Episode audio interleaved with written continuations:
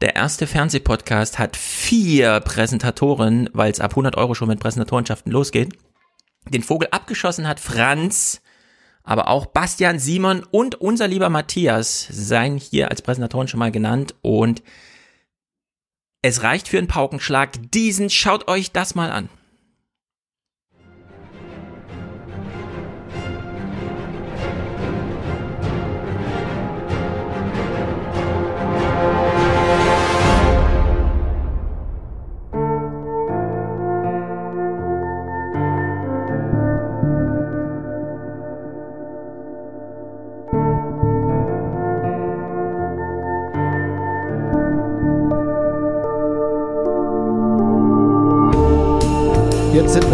Überall bleichgesichtige Männer und Frauen aus den hinteren Zimmern der Strategie unterwegs und puzzeln herum.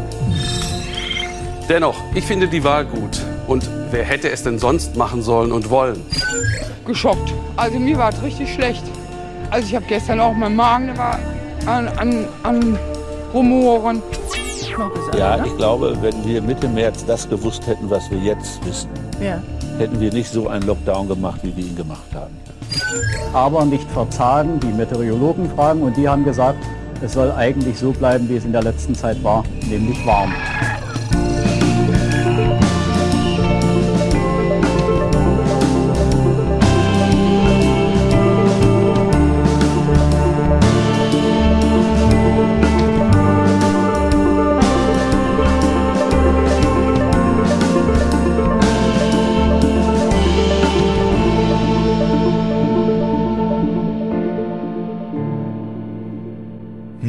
Holla die Weitweh, was ist denn hier los? Dieses Intro gibt's in der Videoversion in Vollbild natürlich.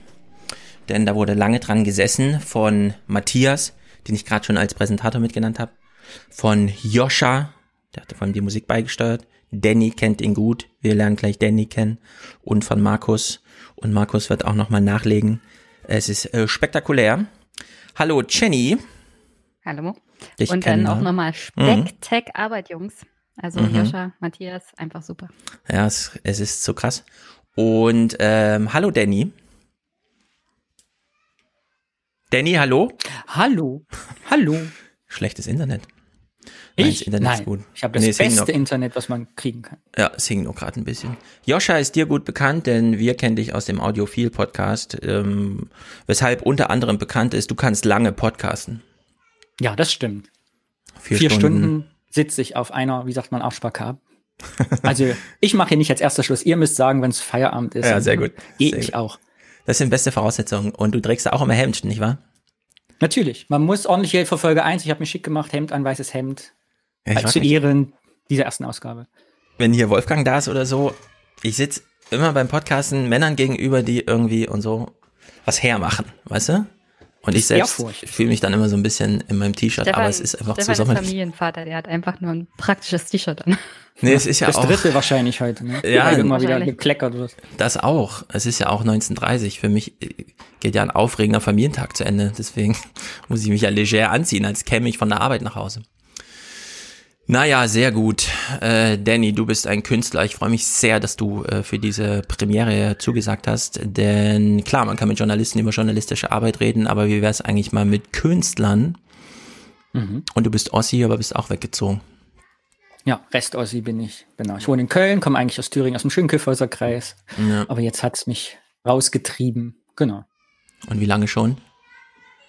20 Jahre. 20 Jahre ist Köln jetzt schon deine ja, Heimat. Ja. Mhm. Genau. Ja, ich bin mit 17 weg. Ich habe mit 17 eine Wohnung gesucht, mit 18 Abi gemacht, habe hier Zivildienst gemacht. Und dann bin ich hier hängen geblieben. Krass. Okay, dann warst du ja schon mehr in Köln jetzt als in Thüringen. Ja, das stimmt. Und ich hatte sogar, es gab eine Zeit, da hatte ich sogar meinen Dialekt fast weg. Man hat gar nicht mehr erkannt, wo komme ich her. Und dann sind meine Geschwister und meine Eltern allerdings auch nach Köln gezogen.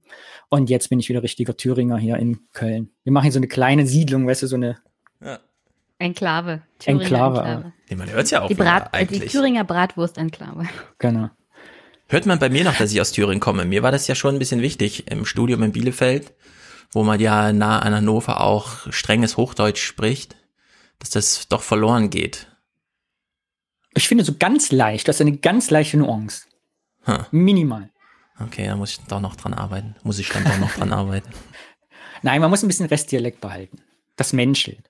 Ja, es gibt ja Leute, die können wunderbar umschalten in dem Moment, wo, was weiß ich, ihre Eltern am Telefon sind oder so, ne? Also wenn sie angerufen werden. Und dann fallen sie aus einem Gespräch mit normalem Deutsch raus und sind sofort wieder in ihrer, in ihrem Heimatdialekt. Das habe ich immer sehr bewundert, weil wenn ich jetzt bewusst Ostdeutsch rede, klingt das genauso aufgesetzt, als würde irgendein anderer von irgendwoher Mhm. äh, das nachmachen, ne? Und das, das wiederum stört mich so ein bisschen, dass ich es dann doch nicht nochmal normal machen kann. Wa- Was ist denn Ostdeutsch? Naja, äh, also berühmt ist natürlich dieses Sächsisch. Ne? Ja, das eben. alles so ein bisschen durchzuschleifen. Thüringen hat so eine eigene Note. Ich finde, es ist ein bisschen strenger irgendwie. Es ist nicht ganz so extrem, aber da kommt es ein bisschen strenger rüber. Vielleicht ist es aber auch nur, weil die Elterngeneration heute so klang und man dadurch das noch so abgespeichert hatte, dass das strenger ist. Aber es gibt natürlich auch Orte in Ostdeutschland, wo man es gar nicht richtig merkt. Ja, Thüringen ist ja mehr so sprechfaul, finde ich ja. Also wenn in Sächs Ja. Sächsisch hast du noch diese Melodie drin, ja, du hast ja so eine Sprachmelodie, während ja Thüringisch immer, wir lassen es einfach raus. Du kennst ja auch aus Jena, so wir lassen einem, also die, die Worte kommen raus, der Mund wird gar nicht richtig aufgemacht, einfach Genau, raus ja. damit fertig. Ja. Ne, also, Ja, es ist so ein bisschen verrückt. oh, jetzt kriege ich Ärger mit meinen eigenen Landsleuten, oh wei, oh wei, oh wei. ja. Keine Angst, keiner sucht dich auf in Köln. Ja. Jenny hat jedenfalls so ein bisschen, das ist mir damals auch bei dem ersten Audiokommentar, der aufschlug, da kommt auch so diese ostdeutsche Strenge, die ich so von den ostdeutschen Frauen kenne. Also meine Mutter und alle anderen ostdeutschen Frauen. Und da hat er sich gleich gedacht, huh, Da habe ich so ein bisschen Respekt vor. Das da zucke ich immer gleich so ein bisschen zusammen, wenn ich das so höre. ja, das wird man auch nicht los. Das ist, glaube ich, Ja. dann drin. Plus, dass es dann, seitdem du selber podcastest, natürlich auch immer alles häufiger in so Rants äh, ausartet, hätte ich jetzt fast gesagt. Aber in Ausarten steckt ja auch das Wort Kunst drin, es artet aus. Deswegen ist das natürlich nur sehr wohlwollend und positiv gemeint. Aber dann habe ich hier mal einen Gruß an alle. Elf. Elf, richtig. Ich habe es dir schon so oft gesagt, Jenny. Sag nicht elf, Elf. heißt Ich kann elf. elf sagen, aber ich mache es mit Absicht elf. Okay, gut. Mittlerweile kann ich den Unterschied tatsächlich sprechen. So, wir wollen ein paar Clips gucken und ähm, wir haben viele Clips, die aus Dannys Metier kommen, Kunst. Deswegen können wir uns alle Gespräche über Kunst gleich da aufheben, denn ich habe auch ein paar Fragen, wie das ist als Kunst, Weltenbummler und so weiter. Danny meldet Darf ich sich. vorher eine Frage stellen, bevor wir anfangen? Ja. Denn ich finde es total wichtig, ich bin ja ne, aus der Hö Hörersicht, frage ich, weil sie einen Hörerpodcast haben. Mhm. Und ich finde es total wichtig, bei Folge 1 unbedingt zu klären, wie dieser Podcast heißt. Damit man später weiß, wenn sich das so etabliert hat, 100 Folgen, du bist längst irgendwie Podcast-Millionär. Mhm. Und man weiß nie, wie hieß dieser Podcast. Deshalb alias, alias, alias, wie Ja. heißt der und warum? Das hätte ich gern wissen, direkt am Anfang. Okay, kleine Namenskunde. Alias ist eine Idee von Matthias, die mir sehr gut gefallen hat, denn Alias steht ja für alles, wie wir wissen. Alias ist ja genau der ausgesprochene Bindestrich, der vor einem Wort wie Podcast nennt, das auch für alles stehen kann. Ja, also Alias Podcast. Es ist im Grunde nicht der Alias Podcast, sondern Alias Podcast. Papa ist jetzt Fernsehen machen, alias Podcast. Ich habe auch sowas ein bisschen wie Radio, alias Podcast. Ja, das ist so die Idee. Deswegen kann man da so ein bisschen, ich wollte es nicht äh, spezifisch Fernsehpodcast nennen, weil es ist nicht nur Fernsehen, ja. Äh, ich, vielleicht äh, schafft man es auch mit diesem Podcast das Fernsehen zu überleben. Man muss ja nicht jeden Podcast beenden, sondern da kann man ja auch einfach äh, Langstrecke fahren. Und die wichtigste Frage ist ja, wie findet man den Podcast? Und da sucht man einfach nach dem Fernsehpodcast. Ich habe ihn jetzt zumindest für den Anfang alias Fernsehpodcast genannt, sodass man den in den ganzen Indexes, Spotify, Apple, iTunes, äh, Podcast und so weiter, dass man da einfach unter Fernsehpodcast findig wird. Aber es kann genauso gut unter fernsehparty.de oder aliens-podcast.de oder wie auch immer fernsehpodcast.de, aliaspodcast.de mit und ohne Bindestrich. Im Grunde ist die Auffindbarkeit sehr viel wichtiger als wie heißt er denn nun? Aber sehr gute Frage, denn manchmal hört man Podcast und hört dann auch gar nicht, wer spricht denn da eigentlich. Das haben wir im Aufwachen-Podcast lange falsch gemacht, äh, dass wir ja gar nicht an neue Hörer gedacht haben, die vielleicht das erste Mal und dann überhaupt nicht wussten, wer ist denn da eigentlich zu hören. Ne? Also ich bin Stefan, Jenny und Danny, habt ihr gerade gehört und das ist der Fernseh-Podcast heute, denn heute gucken wir viel Fernsehen. Danke für die Aufklärung. Jetzt weiß ich Bescheid. Kannst du mitnehmen in den nächsten Audiophil. Auf Nein, Danny Fall. bringt genau diese Perspektive rein, die so wichtig ist, denn, und das war auch ein Grund, Danny hier einzuladen. Wir haben uns ja auf der Subscribe letztes Jahr, ist ja schon so wieder so lange her, äh, kennengelernt und Da hast du dich mir enthüllt als derjenige, der mir auf die Frage im Talkradio, wie druckt man eigentlich im Buch selber, die Geschichte erzählt hast, wie du äh, deinen ganzen Keller voller Bücher hattest, die du selbst hergestellt hast und ich das mir hoch äh, fasziniert angehört habe, wie man das selbst so noch macht. Ja, dass man sogar die Bücher aus seinem eigenen Keller heraus verschickt. Soweit hätte ich ja gar nicht gedacht, aber geht anscheinend auch. Und dann bist du ins Podcast mit dir gewechselt mit dem Anspruch, ich bin kein Podcaster. Ich höre hier nur zu. Ja, wir haben ja, ich habe Josh und Christian, wir haben uns ja kennengelernt für Subscribe. Und wir haben, sind ins Gespräch gekommen abends beim Bierchen und festgestellt, wir hören extrem viel Podcasts Mhm. und haben aber niemand, mit dem wir drüber reden können. Ja, wir saßen in unserer Diaspora so und immer, wenn wir über Podcasts gesprochen haben, wussten unsere bekannten, Verwandten, Freunde nicht, was ist das überhaupt, warum, was hört ihr da und wieso? Und dann waren wir ja noch diese, wie nennt es jetzt, alternative Podcast-Szenen-Hörerinnen und Hörer. Das heißt nicht diese Mainstream-Spotify-Podcasts, Ja. sondern irgendwie diese Politik und am Rande und Wissenschafts- und was auch dazu gehört. Genau, und haben uns dann gefunden und überlegt, wir machen aus der Hörerinnenperspektive einfach jetzt einen Podcast, wo wir so eine kleine Podcast-Selbsthilfegruppe Mhm. machen. Ja, so habe ich ja lange geblockt, dass äh, das ins Internet schreiben war, weil das Felix Schwenzel immer so genannt hat, ins Internet schreiben. Der hat das, den Begriff Blocken komplett abgelehnt, weil ihm das immer zu, keine Ahnung, Sascha Lobo hat ihn dann irgendwann mal als Schrottblocker, Sch Erlebnisschrott, Schrottblocker und so bezeichnet, als man noch schriftlich gerantet hat. Und äh, diesen Anspruch, äh, nee, wir schreiben hier ins Internet und im Sinne, also es ist halt Schreiben. Äh, bei Blog ist es schon wieder so, das ist halt schon wieder zu spezifisch. Deswegen auch alias Podcast für alles, ja. Also diesen Anspruch, den ihr da bei Audiophil und du vor allem da formuliert hast, den fand ich sowieso immer, den hältst du auch immer noch aufrecht, ne? Also du bist immer noch Podcast. Ja, ich finde, ich bin Hörer, genau. Wir reden als Hörer über was und einen anderen Anspruch habe ich auch gar nicht. Also, Ja, finde ich spektakulär. es geht nicht um die Unterhaltung der Massen, sondern um uns irgendwie und wir, genau. Mhm. Ich bin Hörer. Sehr gut. Ist auch eine schöne Perspektive, ist eine sehr bequeme Perspektive. Man kann dann alles sagen, ohne Podcaster zu sein. Ja, ich sag's Hört ja. sich auch gut an. Also man, man kann es gut weghören, man äh, fühlt sich gut unterhalten Mhm. als Hörer von Audiophil. Als würde man daneben sitzen. Ja, als würde man mit dabei sitzen. Da wird halt nicht so Programm gemacht wie in anderen Podcasts, diesen zum Beispiel, wo man so spezifisch Themen, na gut, ihr habt auch zu viele Kapitelmarken, das muss man schon sagen. Zu viele. Ja, das ist mein. Kapitelmarken, Ich liebe die Kapitelmarken. also Kapitelmarken sind ja eigentlich zur Orientierung da, ne? Und bei euch sieht man manchmal, dass es dann alle drei Exzess. Minuten eine neue Kapitelmarke in einem vier Stunden Podcast ist manchmal doch ein bisschen Exzess. Ja, okay. Naja, wir jedenfalls gucken hier gleich Fernsehen. Vorher muss ich die Präsentatoren begrüßen, denn ich bin selbst ein bisschen überrascht, dass man so früh äh, die, ist schon so viel so aktiviert bekommt. Franz jedenfalls hat äh, die symbolisch aufgeladene Eurozahl 445 geschickt. Wir wissen alle, was das so ein bisschen bedeutet. Wir müssen es jetzt nicht nochmal ausführen. Und er grüßt Katja, Peter, Johannes, Lasse und hat damit äh, seine Jahresgebühr bezahlt, wie er sagt. Finde ich sehr gut. Franz ist vielleicht dem einen oder anderen bekannt. Oder wird es noch, denn für das noch nicht angekündigte, aber bald dann mal stattfindende äh, Hörertreffen in Hamburg hat er schon seine Bleibe zur Verfügung gestellt und nach den Beschreibungen wird das da ziemlich gut. Bastian hat eine Starthilfe für den Fernsehpodcast geschickt von 100 Euro, das ist nämlich die neue Präsentatorenschwelle. Sehr gut. Simon hat gleich gar keinen Kommentar hinterher geschrieben und Matthias überraschte mich gerade noch mit 250 Euro. Es ist genau dieser Matthias, der auch hier schon die ganzen Bilder durchgerendert hat auf seinen zwei Hightech-Grafikkarten und so weiter und so fort. Und wir hören nachher noch Musik von ihm, ja. Also mehr Podcast produzieren kann man eigentlich gar nicht, ohne direkt am Mikro zu sitzen. Also wirklich eine spektakuläre Runde. Herzlichen Dank, ihr vier. Gut, wir fangen äh, äh, mit ein bisschen Feuilleton an. Wir reden natürlich auch über Olaf Scholz und den ganzen Kram gleich und über äh, Corona und so, aber jetzt haben wir doch eine kleine Pause gemacht, bei der uns allen aufgefallen ist, dass äh, ein bisschen Kunst fehlt. Jedenfalls habe ich jetzt die letzten Monate keine künstlerischen Erfahrungen gemacht, weil ich immer nur zu Hause rumhing. Und wenn ich Netflix anmache, suche ich mich äh, tot und finde nichts. Und überraschenderweise waren in Fernsehnachrichten erstaunlich viel Kunstkram dabei. Und da Danny vom Fach ist, fangen wir damit an. Und zwar mit Sean Scully. Muss man den kennen? Kanntest du ihn? Äh, ist das irgendwie?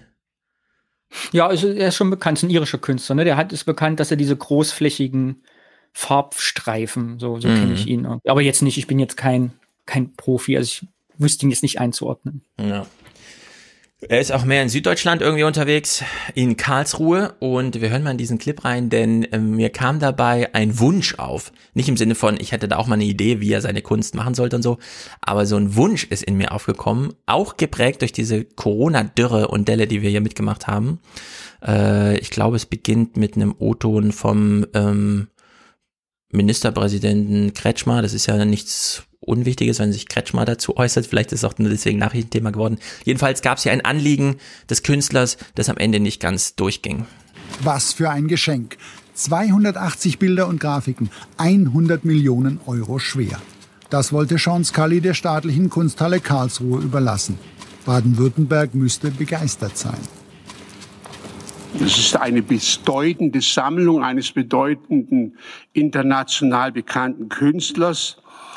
Ich, und es hört sich in der Tat mal auf den ersten Blick fantastisch an. Offenbar nicht fantastisch genug, denn heute zog Sean Scully die beabsichtigte Schenkung zurück. Mhm. Warum? Und was soll das überhaupt? 280 Bilder, 100 Millionen Euro. Ist das auf dem irren Kunstmarkt noch viel und erwähnenswert oder ist das, wenn man diese Liga einmal erreicht hat, sowieso ein Bananepreis? Ich finde es aus einer anderen Sicht ganz interessant für mich, der ich natürlich kleiner Künstler bin, der in einem ganz anderen Niveau arbeitet. Aber ich habe letztens, passt ja da, glaube ich, ganz zufällig, die Berufsverband Bildender Künstler hat mal so eine, so eine Erhebung gemacht. Was meint ihr, wie viel Prozent von geschaffenen Kunstwerken werden nach dem Tod des Künstlers oder der Künstlerin in Deutschland vernichtet? Von, äh, vernichtet aufgrund von na, der Künstler oder die Künstlerin ist tot und man weiß nicht, wohin mit den arbeiten. Ach so. Wie viel geht in den Sperren? Äh, was, was geht denn als Kunst alles durch? Alles, was zu Hause so entsteht? Oder muss ist Künstler sein so ein etabliertes dann doch irgendwie? Ja, geht, sag mal bildender Künstler, von bildenden Künstlern, genau. Also, also Leute, bildende Künstler im Sinne von, dass sie, genau, alles, was auf Leinwand ist, auf Rahmen. Ich sag mal 62 Prozent. Ja, ich glaube mehr, weil es ist dann doch, es gibt ja doch recht wenig Ausstellungsfläche für sehr viel Kunst schaffen. Mhm. Ähm, 80, 85 von den Ja, es sind in der Tat wohl mehr als 90 Prozent. Ja. Weil natürlich, Kunst ist natürlich, du hast diesen, also kurze Ausschweifung, du hast einen großen Teil von Künstlern, die nie davon leben können. Ja, ja so Prekariat, irgendwie, die machen ihre Kunst, wir leben vor uns hin in so einem kleinen Wohnateliers, frieren und äh, schaffen Kunst, aber du schaffst nie so einen Sprung, wirklich etabliert davon zu leben. Dann hast du die zweiten Künstler, das sind vielleicht so 10, 20 Prozent, die das irgendwie schaffen, Galerien finden, gut davon leben können, einträglich sind. Und dann hast du dann dieses obere 1%, die wirklich Durchstarter sind. Eben, ne? 100 mhm. Millionen, 50 Millionen, 10 Millionen für ein Bild. Genau. Und von allen aber, von den unteren Leuten, von unteren 70, 80 Prozent, da sterben halt die Künstlerinnen und Künstler und die Nach, der Nachlass liegt dann halt rum. Und die Verwandten und die Bekannten und Erben wissen halt überhaupt nicht, was sie damit tun sollen. Meistens werden die Sachen dann auch eingelagert und mhm. ja, irgendwann werden sie dann halt haben sie keinen Wert mehr, keinen physischen. Ja. Und das ist natürlich hier interessant, wenn er natürlich die, die Spende macht in seinem Alter, könnte man jetzt unterstellen zu sagen, ja, ich muss ja auch meine Arbeiten irgendwo Lager verkaufen, kann er wahrscheinlich ad hoc nicht, weil die sind natürlich, glaube ich, nur, ich stecke jetzt den Markt nicht drin, aber nur 100 Millionen wert, weil sie, weil er quasi zum Gegenwert Kunstwerke verkauft. Aber ich glaube, wenn jetzt alle 300 Werke auf einmal ja. in den Markt geben würde, würden wahrscheinlich nie, also würden sich keine 300 Leute für ja. jeweils eine Million bezahlen. Ja aber da stecke ich nicht genau genug drin. Aber ich könnte mir vorstellen, dass natürlich so, ein, so eine Lagerfläche dann attraktiv ist. Mhm. Also lieber sie verschenken, ehe ich sie mit, also ihn, ich Aber wie redet ja. ihr Künstler unter euch denn über so eine Kunst, wenn jemand, und wir sehen ihn ja hier mit so einer Rolle, die wir alle benutzen, um unsere Tapeten zu streichen, äh, auf der einen Seite des Raumes des Ateliers sich die Farbe dran macht, dann stolziert er einmal durch zur Leinwand hin und rollt so lange drauf rum, bis, bis sie leer ist im Grunde. Ja. Ähm, äh, habt ihr da auch so ein Gespräch drüber, wie ihr euch vorstellt, dass nicht-Künstler darüber reden, die sich das anschauen und vielleicht denken, hm, naja, 100 Millionen ist vielleicht ein bisschen viel, oder? wie ist eure ähm, Einschätzung des Werkcharakters oder wie auch immer man das dann nennt? Ja, ist immer Originalität zählt. Also für mich als Künstler, es ist ganz unterschiedlich, ich glaube, jeder nimmt das anders wahr. Für mich zählt ja immer die Originalität und die, das Standing, was man damit hat und die, die Kreativität. Ich glaube, Picasso war das mal, der, als, als jemand zu ihm sagt, das kann ja irgendwie jeder, dass er antwortete, mhm. äh, ja, aber ich war der Erste. genau, also die, ne? Also das soll ich bei Scully nicht mal sagen, dass er der Erste war. Ich glaube, es haben schon viele mit einem Roller über und Farbe. Genau, und was natürlich bei, bei wie Scully oder Gerhard Richter auch oder Uecker natürlich mitzählt, ist natürlich die gesamte Lebensbiografie. Die machen ja jetzt, was, also dieses Resultat, dass er mit der mit der Rolle da diese Farbflächen macht, resultiert ja aus dem Lebenswerk, also aus einer, Mhm. aus einer Haltung, die die haben, seitdem sie in der Kunstschule waren, mit 18 wahrscheinlich, Mhm. und sich quasi dahin gearbeitet haben in, in so einer Aussagekraft. Ja. Aber natürlich kann man, ich bin ja in der Kunst darf man ja nie sagen, also man darf ja seine eigene Kunst nie in Frage stellen öffentlich. Das habe ich ja einmal gemacht, den Fehler, und dann hat WDR Westart ja das gesendet und behauptet, ich würde keine Kunst machen. Aber ist das nicht eigentlich, das fiel mir nämlich bei Scully auf, ist nicht eigentlich dieses Drumherum das Kunstwerk? Wir kommen ja auch gleich noch, wir haben Jahrestage von Schlingensief und Wim Wenders und sowas. Ist nicht das eigentlich das Kunstwerk? Weil wenn ich den Typ, der ist 75 Jahre und du sagst, er kommt aus Irland oder so, ja. Wenn ich den so als ein bisschen Outer Spacen äh, Typen durch sein Atelier laufen sehe und ich weiß oder höre hier, dass äh, in Karlsruhe dafür 100 Millionen im Raum standen, um das zu finanzieren, dann will ich mehr von dem Künstler als nur das fertige Werk. Dann will ich nämlich eigentlich das Museum im Atelier, so abgesperrter Bereich für die Zuschauer, dass sie da durchlaufen können und dass man ihm sozusagen 100 Millionen zahlt dafür, dass er jeden Morgen zur Arbeit kommt und man ihm dann zuschaut, wie er diese Bilder gestaltet. Ja, aber ich glaube, in dem Niveau, also will ja niemand mehr die, also ich glaube, in dem Niveau, von was wir hier sprechen und wenn da Stuttgart das ausstellen soll, der Clip geht ja gleich noch weiter, das wird ja noch interessanter, äh, da geht's ja nicht, da geht's ja um Spekulationsobjekte am Ende. Also Mhm. jeder, also da geht's um Prestige, also wer jetzt für 50 Millionen oder für 10 Millionen Bild kauft, da geht's ja darum, nicht mehr, dass man was Schönes an der Wand hängen hat oder den Künstler beobachtet. Da geht's ja nur noch darum, dass man mir entweder später sicher. weiterverkaufen kann oder Ja, aber wenn du vergleichst mit der Musik. leisten. Ja, aber bei moderner Kunst ist das Werk wirklich das Wertvolle oder das Ganze drumherum, das dazu führt? Ja, wenn wir es mal Also, vergleichen mit der, der, Musik. der ne? Künstler ist doch Teil Ja. der Kunst an sich aufgrund der Tatsache, dass er eine Show abzieht. Also ich sag, sag jetzt, also alles das, was dazu führt, also hier auch durch den Raum laufen und die Rolle Mhm. auftragen, alles das gehört ja zu dem Kunstwerk. Was Stefan, glaube ich, damit ausdrücken will, ist, um das komplette, um den kompletten Wert dieser Werke zu erhalten, müsstest du eigentlich den Künstler dabei zugucken können, wie er sie schafft. Mhm. Sonst ist es halt nur ein Bild an der Wand, das Ja. auch andere so machen können. Also Matthias weist hier zurecht, äh, wirft den Namen Jonathan Mese in den Raum und an den musste ich auch so ein bisschen denken, weil Jonathan Mese ist ja schon so auf diesem Gebiet, wo man wie in der wie in der Musik, ja, wo man einfach sagt, ich, ich kaufe mir keine CD, ich kaufe mir ein Ticket. Ja, das ist ja das Entscheidende. Sehr viel Umsatz läuft über den Ticketkauf, um dann nochmal die Rolling Stones für 3000 Euro vorne im, ja, direkt vor der Bühne nochmal extra für 3000 Euro fähig zahlfähige Leute das auszumachen. Und ich finde irgendwie so 100 Millionen, das ist eine ganz ordentliche Zahl, finde ich, äh, wenn man sich dafür entscheidet, das für Kunst zu bezahlen, okay. Es gibt ja auch, äh, hier in Frankfurt haben wir ja, oder der Flughafen hat lange das Problem gehabt, man baut ein Terminal für drei Milliarden Euro, es ist ein öffentliches Gebäude, ein Prozent der Bausumme muss in Kunst investiert werden, also sucht man Kunst im Gegenwert von 30 Millionen Euro, das ist gar nicht so leicht. Man will dann auch keine fertige Kunst haben, sondern man will dann ähm, so, man schreibt die richtig aus, als gestaltet mal unser Terminal. Und warum ähm, das Terminal einmal gestalten und es dann dabei lassen, ja? Warum nicht ein Künstler-Team engagieren, das einfach die ganze Zeit ähm, das Terminal bespielt. Nicht nur mit einem Produkt und dann hängt's halt an der Wand, sondern so die ganze Zeit laufen da äh, Posten, ja, 30 Millionen, das reicht ja wahrscheinlich dann für 20 Jahre oder so, um da irgendwie die, die Leute zu finanzieren und dann machen die halt da Kunst. Also so, so in die Richtung, finde ich, sollte man mit diesem Scully da irgendwie umgehen. Denn wir gucken mal diesen nächsten Clip, das ist dann doch so ein bisschen, also so toll ich das hier finde, dass man mit so einer Rolle auf einer Leinwand äh, so weltberühmt und teuer werden kann, ja. So blöde finde ich wieder dieser politischen, diesen politischen Dreh. Was ist geschehen? Die Kunsthalle Karlsruhe hatte vor zwei Jahren Werke von Sean Scully ausgestellt. Der Künstler war so begeistert, dass er der Kunsthalle den Vorschlag mit der Schenkung machte. Aber Er hat diese Stiftung mit Anforderungen verbunden, diese Schenkung mit Anforderungen verbunden, über die man reden muss. Also Anforderungen, von denen ich auch nicht einfach sagen kann, die nehmen wir ohne Wenn und Aber an. Scully forderte die Ausstellung der Hälfte seiner geschenkten Werke dauerhaft auf 1000 Quadratmetern. Eine umstrittene Forderung, der Deutsche Museumsbund rät von solchen Verpflichtungen ab.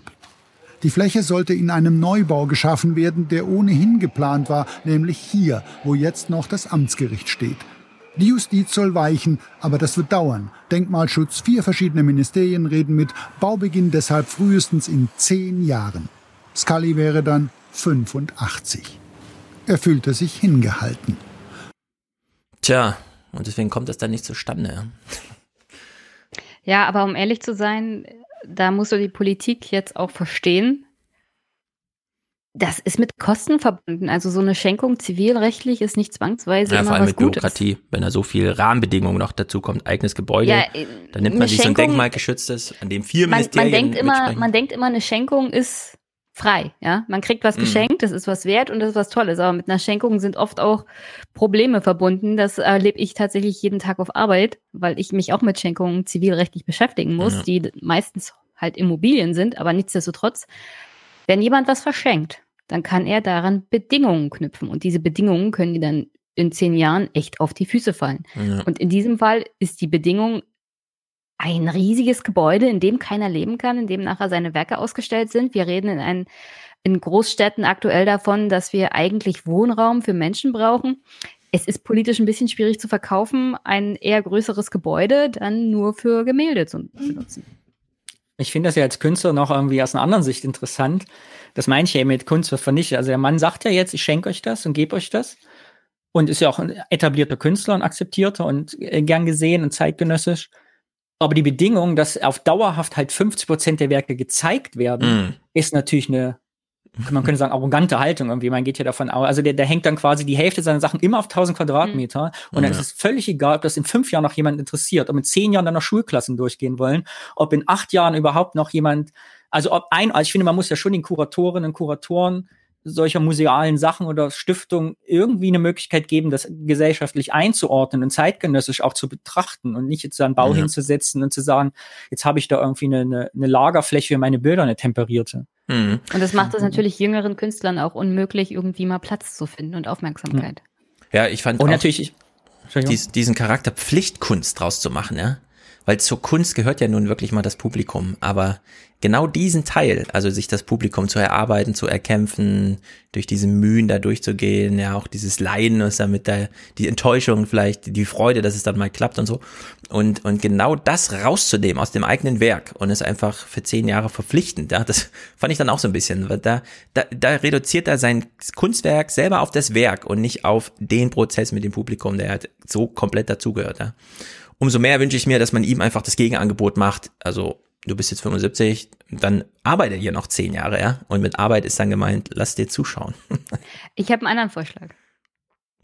Na? Er kann gerne nach Brandenburg kommen. Wir haben hier jede Menge Platz Hm. und große Hallen. Da kann er Oh, die. Werke ausstellen ohne Ende. Ja, das stimmt. Ja, die Heizungsanlage ist Ehemalige, halt, ehemalige Truppenübungsplätze Toll. der Bundeswehr und ist ja die äh, langfristigen Kosten ist ja dieses Ding zu beheizen. Ja. Er sucht jedenfalls. Das sei die falsche Vorgehensweise. So sieht es offenbar auch der Künstler. Nun sucht er für seine Werke ein anderes Domizil, wahrscheinlich nicht in Baden-Württemberg. Tja, Brandenburg. Auch schön. Fängt auch mit B an. Ich will jedenfalls solche Leute dann auch mal sehen, wenn sie arbeiten. Das, der, scheint mir doch einiges, also vor der Kamera weiß er jedenfalls, wie er sich bewegen muss. Soll er das doch mal zur Dauerausstellung machen, ja? Und nicht nur seine Produkte. Um ihn damit auch mal ein bisschen hintenrum zu kritisieren, ja, indem ich das jetzt sage, das sind seine Produkte. Und das letzte halbe Jahr ist natürlich spannend, weil es, glaube ich, in der Corona-Zeit nochmal anders bewertet wird. Also in NRW gibt es jetzt ein Stipendiatenprogramm, du kriegst also Neustart Kultur heißt das, kannst du bis zu 7000 Euro beantragen als bildender Künstler, um so Projektanschubfinanzierung zu kriegen für Mhm. Kunstprojekte, damit du sie wieder machen kannst. Und das Gesamtbudget ist halt auch 100 Millionen. Ne? Also es, es gibt eine neue Ja. Relation, finde ich, seit seitdem das so offen liegt, wie die, wie die Geldverteilung ist. Steckt Ja. man das jetzt in diese eine Halle oder gibt man das in allen Künstlern in einem Bundesland? Ne? Ja, ne, der Journalismus hat ja gerade die Erfahrung gemacht, dass äh, die Bundesregierung das erste Mal dabei hilft, den Journalismus abseits von Marktlogiken am Leben zu erhalten. Und man hat aber diese, ich glaube, 40 Millionen, kann auch 20 oder 60 Millionen, ich weiß nicht genau, aber es ist egal. Äh, also diesen Millionenbetrag hat man für die Zeitungszustellung ausgegeben. Also genau für den Teil, von dem ich sage, dem muss man jetzt wirklich dem Markt einfach opfern alle wachen morgens auf und gucken auf ihr Handy. Ja, keiner wartet auf eine Papierzeitung, jedenfalls kein, also außer noch aus Privattradition, dass man es schon immer so gemacht hat. Aber genau den Teil zu finanzieren, fand ich halt völlig falsch rum, ja. Dann lieber, so wie du es eben gesagt hast, einfach die die, die, die Flächen, das Engagement unterstützen. Aber Stefan, du kritisierst doch immer, dass Lokalzeitungen kaputt gehen. Wer liest auf der regionalen Ebene überhaupt noch Zeitungen? Ältere Leute, Rentner etc. Und die Ja, ja, also ich kritisiere nicht, dass die Lokalzeitung, sondern dass der Lokaljournalismus kaputt geht. Der kann von mir aber auch gerne als Instagram-Story morgens kommen. Ja, aber den liest ja dann keiner. Doch, doch, klar. Die Leute sind hoch Auch im ländlichen, im ländlichen Raum hast du immer noch ältere Leute, die gerne Zeitung lesen oder sie sich wenigstens holen beim Bäcker früh morgens. Also. Ja. Und gerade bei den Zeitungsausträgern sind ja die Löhne fernab von Gut und Böse. Ja, aber man ähm, übersieht damit die Jungen halt. Klar, man kann noch an die Alten, klar. die man noch hat, äh, denken, aber man muss auch an die Neuen, die man noch nicht hat, denken und die erreicht man mit äh, einer Ja ja Zeitungszustellungsprämie das, nicht. das, also das Rettungspaket von der Bundesregierung war ja auch eher so ein Notgroschen und kein, keine Lösung für die wirklichen Probleme. Genau, weil es da wirklich existenziell wurde jetzt. Ja. Der Rest wird halt wieder von Google bezahlt, ja, weil Google will ja in die Redaktion. Gut, ein Künstler, der mich natürlich sehr beeindruckt und der auch hier eine Rolle spielte in dieser kleinen Podcast-Quarantäne-Zeit, die äh, wir jetzt hier gemacht haben, ist Wim Wenders, wie er über seine Arbeit spricht und wie andere heute zu seinem 75. Geburtstag über seine Arbeit sprechen, finde ich faszinierend und vorbildhaft, nachahmenswert, aber wir wissen auch, man traut es sich einfach nicht, es so zu machen, wie er es gemacht hat. Ein rastloser Regisseur mit Hang zum Roadmovie, immer in Bewegung. Der Anspruch an sich selbst radikal und zehrend. Man müsse beim Filmemachen sein Leben riskieren. Für mich ist Erzählen ein Wagnis insofern, als man Erzählen nur ernsthaft darf, finde ich, wenn man nicht weiß, wie es ausgeht. Wenn man vorher weiß, wie das ausgeht, ist es geschummelt. Dann ist es auch kein Erzählen. Und bis hierhin denkt man sich, na gut, das kann man dann immer am Ende seiner Biografie sagen. Ne? Habe ich schon immer so gemacht. Aber der Typ hat es halt wirklich immer Das so gilt gemacht. bei Wenders rigoros auch für Spielfilme. Die Geschichte im Film ist nie weiter als die Dreharbeiten. Wenders schreibt nachts die nächsten Szenen. Das funktioniert. So holt ihn Filmproduzent Francis Ford Coppola nach Amerika, seinem Sehnsuchtsort. Doch gleich die erste Produktion, Hammett, wird zum Desaster. Er musste verstehen, dass er den Film nicht einfach ohne unser Wissen umschreiben durfte. Weder konnten wir uns das Resultat vorstellen, noch kannten wir diese Arbeitsweise. Auf den Drehstopp folgt Ratlosigkeit. Irgendwie beendet Wenders den Film doch noch Jahre später, um kurz darauf seinen wohl berühmtesten Film zu erschaffen. Paris, Texas. Preisgekrönt.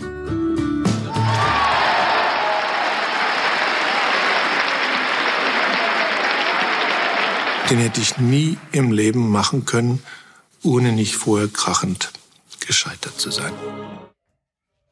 Oder will man als Künstler nicht so auf sein Künstlerdasein zurückblicken? Also Ich wäre sehr gerne dabei gewesen. Also allein diese Vorstellung, dass wenn, wenn das dann in Hollywood ein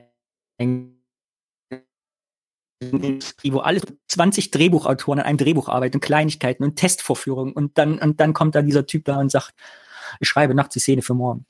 Ja, muss, glaube ich, sehr spannend gewesen sein. Ich glaube, der hat der war bestimmt nicht einfach. Ja, aber ich meine, er Ja. ging nach Amerika als Künstler in die große Industrie, äh, scheiterte dann an der Industrie und ist aber Künstler geblieben, ja. Und schon das zweite Projekt hat er sich dann durchgebissen und das ist dann zum Erfolg geworden. Also in der Hinsicht, das ist äh, wirklich beeindruckend. Und ja, er aber ich glaube, dass das, immer noch fit also aus. ich, das kenne ich ja auch aus meiner Arbeit, so aus der freiberuflichen, aus der Kunstarbeit, wenn du so Sachen machst, also natürlich nicht in dem Rahmen wie er, aber wahrscheinlich musste er wirklich, ich glaube ihm, dass er das, dass das stimmt, was er da sagt, nach Hollywood gehen, weil ich war es sein großer Traum, zu sagen, ich will nach Hollywood, oh, ich will großer Filmregisseur werden und dann festzustellen, das ist überhaupt nichts für mich und ich muss hier scheitern, um das eigentlich zu machen, was ich, was ich eigentlich machen will. Ja, vielleicht war Ja. das dann wirklich nötig.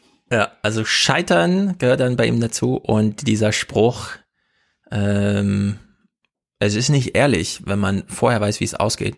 Wobei man dann immer sagen muss, ähm, wenn jetzt Christopher Nolan oder so, ne, einen großen Film macht, dann wird ja so viel geplant und während der Planung weiß er nicht, wie es ausgeht, aber am Ende, und mit Ende ist dann der Anfang der Dreharbeiten gemeint, also wenn die dann sozusagen wirklich es herstellen, dann wissen die natürlich, wie es ausgeht, ja. Das ist jetzt im Lichte von diesem Wenders-Spruch, finde ich so eine gute Mischung aus, man geht erstmal hin und man sagt, man will einen Film über, ja was denn eigentlich? Hans Zimmer hat da gesagt, es ist ein Film über die Beziehung von dem Vater zu seinem Sohn. Stellt sich raus, nee, es ist eine Beziehung zwischen Vater und Tochter. Und ähm, ansonsten hat da Hans Zimmer gar nichts gesagt. Hans Zimmer hat zuerst die Musik geschrieben, danach hat er ihm gesagt, es ist übrigens ein Science-Fiction-Film, da war aber die Orgel schon längst konzipiert, passte eigentlich gar nicht zusammen, passte dann am Ende doch zusammen.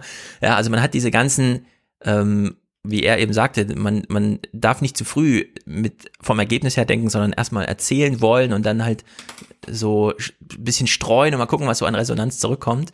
Äh, und ja, zu den Wissenschaftlern gehen und sagen, also das Wichtigste in meinem Film ist, äh, dass ähm, die Supernova oder das schwarze Loch richtig aussieht, ja. Und dann sagen die, ja, wir haben es dann nie fotografiert, aber haben sie so, ja, wir haben so Daten und die könnte man visualisieren und am Ende landet sowas halt dann im Film.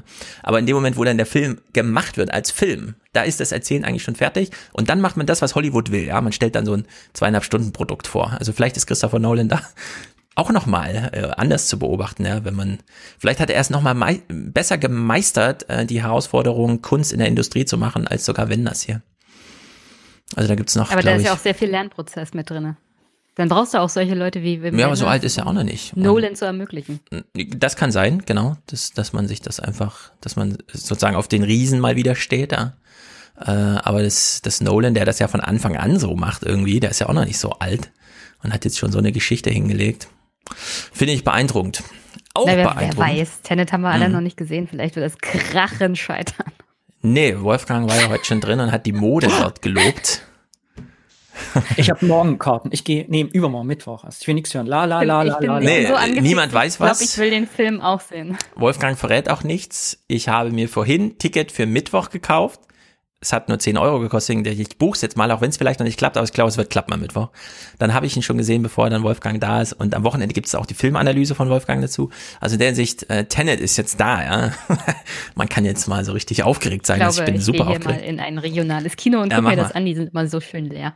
Ja, ähm, man muss auch alleine gehen in Christopher Nolan-Filmen. Also nimmt man sich, kauft man sich ein Ticket und dann geht man da einen Abend lang ins Kino. Ja, ich aber meine, die sind schön leer für Corona-Zeiten. Also so, ja, das auch, ja. Das in auch. normalen Zeiten sind sie leer, jetzt wegen mhm. Corona noch leerer.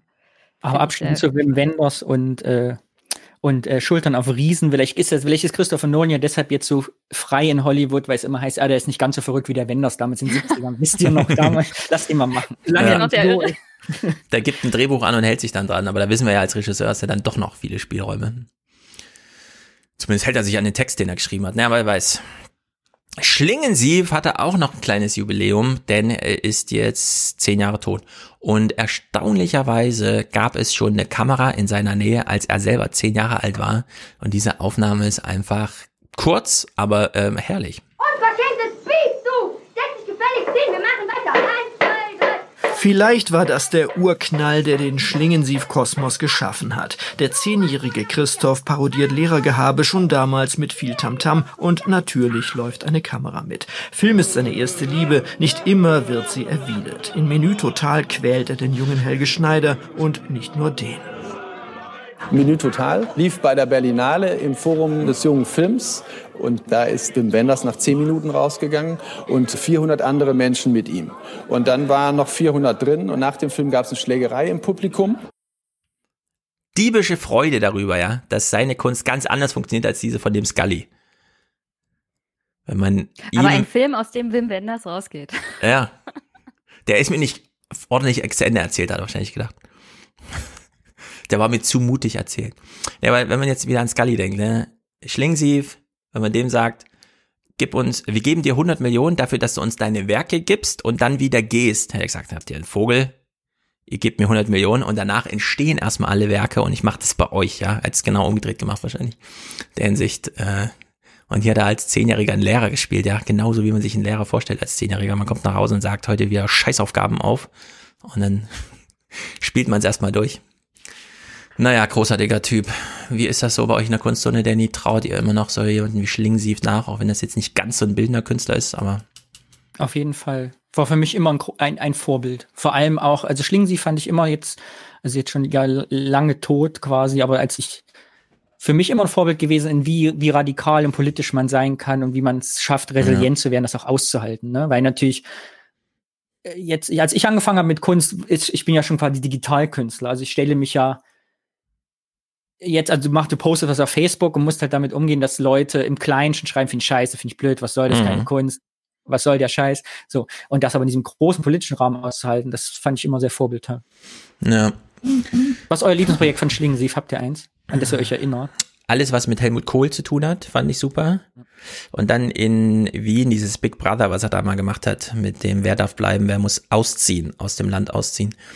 Was mir bei Schlingensief auch immer auffällt, jetzt, äh, die Leute sterben halt dann auch wirklich, ne? Also wenn jemand wie Schlingensief stirbt, dann kann man halt nicht sagen, ja, der hat aber viel bewegt und da bleibt auch viel, weil der hat dann Nachahmer oder so. Nee, solche Leute, wie im Journalismus auch Schirmacher und so, ne, die sind dann wirklich weg. Also da, da sieht man dann so zehn Jahre später so, so Ausschnitte, auch habe ich jetzt hier nicht alles drin gehabt, aber auch so Dinger, wo man sich denkt, ah, echt, sowas haben die damals gemacht. Wir denken immer, wir sind heute, heute alle radikal, ja, weil wir so eine Free Speech Debatte oder sowas haben, aber damals war das halt radikal. Das kann man sich heute wirklich nicht mehr vorstellen. Also solche und eben mit so, einfachen Mitteln. sind alle so brav im Vergleich dazu. Ja, absolut mega brav. Ja. Ja, und eben einfache Mittel. Also mein Lieblingsprojekt von Schlingensee ist immer noch, wo er die Arbeitslosen in den Bodensee schicken wollte, um den Urlaubsort von Helmut Kohl zu fluten, weil er ausgerechnet Ja. hat, wenn da 60.000 Leute kommen, dann steigt der Meeresspiegel, also der Bodenseespiegel so hoch an.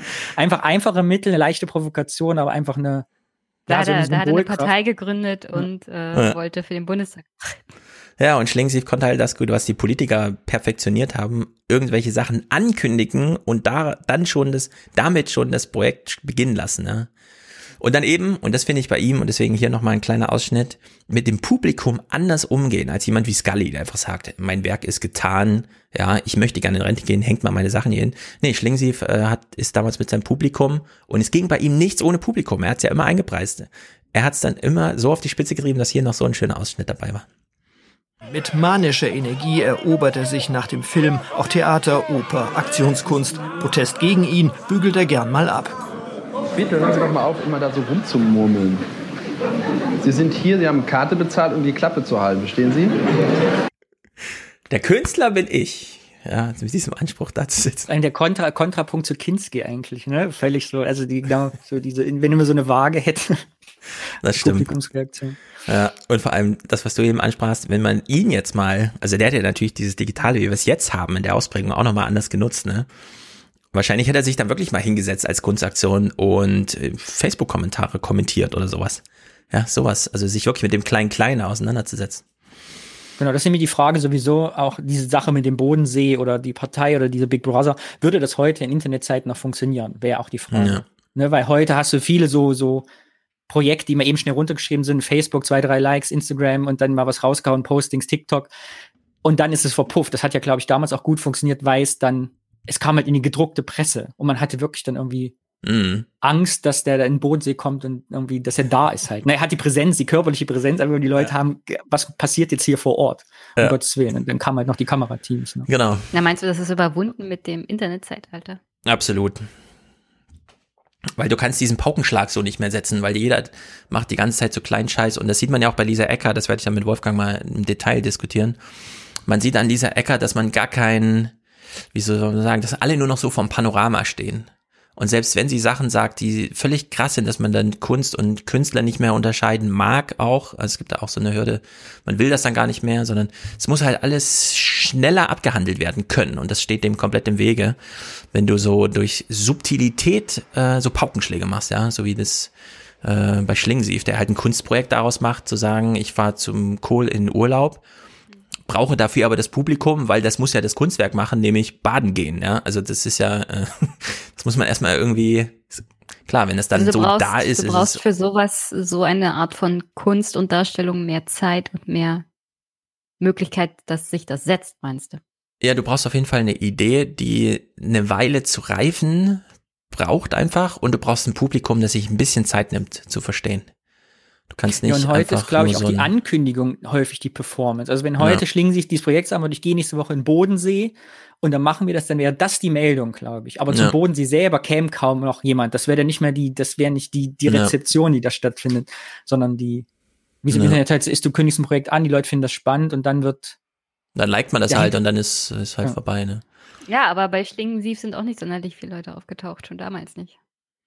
Was ja klar war. Und was ja, Ja. noch, das ist ja noch die höhere Ebene der Kunst zu sagen, die hat die Arbeitslosen quasi nicht dazu gekriegt, zu, zum Bodensee zu kommen und sich zu versenken. Das ist ja noch die. Ja. Hängt natürlich auch ein bisschen davon ab, wo die Kunst stattfindet, ob Publikum kommt oder nicht, weil dann hat er ja, wenn er da irgendwie in den Stadtzentren war, nochmal anders mit Nicht-Beteiligten ist er dann auch umgegangen. Ja, der hat ja mal sozusagen so zwei Gruppen aufgerufen, die einen sollten für ihn die Kunst machen und die anderen sollten dann völlig überrascht, was ist denn hier los und so. Hier, hier leben ja Leute in Glaskästen. Ach so, das sind die Asylbewerber, die wir dann abschaffen, je nachdem, wer ausgewählt wird, ja. Also irgendwie so, da muss man sich halt hinsetzen und es konzipieren. Am Ende hilft dann natürlich auch, dass es eine Schlingensief-Aktion ist, ja, auf die dann mal wieder gewartet wird und so. Ja, und naja. die Reichweite. Bei Schlingensief war es egal, ob da zwei Arbeitslose kommen, die sich im Bodensee ja. versenken oder 10.000, weil es ging nicht um die Reichweite. Heute ja. würdest du sagen, das Projekt ist gescheitert, weil es kamen keine 20.000 Leute, hat nicht genug Leute erreicht, aber darum ging es ja in diesem, in ja. diesem Kunstwerk nicht, finde Ja, aber darum geht es doch gar nicht bei Kunst oder Satire. Ja, kommt drauf an. Heute geht es schon ganz schön viel um Reichweite.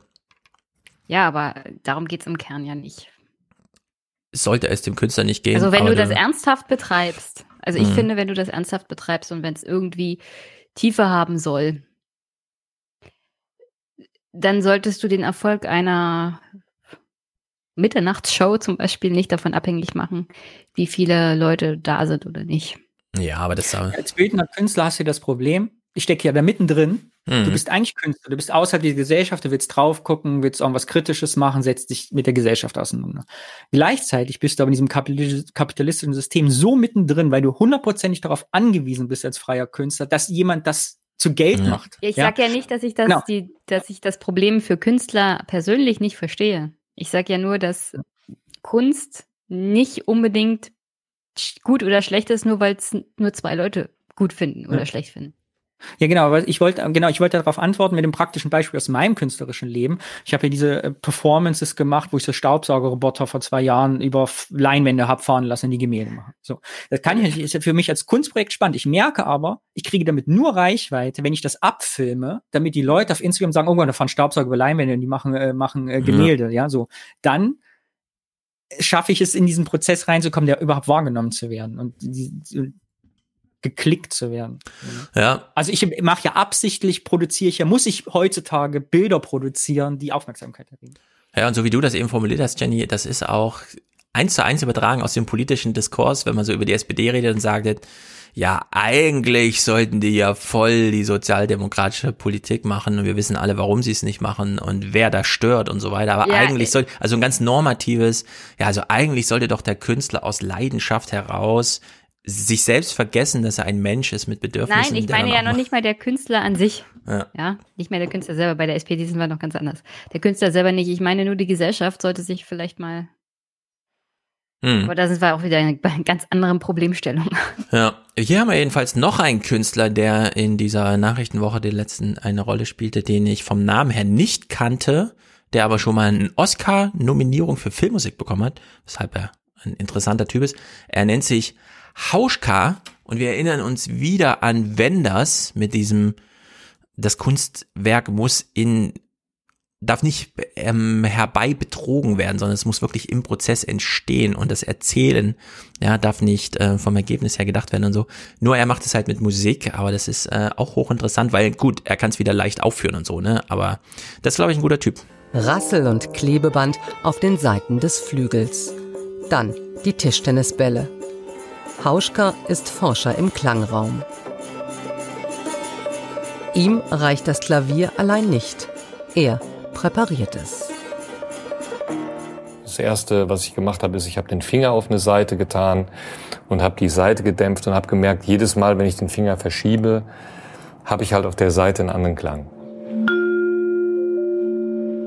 Ein Klang, wie gemacht für Sommer, draußen und live. Hauschkas Konzerte sind einzigartig, fast immer Improvisationen. Ich habe irgendwann für mich festgestellt, dass das ewige Wiederholen des gleichen Programms, das macht mich müde. Ich möchte eigentlich eher den Menschen quasi ein Gefühl von Musik geben, was, wenn sie das Konzert gehört haben, was sie mit nach Hause nehmen als Gefühl, nicht unbedingt als Song. Ein Gefühl von Musik. Volker Bertelmann alias Hauschka arbeitet auch als Filmkomponist. Für den Film Lion erhielt er 2017 eine Oscar-Nominierung. Seither ist er international gefragt. Ja, also die Kunst ist ein Erlebnis zu ermöglichen, ja, und das Kunstwerk ist dann ein Gefühl, das aber auch wieder verfliegt und so, ja, so eine Erinnerung, die man dann irgendwie hat und die jedes Mal, wenn man davon erzählt, ein bisschen anders ist und so. Das ist, glaube ich, ein guter Anspruch, ist natürlich bei Ko Musik leichter zu bewerkstelligen, ja, aber ich glaube, das ist eigentlich die Herausforderung, die es geht. Da interessiert es mich jedenfalls am meisten. Wenn jemand kommt ja, und meint, er soll macht jetzt Kunst. individuell sein. Nichts soll gleich sein. Ja, Jeder Frage- Auftritt soll genau. anders sein. Jeder Auftritt soll Mhm. Ein Unikat sein. Ja, genau. Und äh, klar, man kann dann wahrscheinlich den Mitschnitt von dem Auftritt, bei dem man war, kaufen oder so. Und dann hat man den als Erinnerung. Aber Wolfgang hat mir mal die Geschichte von sich erzählt. Äh, Wolfgang wird immer so für, also Wolfgang M. Schmidt wird immer für Vorträge gebucht. Und manchmal sitzen Leute in den Vorträgen und denken so, das könnte ich auch, was weiß ich, meinem Heimatverein mal zeigen. Ja? Dann buchen die natürlich nochmal Wolfgang. Und dann sagt Wolfgang zu und stellt dann Tage vorher fest, ich finde ja meinen Vortrag gar nicht mehr auf meinem Computer. Ja, jetzt muss ich mir aber was überlegen. Und ich glaube, da geht's dann so los. Ja, man hat selber noch so die Erinnerung von, ja, was könnte denn ihn so interessiert haben, dass er mich nochmal bucht und so. Ja, und dann muss der halt neu entstehen, dieser Vortrag. Und genauso kann man ja, es gibt ja auch Markus Gabriel oder so in der Philosophie, die dann immer ohne Skript dastehen. Ja, Freitag, der Bundestag im Freitag ohne Skript reden. Da geht's doch eigentlich los. Ja, Podcast nicht sozusagen produziert, abgelesen, Fernsehfeature, Radiofeature, sondern eben, ja, einfach so mal gucken, was die Leute zu dem Clip sagen oder so. Also ich finde, da geht's doch richtig los, ja. Und solche Typen hier, klar, die sich dann etabliert haben, dann aus so einer Geruhsamkeit nochmal anders damit umgehen können mit ihrer Kunst, aber sowas finde ich dann doch irgendwie faszinierend. Faszinierender als Scully, glaube ich. Ja, auf alle Fälle. Weil diese Bilder, wir haben auch schon mal einen Strich auf die Wände gemalt, ne? Aber ich will mich nicht zu sehr darüber lustig machen. Gut. Ja, da Ähm, verschmilzt dann Konzert mit Performance und das ist natürlich das, ja, das Gegenteil von ein bisschen Spaß muss sein, wo man, also quasi, wo jemand 40 Jahre dieselbe Musik macht und man kennt alle Lieder, man kann nach Hause Mhm. gehen nach dem Konzert. Also diese, dieses Gefühl, was Einzigartiges auf einem Konzert oder im Theater zu erleben, wird dann natürlich auf die Spitze getrieben. Mhm. Man kann, man kann niemand, nicht mal was davon erzählen zu Hause, wie schön es war und hör dir das nochmal an und das war mein Lieblingslied auf der Platte, weil es existiert danach schon nicht mehr. Genau. Nur für diesen Ja. Moment. Ja, in der Hinsicht diese Produktion von Gefühlen, auf die es Ihnen da so ankommt. Dann macht er wieder Filmmusik, ja, die natürlich nur auf Reproduktionen ausgelegt ist, weil die wird dann mit dem Film kopiert und in allen Sälen abgespielt. Wobei, kommt gleich auch nochmal auf Tenet zu sprechen, gestern kamen die letzten Tenet-Trailer und der dänische hat zum Beispiel einen anderen Schnitt und ganz andere Musik als der deutsche. Ja, da habe ich mir auch wieder, wer hat sich da was dabei gedacht? Da muss jetzt jeder, äh, macht man, passt man den nicht nur sprachlich an, sondern kriegt jetzt auch noch jedes, jedes Land einen eigenen Tenet-Film, damit man am Ende vielleicht sogar her weiß, wo wurde der denn kopiert, ja, wenn er dann mal auftaucht oder so. Aber Also ich, ich habe ernste, ernsthafte Fragen. Bist du ein Nolan-Fan oder mh, ja, ich bin bist du ein jedenfalls fasziniert Fan von davon. dem Film Tenet? Weil ich wäre nie auf die Idee gekommen, einen dänischen Trailer zu gucken. Ja, die poppten halt so auf und ich habe zuerst den dänischen angeklickt, habe dann gesehen, ach, da sind ja Untertitel drunter. Die stören mich, konnte sie nicht wegklicken, weil sie waren dänisch halt reingedingst, hart gecodet. Und da habe ich den englischen Trailer gesucht und habe gesagt, hey, ist das der gleiche Trailer? Ja, es wurde auch vor vier Stunden hochgeladen. Und es war aber dann ein anderer Trailer, ja. Also es, es ist durch Zufall aufgefallen. Ich bin jetzt nicht, bin jetzt nicht YouTube gestalkt und Ja, habe könnte geguckt, wie so ist, aber es gab jedenfalls unterschiedliche. Graffiti. Jetzt haben wir Kunst, die sich komplett entkoppelt vom Künstler jedenfalls. Klar, die schreiben ihre Text dran und so, aber das ist völlig egal, wer dann da dahinter steckt. Es gibt ein neues Denken über Graffiti in Deutschland. Graffiti hat den Ruch des Verbotenen, des Vandalismus längst verloren. Immer mehr Städte stellen den Sprayern Flächen zur Verfügung. Die Bahn war bisher eher Opfer illegaler Graffitis. 13 Millionen zahlt sie jährlich für die Entfernung. Jetzt geht man auf die Künstler zu und bietet ihnen ein Forum. Zusammen mit zwei Stuttgarter Museen veranstaltet die Bahn die Aktion, bei der man Kunst während ihrer Entstehung zusehen kann.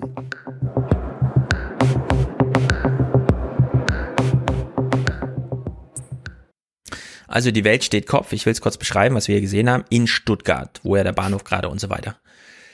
Gehen die Sprayer nicht mehr los und besprühen illegal Züge mit dem, was ihnen so gerade spontan auf einfällt und bei der Gelegenheit, die sie gerade haben und bei den Lichtverhältnissen, sondern nein, sie haben eine Wand und nicht nur sind sie dann spontan, sondern sie haben noch in der linken Hand ein iPad, wo sie sich schon mal vorgezeichnet haben, was sie dann einfach nur ins Große duplizieren.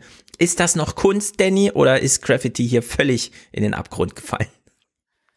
Willst du eine Rant-Version oder eine, eine, seriöse Version? Mach also, die seriöse, die dann ausbricht. Ich finde, in dem Beitrag fehlt einfach eine Aussage, jetzt um das einzuordnen künstlerisch. Und zwar stehen der Stuttgarter Hauptbahnhof unter Denkmalschutz, der wird renoviert. Das heißt, mhm. die Künstlerinnen und Künstler dürfen gar nicht überall sprühen, was der Beitrag vortäuscht, ja. sondern man sieht ja ein Bild, wo die an die Wand sprühen. Und das ist einer der, da waren vorher so Verkaufsflächen. Also die haben so Bütchen da weggemacht, so mit Glasfassaden. Ja. Und die sprühen an die alten Wände dieser Verkaufsräume. Der Rest des Bahnhofs ist tabu. Deshalb haben die Leinwände aufgehangen, so große, wo dann die Graffiti-Künstler sprühen können. Mhm. Aber wenn du mich fragst, Graffiti, die auf Leinwand gesprüht ist, die man nachher abhängen kann und als Bild verkaufen kann, ist kein Graffiti mehr, weil der Sinn des Graffitis, des illegalen des Tags, wir ja. dürfen nicht uns outen, wer wir sind, weil dann finden wir in der ganzen Stadt unsere Tags und wissen und dann werden wir zurückverfolgt ist damit eine obsolet. Also es ist eine Rentnerrepubliks-Graffiti. Ja. Und das gilt hier noch insbesondere, denn, jetzt ist mein Herz zerrissen, das, was ich vorhin die ganze Zeit gefordert habe, ja, dass man im Grunde ins Atelier, das ist in dem Fall der Bahnhof jetzt, eine kleine Tribüne aufbaut, wo sich Oma Erna nochmal hinsetzen kann, um zuzuschauen, wie das Bild entsteht. Das haben die in Stuttgart gemacht. Also in diesem Standbild hier für alle Audiohörer. Äh, hier sitzen, also hier sieht man die Graffiti-Wand, aber es ist so gefilmt, dass man nochmal die drei Omas, also zwei Omas und einen Opa sieht, wie sie zugucken, wie gesprüht wird. Ja? Also in der Hinsicht es ist, ich, ich sag mal so, äh, Kunst kann auch dann beginnen, wenn es ein bisschen aus dem Rahmen fällt, schon allein, weil es bunt ist. Und hier kann man sich was Großes, Buntes angucken. Ja? Vielleicht kann man es ein bisschen als Kunst durchgehen lassen. Und mir ist aufgefallen, die haben alle ja beim Sprühen eine Maske auf, damit sie Dämpfe nicht einhaben. Das fällt zu Corona-Zeiten gar nicht auf. Hm. Das stimmt. Das Aber die stimmt. Halle in Stuttgart ist auch groß. Ja. Ja, aber dass ich es abnehme, ich dachte wenigstens, es ist eine Wand, die dann irgendwann noch abgerissen wird, aber das ist sogar nur Leinwände. Ja, also wenn ich das richtig gelesen habe, ich war selber noch nicht mhm. da, aber ich fand es irgendwie ganz spannend, das Projekt, ist das wohl, also alle Wände tabu bis auf diese alten Ladengeschäfte und der Rest auf Leinwand halt. Und da ist die Frage, also nichts gegen die Künstler und Künstler natürlich, das macht Spaß und ist irgendwie eher Präsenz zeigen in der Stadt, wo man, wo man sprayt. Aber ganz so nehme ich den Beitrag natürlich nicht ab, wo es heißt, die wollen nicht erkannt werden, weil Sprayer so inkognito sind, kann ich mir nicht ganz vorstellen, dass sie dann trotzdem ihre Texte irgendwie dran stehen, keiner weiß, wer es gewesen ist. Ja, hier schreibt gerade Jelzin, oh je, jetzt fühle ich mich alt, weil mir gefällt's. Ehrlich gesagt, mir gefällt's auch. Als mich mein Vater fragte, der hatte auch mal so eine Ölmalphase, ähm, ob er mir was malen kann, da habe ich gesagt, dupliziere mir mal Alfred Gockel.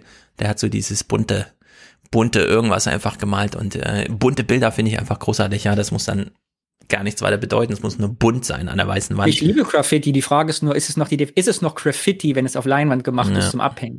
Oder ist es dann ein ein Gemälde. So, das müsste man mal, müsste man ein Kunsthistoriker definieren, das kann ich nicht. Genau, wenn man einfach nur ein Gemälde bestellt und dann auch geliefert bekommt, das halt gesprüht wurde, muss es ja nicht gleich in diesem. Na, muss Graffiti unbedingt auf einer festen Wand sein?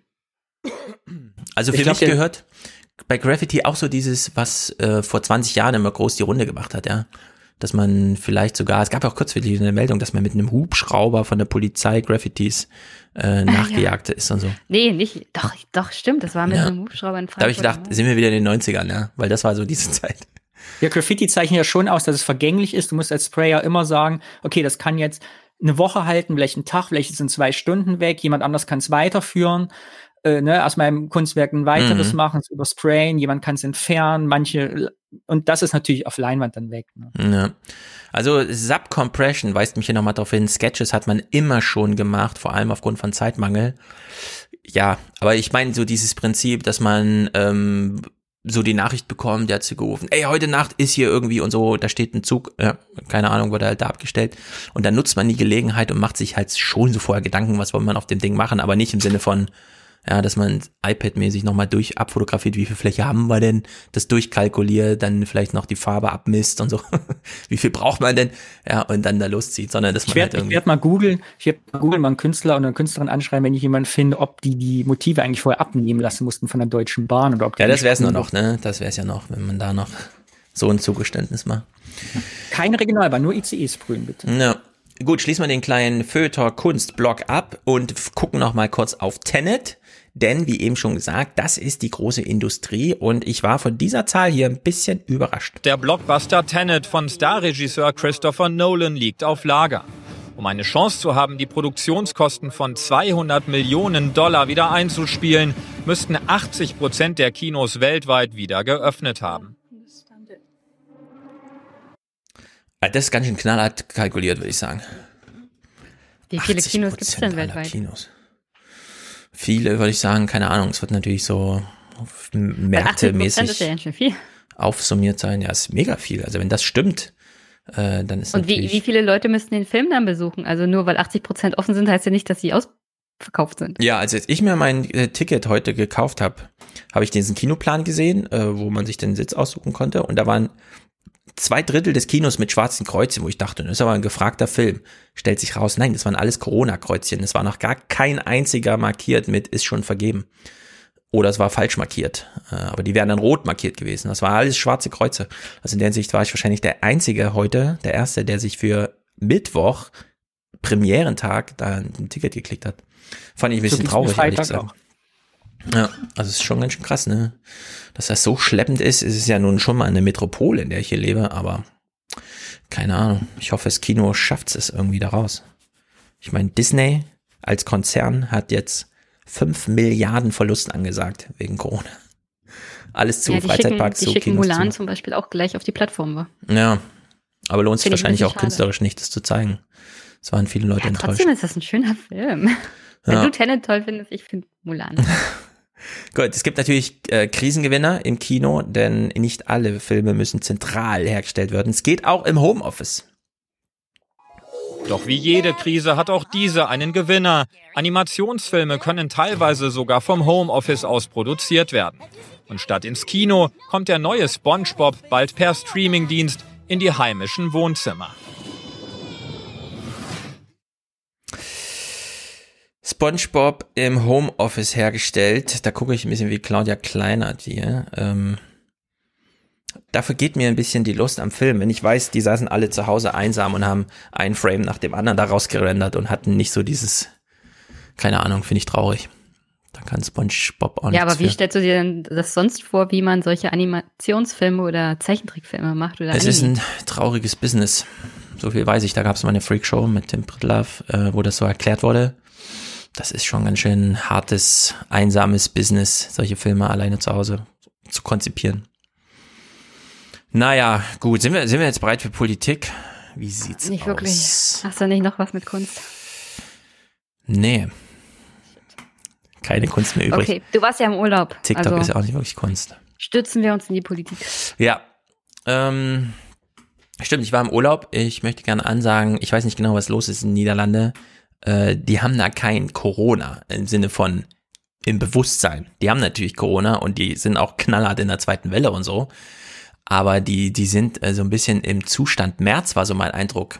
Im Supermarkt keine Maskenpflicht, keine Abstandsregeln, nichts. Ja, darin alle kreuz und quer durch, aber man kriegt den Einkaufswagen vorher desinfiziert wo wir alle schon im April von Kikole und Drosten, wie sie alle heißen, gelernt haben, also Schmierinfektionen sind vielleicht nicht so ganz entscheidend. Und dann kam die Aerosol-Aufklärung, ja, aber das scheint da irgendwie nicht niedergeschlagen zu sein. Also das war ganz, ganz, ganz, ganz skurril irgendwie. Aber bleiben wir mal bei Corona. Am 6.8. fanden alle ziemlich gut, dass es jetzt für Corona-Rückkehrer, also für Reiserückkehrer, Corona-Tests gibt und wie das so läuft. Sie kommen aus dem Urlaub in der Türkei, aus Kroatien, aus Bosnien-Herzegowina und sind froh, kurz hinter der Grenze einen Corona-Test machen zu können. sehr zufrieden. Wir haben uns gewundert, dass es so gut klappt und dass es wirklich einwandfrei läuft. Die Kinder müssen, werden jetzt am Mittwoch anfangen, ähm, zur Schule zu gehen. Und ja, es wird Test erwartet. Weil wir auch einfach die Sicherheit haben wollen, dass wir nichts mitnehmen. Denn wenn wir anfangen zu arbeiten, dann wäre das ja äh, nicht sehr sinnvoll. So, es macht ja schon Sinn, nur einmal die Woche Fernsehen zu gucken, ne? Weil dann hat man manchmal so Clips, die sind so ein bisschen älter und dann weiß man schon, wie die Pointe ist. Zwei Wochen später. Keine Ahnung, es gehen irgendwie 40.000 Tests verloren und davon auch 1.000 positive oder sowas, wie in Bayern. Und jetzt kriegen wir auch den Stress mit, es gibt zu wenig Kapazität und es wird alles eng und so. Aber hier am 6.8. hieß es noch, äh, ja, Test für alle jetzt und so, alle haben gute Laune und finden es auch super sinnvoll, weil es ist ja auch sinnvoll, äh, sich testen zu lassen, wenn man aus dem Ausland zurückkommt, weil dann weiß man, ne, wenn die Hälfte äh, des Infektionsgeschehen eh schon importiert ist, dann kann man dagegen was tun. Naja, hinzu kommt dann noch diese deutsche Eigenart zu sagen, also deutsche Corona-Tests sind irgendwie was Besondereres als andere Corona-Tests, die man ja auch machen könnte. Hier hören wir mal Ulrike Protzer, eine Virologin aus München, die sich heute vielleicht auch anders äußern würde. Wir haben hier in Deutschland eine sehr hohe Qualitätssicherung. Ich bin mir aber nicht ganz sicher, wie gut die Qualität aller Tests im Ausland dann auch wirklich ist. So, da würde ich sagen, das ist typisch deutsch, oder? Diese Idee von Ja. die deutsche Germany Qualität. first. Ja, wirklich. Wir können das Ja, irgendwie ist besser. Für die eigene Haltung, als die Frau eben sagte, mit dieser vernünftig, man kommt heim, man will ja nicht direkt wieder arbeiten gehen, den Test machen. Und Mhm. dann sitzt man da mit dieser Haltung, will diesen Test machen, macht ihn auch und dann sitzt man zu Hause und es kommt kein Ergebnis und es kommt kein. Also da muss man schon sehr gefestigt sein. Ja. Ja. Genau, also rückblickend äh, muss man ganz anders darauf blicken, ja, auf dieses, also wir Deutschen machen sowieso die besten Corona-Tests und ja, es gibt kostenlos für alle und das ist doch gar kein Problem. Ja, der, der Test ist ja auch nicht das Problem, Stefan. Mhm. Naja, so ein bisschen vielleicht doch, denn der Also Test doch, ist ja. also mit den Tests an sich gibt es ja noch ein Problem. Es gäbe ja noch, das hören wir ja gleich noch, günstigere Varianten und schnellere. Darauf will ich mal hinaus. Es gibt ja günstigere. In England sind sie schon zugelassen. In Amerika sagt man schon, naja, wenn ihr wisst, dass es so ungefähr hinhaut, ihr müsst jetzt nicht auf eine FDA-Approval-Sache warten, sondern ihr könnt es erstmal nutzen. Ja, da ist sozusagen mh, Emergency Containment First und Bedenken Second, weil da kann man immer noch mal gucken, ob es da nicht hinhaut oder so. Jedenfalls gibt's da schon Tests, äh, die auf Antigene gehen, also auf die, keine Ahnung, Proteine, die so hergestellt werden, falls man infiziert ist, äh, die sozusagen eine indirekte Testung machen. Nicht ganz so genau, aber eben auch nicht 50-50, sondern schon ne, immer noch ausschlaggebend. Bisschen billiger auch. Stellt sich raus, der Kikole, ne, in seinem 94. Podcast, hat hier schon mal, ähm, finde ich, richtig darauf hingewiesen, schon vor Wochen. Es wurde allerdings noch nicht so richtig thematisiert. könnte man Teststreifen, Flüssigkeiten und so weiter herstellen, damit jeder Bürger sich selbst zu Hause auf Coronaviren untersuchen lassen kann? Äh, Ja, die gibt schon, diese Teststreifen, die, die, die werden eben auch angeboten, nur die Firmen sind ganz verzweifelt, dass sie keiner kauft, weil es keine entsprechende Empfehlung von Bundesseite gibt und weil es ähm, auch deutlichen Widerstand bei den Ärzten gibt, die erhebliches verdienen an der PCR-Reaktion. Äh, Was? Wie viel denn so? Kekule hat das dann später nochmal ausgeführt. Ja, nicht Millionen, jedenfalls denkt man lieber in Milliarden. Karl Lauterbach fing ja dann auch schon an auf Twitter. Hier kurze Beschreibung des LAMP-Schnelltest ist in UK zugelassen. Technologie ist interessant, weil Kleinlabore in Schulen und Flughäfen betrieben werden können. Ähnlich genau wie PCR, Bruchteil der Kosten, weniger Reagenzien, bis zu 15.000 Tests am Tag pro Gerät. Und man fragt sich ein bisschen, wo sind diese Geräte? Warum sind die in Deutschland nicht zugelassen? Und jetzt denken sich natürlich viele, ja, der Kikole hat ja schon immer ja, gewettert. Nee. War schon immer neben nee, der nee. Spur. Das ist die Stellt sich Lobby. raus. Das ist die Lobby. Äh, genau, es gibt da einfach eine Lobby und wir hören mal so zwischen den Zeilen. Er macht es ein bisschen direkter auch, aber auch zwischen den Zeilen. Bei Maybert Illner saß dieser Jonas Schmidt Chanasit. Ich glaube, der ist in Hamburg da mit Virologe an diesem Tropeninstitut. Und er hat das auch mal so eingeflochten ins Gespräch. Nochmal die Frage, was denken Sie, kann man tun, um diesen Vorgang zu beschleunigen? Vor allen Dingen noch, um an die Diskussion anzuschließen, wir ersparen uns dann die Diskussion der Kosten, weil wir Absolut. sagen 5 Euro oder 1 Euro. Ja. Ne? Und das könnten wir durchaus auch bei den jetzt gängigen Testen durchsetzen. Da braucht es aber den entsprechenden politischen Willen, das auch gegenüber den Interessenvertretern denn so zu machen, dass man sagt, also wir bezahlen aber eben auch nur 5 Euro und man kann durchaus auch eben äh, ah, Sie sagen, dahinter steckt eben dann auch ein Interesse, ein wirtschaftliches Interesse, dass Ja, natürlich. Also man kann ja auf der 50 einen Seite glücklich sein, dass eben viele Niedergelassene und wir haben ja jetzt auch Firmen, die an den Flughäfen entsprechend den Service anbieten, dass das ja gemacht wird. Das ist ja auch eine große Hilfe, aber man darf natürlich auch nicht verschweigen, dass da Millionen Gewinne gemacht werden Mhm. mit diesen Testungen. Das ist ganz klar und äh, es gibt definitiv da natürlich Spielraum und das muss eben natürlich dann entsprechend diskutiert werden. Aber zurück zu den Schnelltesten, das wäre natürlich eine hervorragende Sache. Ja, mhm. Also sein Vorschlag ist, man könnte ja auch von politischer Seite dahin gehen und sagen, wir möchten hier kostenlose Tests für alle, Reiserückkehrer zum Beispiel, aber nur für 5 Euro. Wir zahlen euch nur 5 Euro, nicht 150. Vor allem nicht, Paul war jetzt hier, ne, der war ja in Hanau. Äh, der ging ja mit Zahnschmerzen zum Arzt und hat dann auf Twitter geschrieben, die meinten da, also 200 Euro. Wir müssen erstmal einen Corona-Test machen, 200 Euro bitte. Und das finde ich im August äh, 2020. Also, Ja, dazu, dazu habe ich übrigens einen Tweet, weil ich habe das von Paul tatsächlich aufgegriffen. Das Problem Mhm. ist natürlich auch hier, weil die Bundesländer das unterschiedlich handhaben. Ich glaube, in Bayern kommst du da ganz günstig bei weg. Und dann habe ich mal nachgeguckt, wie viel du für einen Hin- und Rückflug in so ein Risikogebiet in Spanien aktuell bezahlst. mhm. Wenn du nach Palma Hin- und Rückflug buchst, bezahlst du 55 Euro. Und dann wirst du am Gate sozusagen dann auf Corona schnell getestet, weil du kommst ja aus dem Ja. Risikogebiet. Also so ein kurzer Stippvisite Ja. in ein Risikogebiet ist günstiger, als dir in Berlin so einen Corona-Test zu besorgen. Und das Ergebnis war schneller da. ja, Muss nicht erst das das ganze ist Wochenende abartig. abwarten. Das, so abartig, dass wir das im August, Mhm. September immer noch nicht hingekriegt haben. Und selbst die Briten, die Corona am Anfang total vermasselt haben, haben den Schnelltest Mhm. hingekriegt. Ja. Muss man da jetzt wirklich fliegen oder kann man auch Au- Ausgang raus und wieder rein? durch Ja, die es reicht, das Zoll? Ticket zu kaufen und dann kommst du wieder reingelaufen.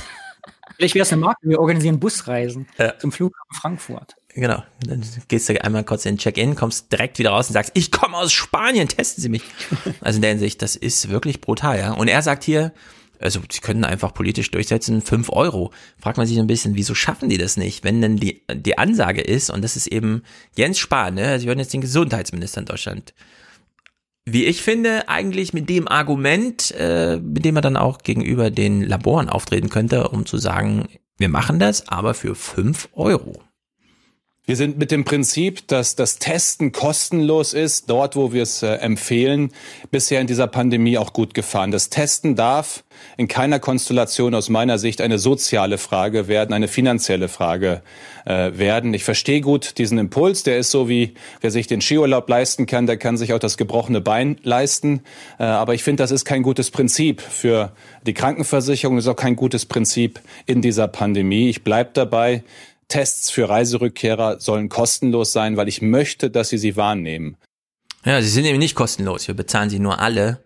Und ich finde, Ja, da könnte Tests man dann für auch. Bürgerinnen und Bürger, die sich keinen Urlaub leisten können, die kosten dann 200 Euro oder was? Was Mhm. ist denn das für eine Einstellung? Ja, ja es ist Weil das völlig ist banal. natürlich eine Frage von Geld und Einkommen, ob du so einen Test machen kannst oder Ja. nicht.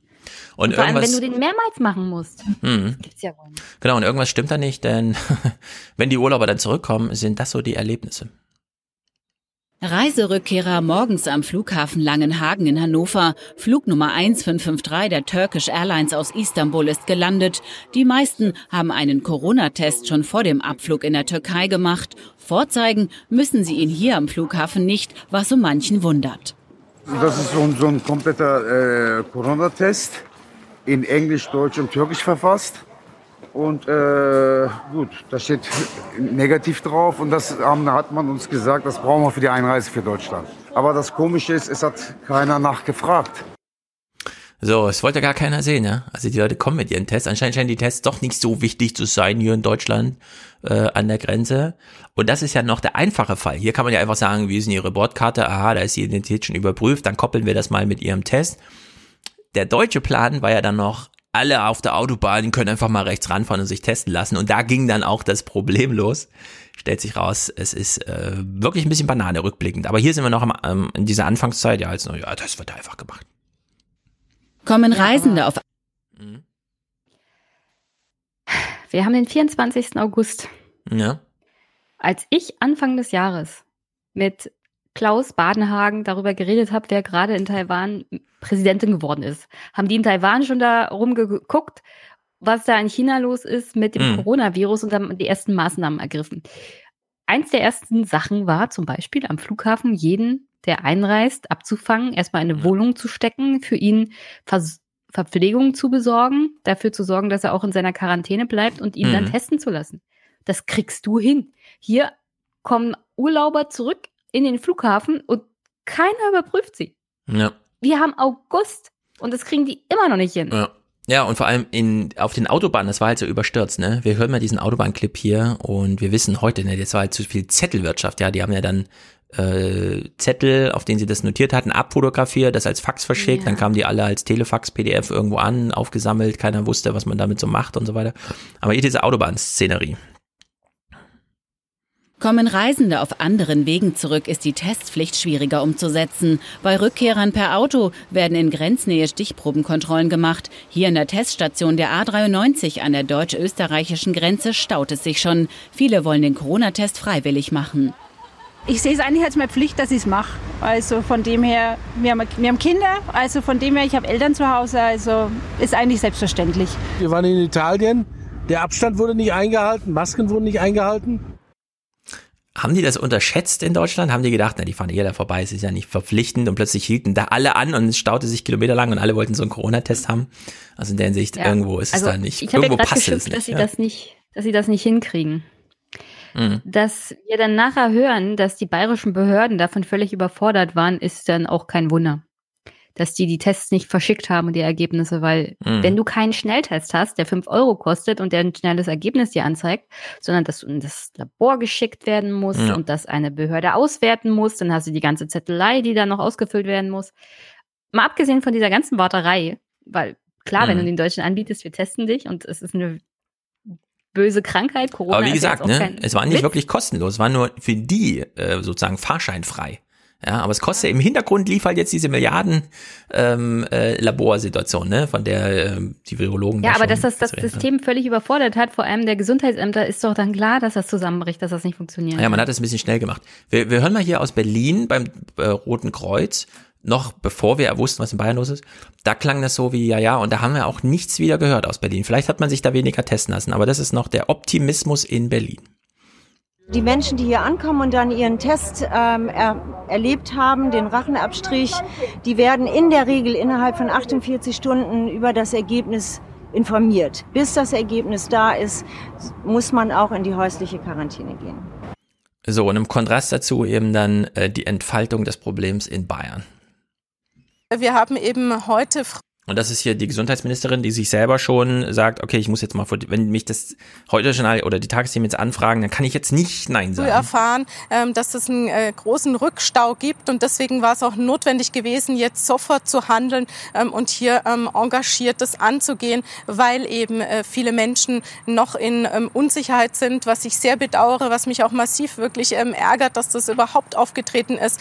Und ich äh, kann nur sagen, wir bedauern das sehr. Wir sind jetzt mit Hochdruck dran, ähm, hier Abhilfe zu schaffen. Ähm, es wird die ganze Nacht jetzt durchgearbeitet, ähm, damit äh, diejenigen, die positiv sind, bis morgen dann auch entsprechend ein Ergebnis haben. Und meine Leser hat es ehrlich gesagt, dass sie auch auf der Opferseite ist. Es wird jetzt immer so, wieso wurde sie nicht gefeuert und so weiter, aber ich glaube, sie ist auch auf der Opferseite, denn sie hat diesen Auftrag von Söder bekommen. Äh, sie musste das zu schnell organisieren. Die Gesundheits- die gesagt, wir können das machen, aber dann kommen erstmal nur Studenten und dann wird da so ein Zelt aufgestellt und dann haben die da tausend Blatt Papier und schreiben irgendwie Adressen auf und dass das dann am Ende, da muss ja nur einmal so ein Stapel runterfallen oder so, ja, und schon ist es alles durcheinander in deren Sicht. Tut ich kenne, mir sie ich auch kenne so ein bisschen keine leid. einzige deutsche Behörde, die es schafft, innerhalb von 48 Stunden überhaupt irgendeinen Brief, Brief rauszuschicken. Ja. Ich würde halt das sagen, ist doch Wahnsinn, Ja. sowas zu behaupten. also ich, Deswegen braucht man ja gerade diese Schnelltests, weil du nicht ewig lange auf die Labore warten kannst und die Behörden brauchen dann wenigstens noch drei Tage, um das zu verarbeiten. Ja. Na, Im Idealfall kriegt man einen Test ausgehändigt, den man dann bei sich behält, mit sich führt, bis er dann nach zwei Stunden ein Ergebnis anzeigt, dann fotografiert man das über die App ab und sagt Bescheid. Aber dieses, das muss das ins Labor und dann wieder zurück und so. Ich Ja. glaube, die waren Und alle ja äh, überrascht Problem. davon, dass es so viele halt in Anspruch genommen haben, ja. Und dann saßen die halt da und mussten einen Test nach dem anderen machen und kamen dann halt nicht mehr damit zu, äh, zu Rande, ja. Also in der Hinsicht, ich glaube, es sind ganz viele Opfer im Spiel, eben auch politische Opfer, nämlich diese Melanie Hummel, die mir echt so ein bisschen leid tut. Aber dann müsste doch die Konsequenz aus diesem ganzen Chaos sein, dass der politische Wille jetzt da ist für die Schnelltests. Genau, und da steht, glaube ich, diese PCR-Lobby, sage ich jetzt mal so ein bisschen, ja, weil das ist einfach ein mega Business, das kann man sich gar nicht vorstellen. Ja, Ähm, ist schädlich. ja, ich glaube jedenfalls, die waren wirklich überrascht, dass es so viel Freiwillige gab, denn, und das ist wirklich erstaunlich, ja, diese Politbarometerzahlen, die wir zu diesen äh, Reiserückkehrertests hier haben. Die Testpflicht für Reiserückkehrer, die toppt wirklich alles. 93 Prozent finden eine solche Testpflicht richtig. Also wirklich fast die gesamte Bevölkerung. So, und jetzt sind wir wieder im alten Modus, denn wofür interessiert sich jetzt der Fernsehjournalismus? Hierfür. Wer trägt denn jetzt die Verantwortung für das? Sie oder Ministerpräsident Söder? Es ist wichtig, dass wir jetzt ähm, die Problematik erkannt haben und uns entsprechend drum kümmern ähm, und dass wir hier eben ähm, diese Verantwortung annehmen und uns von Bayern her hier engagiert zeigen. Ja, und dann kann sie selber nur die Wahrheit sagen. Wir müssen jetzt erstmal engagiert zeigen. Auch wenn wir das Problem, wie wir dann wieder Tage später erfahren haben, leider nicht lösen konnten. Die Tests blieben verschwunden, also jedenfalls die Zuordnung blieb verschwunden. Ich frage mich sowieso, ja, man fährt dahin, die haben dann die Adresse aufgeschrieben, ja, leserlich oder was? Ist ja schon die erste Frage. Hat man es leserlich aufgeschrieben, wer man ist und so? Also vielleicht konnten die es einfach gar nicht zuweisen. kann mir jedenfalls nicht vorstellen, dass sie sich alle da in den Laptop haben schreiben lassen, ja, wie die richtige Adresse ist, damit es dann auch äh, funktioniert. Wir hätten Naja. mal beim Deutschen Roten Kreuz anfragen sollen, wie sie das mit den Blutspenden machen. Da wird der Blutspenderausweis sozusagen eingescannt und dann sind da die Daten und dann können sie das alles nachvollziehen. Naja, ich meine, die hatten ja einen Plan, das richtig zu machen. Die machen es ja auch jetzt richtig. Nur die Ansage war halt, ihr müsst das in 48 Stunden fertig haben und nicht in einer Woche, ja, weil das waren Das genau war diese, so diese zwei, drei Tage, die es da, die es da so gesprengt hat. Naja, tags drauf ist dann auch noch Söder nochmal in den Ringen gesprungen. Ich fand, er hat es ganz gut gemacht. Krisenmanagement in der bayerischen Heimat. Die Panne, die passiert ist, ist sehr ärgerlich und auch bedauerlich. Und es ist auch nicht der Anspruch, den Bayern an sich selbst hat und an unsere Verwaltungshandlung. Es tut der gesamten Staatsregierung leid, dass diese Fehler passiert sind, der Ministerin, aber mir auch ganz persönlich, dass jetzt viele Menschen verunsichert sind. Ja. Nimmst dir so einen hallenden Raum, wo keiner gerne zuhört und sagst deinen Spruch auf. Es ist eine Entschuldigung, das hört man selten von Politikern. Und nimmst damit. Das wird ihm nicht lange anhaften. Glaube ich auch. Und er hat vor allem damit auch seinen Konkurrenten den Wind aus den Segeln genommen. Denn wenn die Antwort, und man hat ja nur wirklich den einen Tag Zeit zu reagieren, ja, wenn du irgendwie sagst, also da kommt dann der Tagesthemenjournalist und fragt, haben können Sie dazu was sagen, Frau Baerbock? Und dann sagt sie, ja, mache ich morgen, dann ist es schon nämlich nicht mehr interessant. Also man muss dann sofort eine gute Antwort haben. Und ich finde, die Opposition hat hier keine guten Antworten. Fehler passieren, gerade auch in der Krisensituation. Das kann keiner ausschließen. Was mich stört, ist, dass eigentlich seit Montag bekannt Das ist die FDP. war, dass da die Beschwerden in der Presse auch schon waren, dass so lange das quasi unter den Teppich gehalten worden ist von Seiten der Staatskanzlei, auch von Seiten des Gesundheitsministeriums, dass man jetzt, wo es wirklich klar ist, dass es lichterloh brennt, dass man dann erst sagt, wir haben hier ein Problem, wir geben es zu. Wer sich dann als Ministerpräsident immer wieder gerne auch als der große Krisenmanager selbst inszeniert und sich permanent selbst auf die Schulter klopft, der steht auch in der Verantwortung, dass man nicht nur verspricht, sondern dann auch wirklich umsetzt. Herr Söder hat in den letzten beiden Tagen gezeigt, dass er nicht krisenfest ist. Er hat ähm, sich immer wieder auch versucht zu profilieren auf Kosten anderer Bundesländer. Er hat Herrn Laschet kritisiert vor wenigen Tagen erst für das Konzert in Düsseldorf. Ähm, und jetzt merkt man, ein bisschen mehr Demut tut gut. Tja, wen wählen wir jetzt? Söder. Der hat selbst diese Krise seiner Regierung besser gemanagt als Klingbeil den Wahlkampf von Olaf, Hm. von Martin Schulz. Also, wenn man Krisenmanager kritisieren möchte, sollte man schon ein besserer Krisenmanager sein und das ist Lars Klingbeil nun mal nicht. Nee. Ähm, Söder hat das clever gemacht, muss man mal so sagen. Selbst die Gesundheitsministerin hat er nicht entlassen. Also ich Das weiß nicht, ob da was Höhe dran ist, dass sie gewesen, dreimal ihren Rücktritt angeboten hat und er dann ausgeschlagen hat. Aber ich Auch mein- das kann man ihm tatsächlich positiv auslegen. Aber sie ist ja da wirklich an ihr ausführendes Organ, ihr ja. die Sie kann da gar Möglichkeit nichts gibt, äh, da ihre Fehler zu beseitigen. Und an der Situation an sich war sie selber sogar noch nicht mal wirklich schuld, sondern die Behörden waren damit völlig überfordert. Ja. Danny, hast du mal einen Corona-Test gemacht? Ja. Ehrlich? Durch die Nase? Ja. Äh, nee, Blut abgenommen habe ich bekommen. Ah, Blut es gab so zu Anfangszeiten im April, Mhm. Mai, äh, gab es mal, oder gibt es jetzt noch so, so Geschäftsmodelle, wo man für 50 Euro so einen Test machen konnte, der ins Labor geschickt worden ist. Mhm. Und habe ich ihn damals gemacht, war aber negativ. Ja, das ist gut. Ähm, Ich äh, habe ja äh, mein eigenes Wissen. Ich, ich glaube ja, ich habe für mich eine These, was da in Bayern passiert ist. Ne? Ja. Wollt ihr die hören? ja, hör mal, Meine äh, sag mal. Ja. Ich habe ja jahrelang, ich hab in der AIDS-Hilfe war ich ja engagiert in Köln und bin es ja immer noch. Wir haben ja so schnell und da machen wir PCR-Tests durchaus. Nicht verkehrt. Aber normalerweise, wie ich es kenne, nimmt man halt die Daten des, des, des Probenspenders oder Spenderin auf und dann kommt ein Code auf diese, auf diesen abgenommenen Blut oder auf den Wattestäbchen, was auch immer. Und Mhm. dann wird's getrennt in dem Moment. Dann hat quasi das Labor kriegt nur diesen Code und weiß gar nicht, von wem das eigentlich ist. So kenne ich das. So. Meine Vorstellung ist jetzt, die haben 40.000 Proben dahin geschickt. Jetzt kriegen die 40.000 Codes zurück, so QR-Codes oder äh, Kürzel. Und dann haben die einfach gedacht, scheiße, wir haben das hier nur auf Papier als Fax, was die Leute selber ausgefüllt haben und mussten jetzt 40.000 Codes, 40.000 Papierblättern, die nicht geordnet waren, zuordnen. Das ist so Mhm. meine These. Und dann mussten die auf einmal da 100 Leute ransetzen und dann dauert's halt. Ne? Ja. Ja, vor allem, weil diese die 100 Leute hat so eine Gesundheitsamt gar nicht. Weil ich musste nämlich direkt dran denken, weil ich habe das früher immer viel gemacht, so ehrenamtlich haben wir da diese Proben und so, da musste man echt akkurat aufpassen, weil wir ja nichts das durcheinander gerät, dann hast du diese Kürzel, dann musst diese Aufkleber draufkleben, musst dich echt konzentrieren. Und bei dieser Menge, wenn du dann nur handschriftliche Notizen hast, die nicht verschlagt wurden, sondern wo die Codes zumindest in einer Excel-Tabelle hast, stelle ich mir das total die Hölle vor, weil wir haben davon 30, 40 Stück am Tag gemacht und das war schon echt Konzentration. Ja, es gibt ja manche junge Leute, die haben die ganze Küche voller ähm, Postkarten hängen. Da kann man sich den Spaß mal machen, zehn Postkarten ähm, zufällig auswählen. Da steht überall dieselbe Adresse auf, die sind ja alle da angekommen. Ja, und da kann man das mal vergleichen, wie unterschiedlich man so Adressen schreiben kann. Und das am Ende, wenn 93 Prozent der Deutschen sagen, also ich finde das voll super mit diesem Test, ich würde auch gleich einen machen, dann stehen die an der Autobahn an, ja. Und wie erhebt man diese Daten? Also das scheiterte wirklich an dieser Datenerhebung. Man hat das halt so handschriftlich irgendwie, also ich bin der und der und so, ja. Und wir wissen alle, wie wir die Dinger im ausfüllen, wenn wir da im Restaurant sind oder so. Ich glaube, das hat ja, alles super funktioniert, außer diese Daten. Also, das hast normalerweise, wo du sagst, dann machen wir in der Woche 50 von auf einmal 40.000. Ja, genau, halt ist einfach zu viel. Zahlen.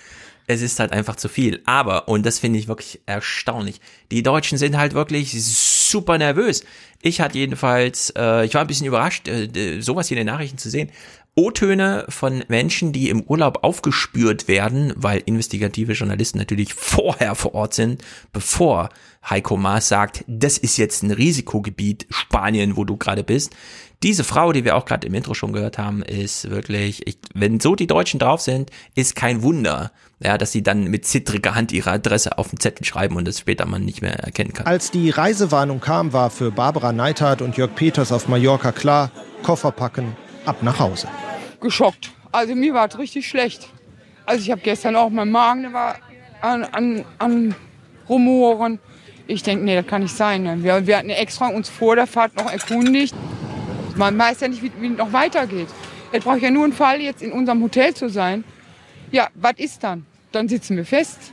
Dann müssen sie ja wahrscheinlich 14 Tage da bleiben, dann in Quarantäne. Ja, und ich bleibe keine 14 Tage da in dem Hotel in Quarantäne ja, für 50 Euro hinfliegen und 199 Euro die Woche, da ging das mal, aber zwei Wochen in dieser Bruchbude, das halte ich nicht aus. Ja, wirklich. Gibt's nicht so einen Running Gag das Hotel darüber? muss grausam sein, ja. Ja, das so, äh, ähm, wie heißt das, All-Inclusive-Urlauber sowieso in so einer Art Quarantäne da sind, ja. Und das dann halt nochmal zwei Wochen länger ist doch, aber gut, sie hat sich darüber beschwert und fand es auch nicht gut. Ja, aber ich glaube, jetzt kommt was anderes noch durch. Also mhm. du hast ja gesagt, die Deutschen sind total nervös und so. Und ich glaube, da ist was dran, weil ich habe mit mm. Paul aus seinem Urlaub da ist was dran, podcastet. Ja. Und der hat erzählt, die Leute in, also er war in Griechenland, die Leute vor Ort sind total nervös, aber die Deutschen, wenn er in Berlin ist, da sind sie auch alle nervös, wenn er irgendwie, irgendwie ist gespannt. Die Luft ist die ganze mhm. Atmosphäre ist angespannt. Alle haben, wissen nicht, wie geht's mit Corona weiter, wie wird's mit der Wirtschaft, kommt noch ein Lockdown. Wenn noch ein Lockdown kommt, sind wir dann unseren Job endgültig los. Wie lange geht ja. das noch mit der Kurzarbeit? Es ist sehr, sehr viel Ungewissheit. Und wenn dann Leute zur Entspannung in den Urlaub fahren und dann zu hören kriegen, also das hier ist hier Risiko, Risikogebiet und mhm. wir wissen aber nicht, ob sie nach Hause können oder nicht, oder ob sie dann noch zwei Wochen festsitzen und wenn sie da zwei Wochen festsitzen, ob sie dann noch ihren Job haben, wenn sie nach ja. Deutschland kommen. Also diese ganze Ungewissheit, was passiert mit Corona, was passiert mit der Wirtschaft, was passiert mit Schulen, mhm. das ist alles noch nicht weg. Ich genau. finde es vor allem im kleineren Rahmen auch noch, also für mich zum Beispiel als Künstler, ich mache normalerweise mein Atelierfeste dreimal im Jahr. Mhm. Ich hätte jetzt Sommerfest gehabt, da kommen 100 Leute, lade ich ein, wir betrinken uns mal eine schöne Vernissage. Und dadurch, dass wir im Moment ja noch wenig Fälle haben und so wenig Cluster, merke ich, ich habe ja viele Freunde auch in der Gastro, Gastronomie, dass du, dass es auch diese Nervosität hängt so in der Luft, dass man man, dass man immer Sorge hat, man ist schuld, dass der nächste Ausbruch kommt. Also ich habe immer so Angst, ich stehe im Kölner Stadtanzeiger mit Atelierfest, irgendwie 20 Infizierte oder äh, was ich, Kölner Kneipe. Also man, das ist, das schwingt auch, finde ich, gesellschaftlich. Danny, so mit. Danny ist schuld. Riesenausbruch bei Danny im Atelier. Falsch, wenn man Angst, dass der nächste in der Zeitung steht. Ja, genau. Mhm. Aber das merke ich so in meinem Umfeld immer, dass so gerade so die kleinen Geschäfte, Läden, Veranstaltungen, dass mhm. das Theater auch daran halt echt Angst hat. Ja, dieses allererste Restaurant, was da aufgefallen ist in Norddeutschland mit, ähm, die haben halt Eröffnungsfeier gemacht und plötzlich hatten alle Corona. Das wurde auch schon bewusst so ein bisschen hoch aufgehangen, damit den die Botschaft ist dann klar, ja. Sowas reicht halt als Superspreading-Event. Damals war es auch gar keine Debatte über Superspreading, aber da wurde halt schon mal äh, der Tenor so gelegt. Was ich hier so interessant finde, ist ein zweiter Urlauber-O-Ton, auch von vor Ort, wo ich mir inhaltlich auch ein bisschen gedacht habe, das kann ja wohl nicht wahr sein. Ich glaube, nicht nur bei mir, sondern auch bei vielen anderen Arbeitgebern wird da keine Euphorie äh, entstehen, wenn man nach Hause kommt aus dem Urlaub und äh, in Quarantäne muss. Aber wie gesagt, das war nicht so geplant. Wir hatten im, Mai schon gebucht und da war in, auf, auf den Balearen noch gar nichts von, von Corona, die, die Sprache. Im Mai hat er gebucht. Was war im Mai? Und zwar historisch, einmalig, erstmalig, wird auch nicht wieder kommen, hätte man sich überhaupt nicht vorstellen können. Bis 14. Juni galt eine weltweite Reisewarnung. Ja. Er hat im Mai gebucht. Also weltweit, ich wusste nicht, dass Baleare dazugehört. Ja. Das ist wirklich grandios. Das, ähm, also jetzt im August, keine Ahnung, ich hatte im Mai nachgeguckt, da war noch nichts von Corona auf den Balearen, ja. Es gab eine weltweite Reisewarnung und er hat trotzdem damals gebucht und ist jetzt so ein bisschen erschrocken, dass es vielleicht Quarantäne gibt, ja. also, weißt du was? Hinsicht, der hat im Mai gebucht, weil es billig war. Wahrscheinlich. Und er sich gedacht hat, er macht sich da ein Schnäppchen, bis August ist mhm. alles vorbei. Ja, das sind und so im Reisebüro. Hat natürlich, die hatten ja alle zu. Röhre. Stimmt, er hat dann noch schnell online irgendwie hier den ja, die Aktionen wahrscheinlich mitgenommen, dass man überhaupt im Mai buchen konnte. Also nicht nur äh, so rein angebotsmäßig, sondern das ist ähm, auch mental, ja. Im Mai war doch noch wirklich Stress. Und so, also gut. Ja, für mich war zweimal im Hotel irgendwie in der Zeit, Juni, Juli. Und du hast Mhm. ja eigentlich über immer diese Warnung gekriegt. Achtung, Reisewarnung oder Achtung, selbst innerhalb Ja. Deutschland, wo stand, wir nehmen keine Verantwortung, wenn sie jetzt etwas buchen, was nicht Ja. stattfindet und so. Mhm. Da muss man viel weggeklickt haben. Ja, also im, im Mai eine Reise zu buchen, bei der man sich jetzt, also damals war da keine Rede von, ja, das ist wirklich, das sprengt, da, da muss man sich wirklich nur den ganzen Tag auf ähm, TikTok rumtreiben oder so, ja, um das bewusst zu umgehen. Kommt jetzt ein neuer Lockdown? Ist es alles gerechtfertigt? Diese Panik und so weiter. Die Nachrichten waren da hochinteressant. Jens Spahn, unser Bundesgesundheitsminister, wird hier mal gefragt. Hallo, Herr Spahn, Sie als Verantwortlicher, kommt denn mal, wie sieht's denn aus und so? Und seine Antwort, er, er schlawinert sich so ein bisschen rum. Ich glaube, er hat die Spezialherausforderung. Er muss zum einen so diesen mentalen Druck hochhalten, weil nur so schafft man's.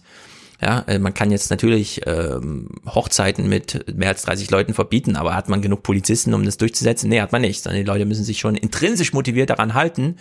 Gleichzeitig kann man aber jetzt nicht ähm, sozusagen den Leuten ähm, ernsthaft androhen, es kommt ein neuer Lockdown, weil den wird es natürlich nicht geben. Und Jens Spahn schwimmt hier so ein bisschen ja zwischen diesen beiden Polen hin und her. Äh, was jetzt auch die weitere Dynamik angeht. Wenn wir uns jetzt stabilisieren auf einem bestimmten Niveau, dann können wir damit umgehen. Wenn die Zahlen weiter steigen, dann kommt es auf uns alle an, äh, im Alltag aufeinander zu achten und in weitere Maßnahmen äh, tatsächlich auch nicht nötig zu machen. Und wir steigen ja werden auch das schon.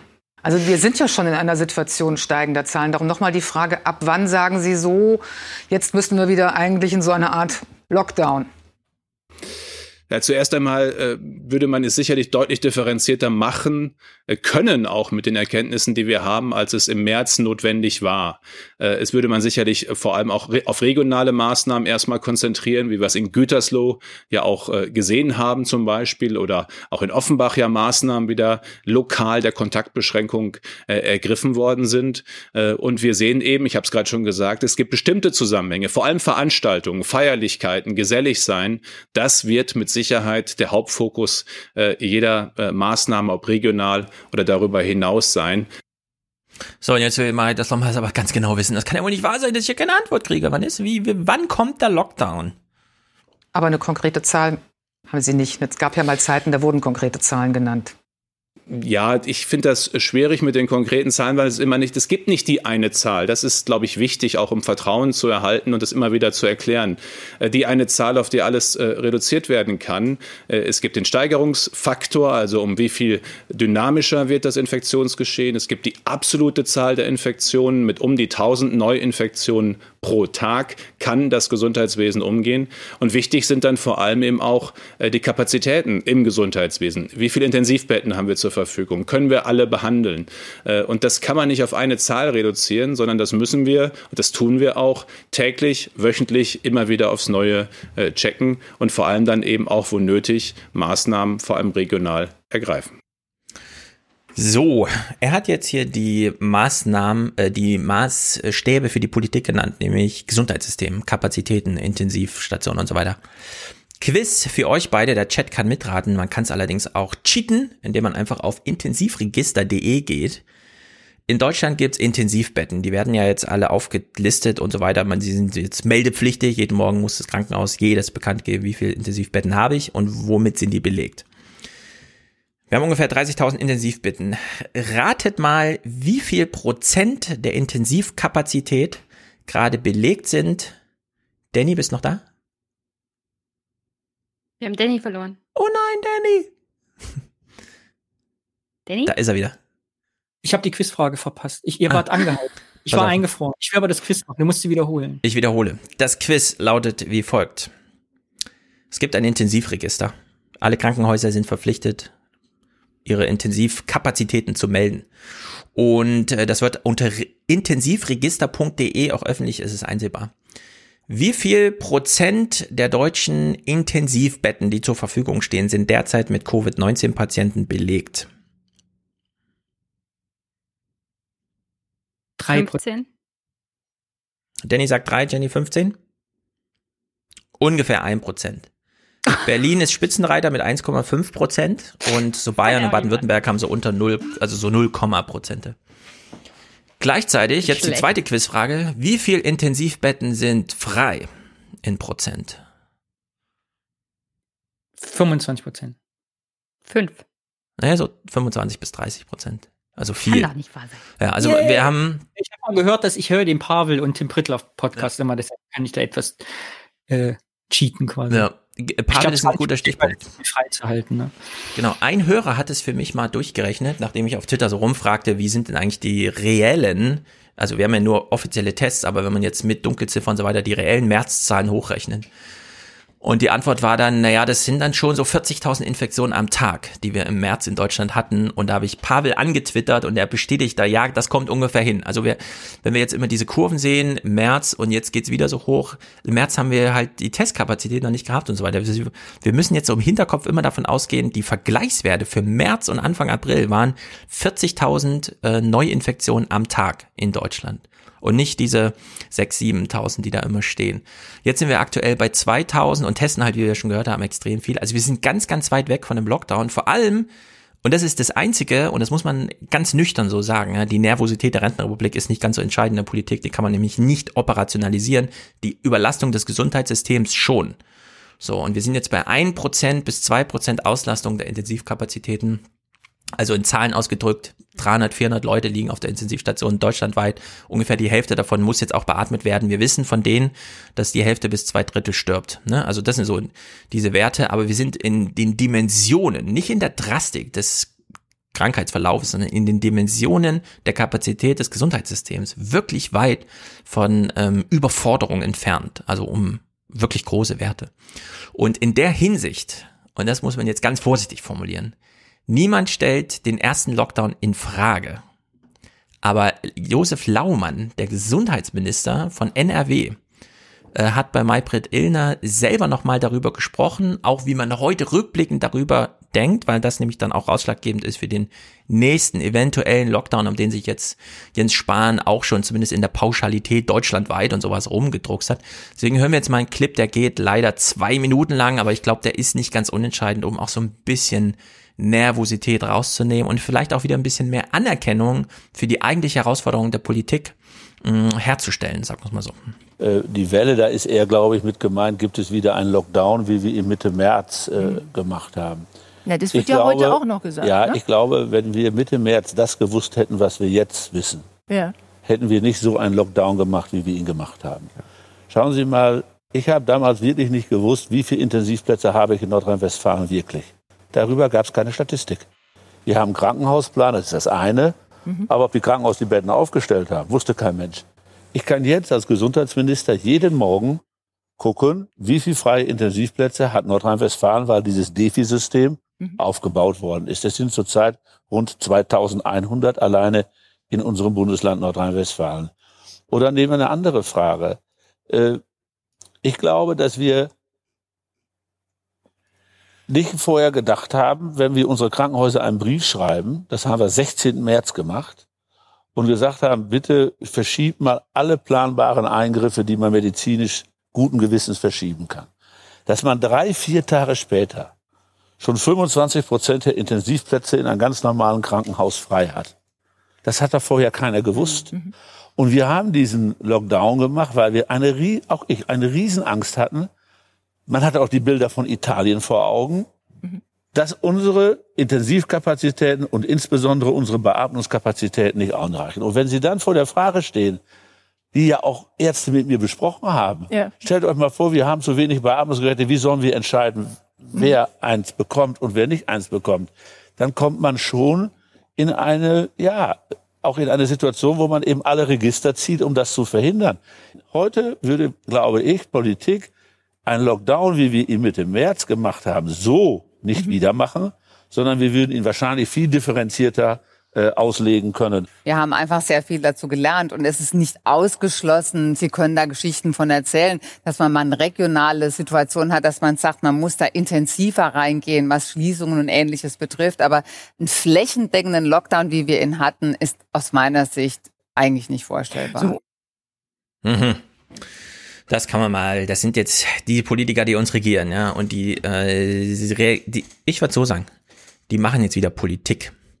Die sind jetzt nicht mehr aufgrund von Wissensmangel, ähm, Zeitmangel und so weiter darauf angewiesen, Notfallmaßnahmen zu machen, sondern die können jetzt abwägen. Die sitzen jetzt zusammen, die kennen jetzt das Problem, die kennen so Lösungsstrategien im Vergleich. Das ist nicht mehr alternativlos, sondern die können jetzt wieder politisch entscheiden. Und politisch äh, lässt sich kein was weiß ich, deutschlandweite Schulschließung oder sowas. Da muss jetzt keiner drauf warten. Und da sind auch viele Twitter-Witze im Sinne von, was macht ihr beim nächsten Lockdown und so. Ja, die kann man auch einfach äh, sich schenken, sagen wir es mal so. Denn das führt zu so einem Stress, den keiner halt, braucht. das Problem ist halt, dass sie nicht diesen Wissensstand hatten, dass sie gar nichts wussten und dass Genau. Ungewissheit da war. Und deswegen war der erste Lockdown auch entsprechend richtig, Ja, genau. weil er äh, die Ja, der- Angst Gottes nicht der war alternativlos, nur so in die Politiker sagen, getrieben hat, sondern auch in die Gesellschaft. Und das war absolut notwendig zu dem Zeitpunkt, Ja, damit ah. sich alle mal ein bisschen distanzieren. War absolut alternativlos. Es gibt keine andere Möglichkeit. Man hätte nichts anderes machen können. Ja, man musste diese Notfallmaßnahme ergreifen, denn man muss ja was tun. Und man weiß, wenn man das alles runterfährt, Läden zumacht, Schulen zumacht und alle Großveranstaltungen verbietet, also wirklich alle, dann äh, führt das halt dazu. Ich weiß nicht, wie es euch ging, aber die Anfangszeit bei mir Corona war immer geprägt von, dass ich immer zu Hause saß mit meinem Freund und dachte, hättest du vor zwei Wochen gedacht, dass das und das Ja. passiert? So, ne? Immer dann wieder, hättest du letzte Woche noch gedacht?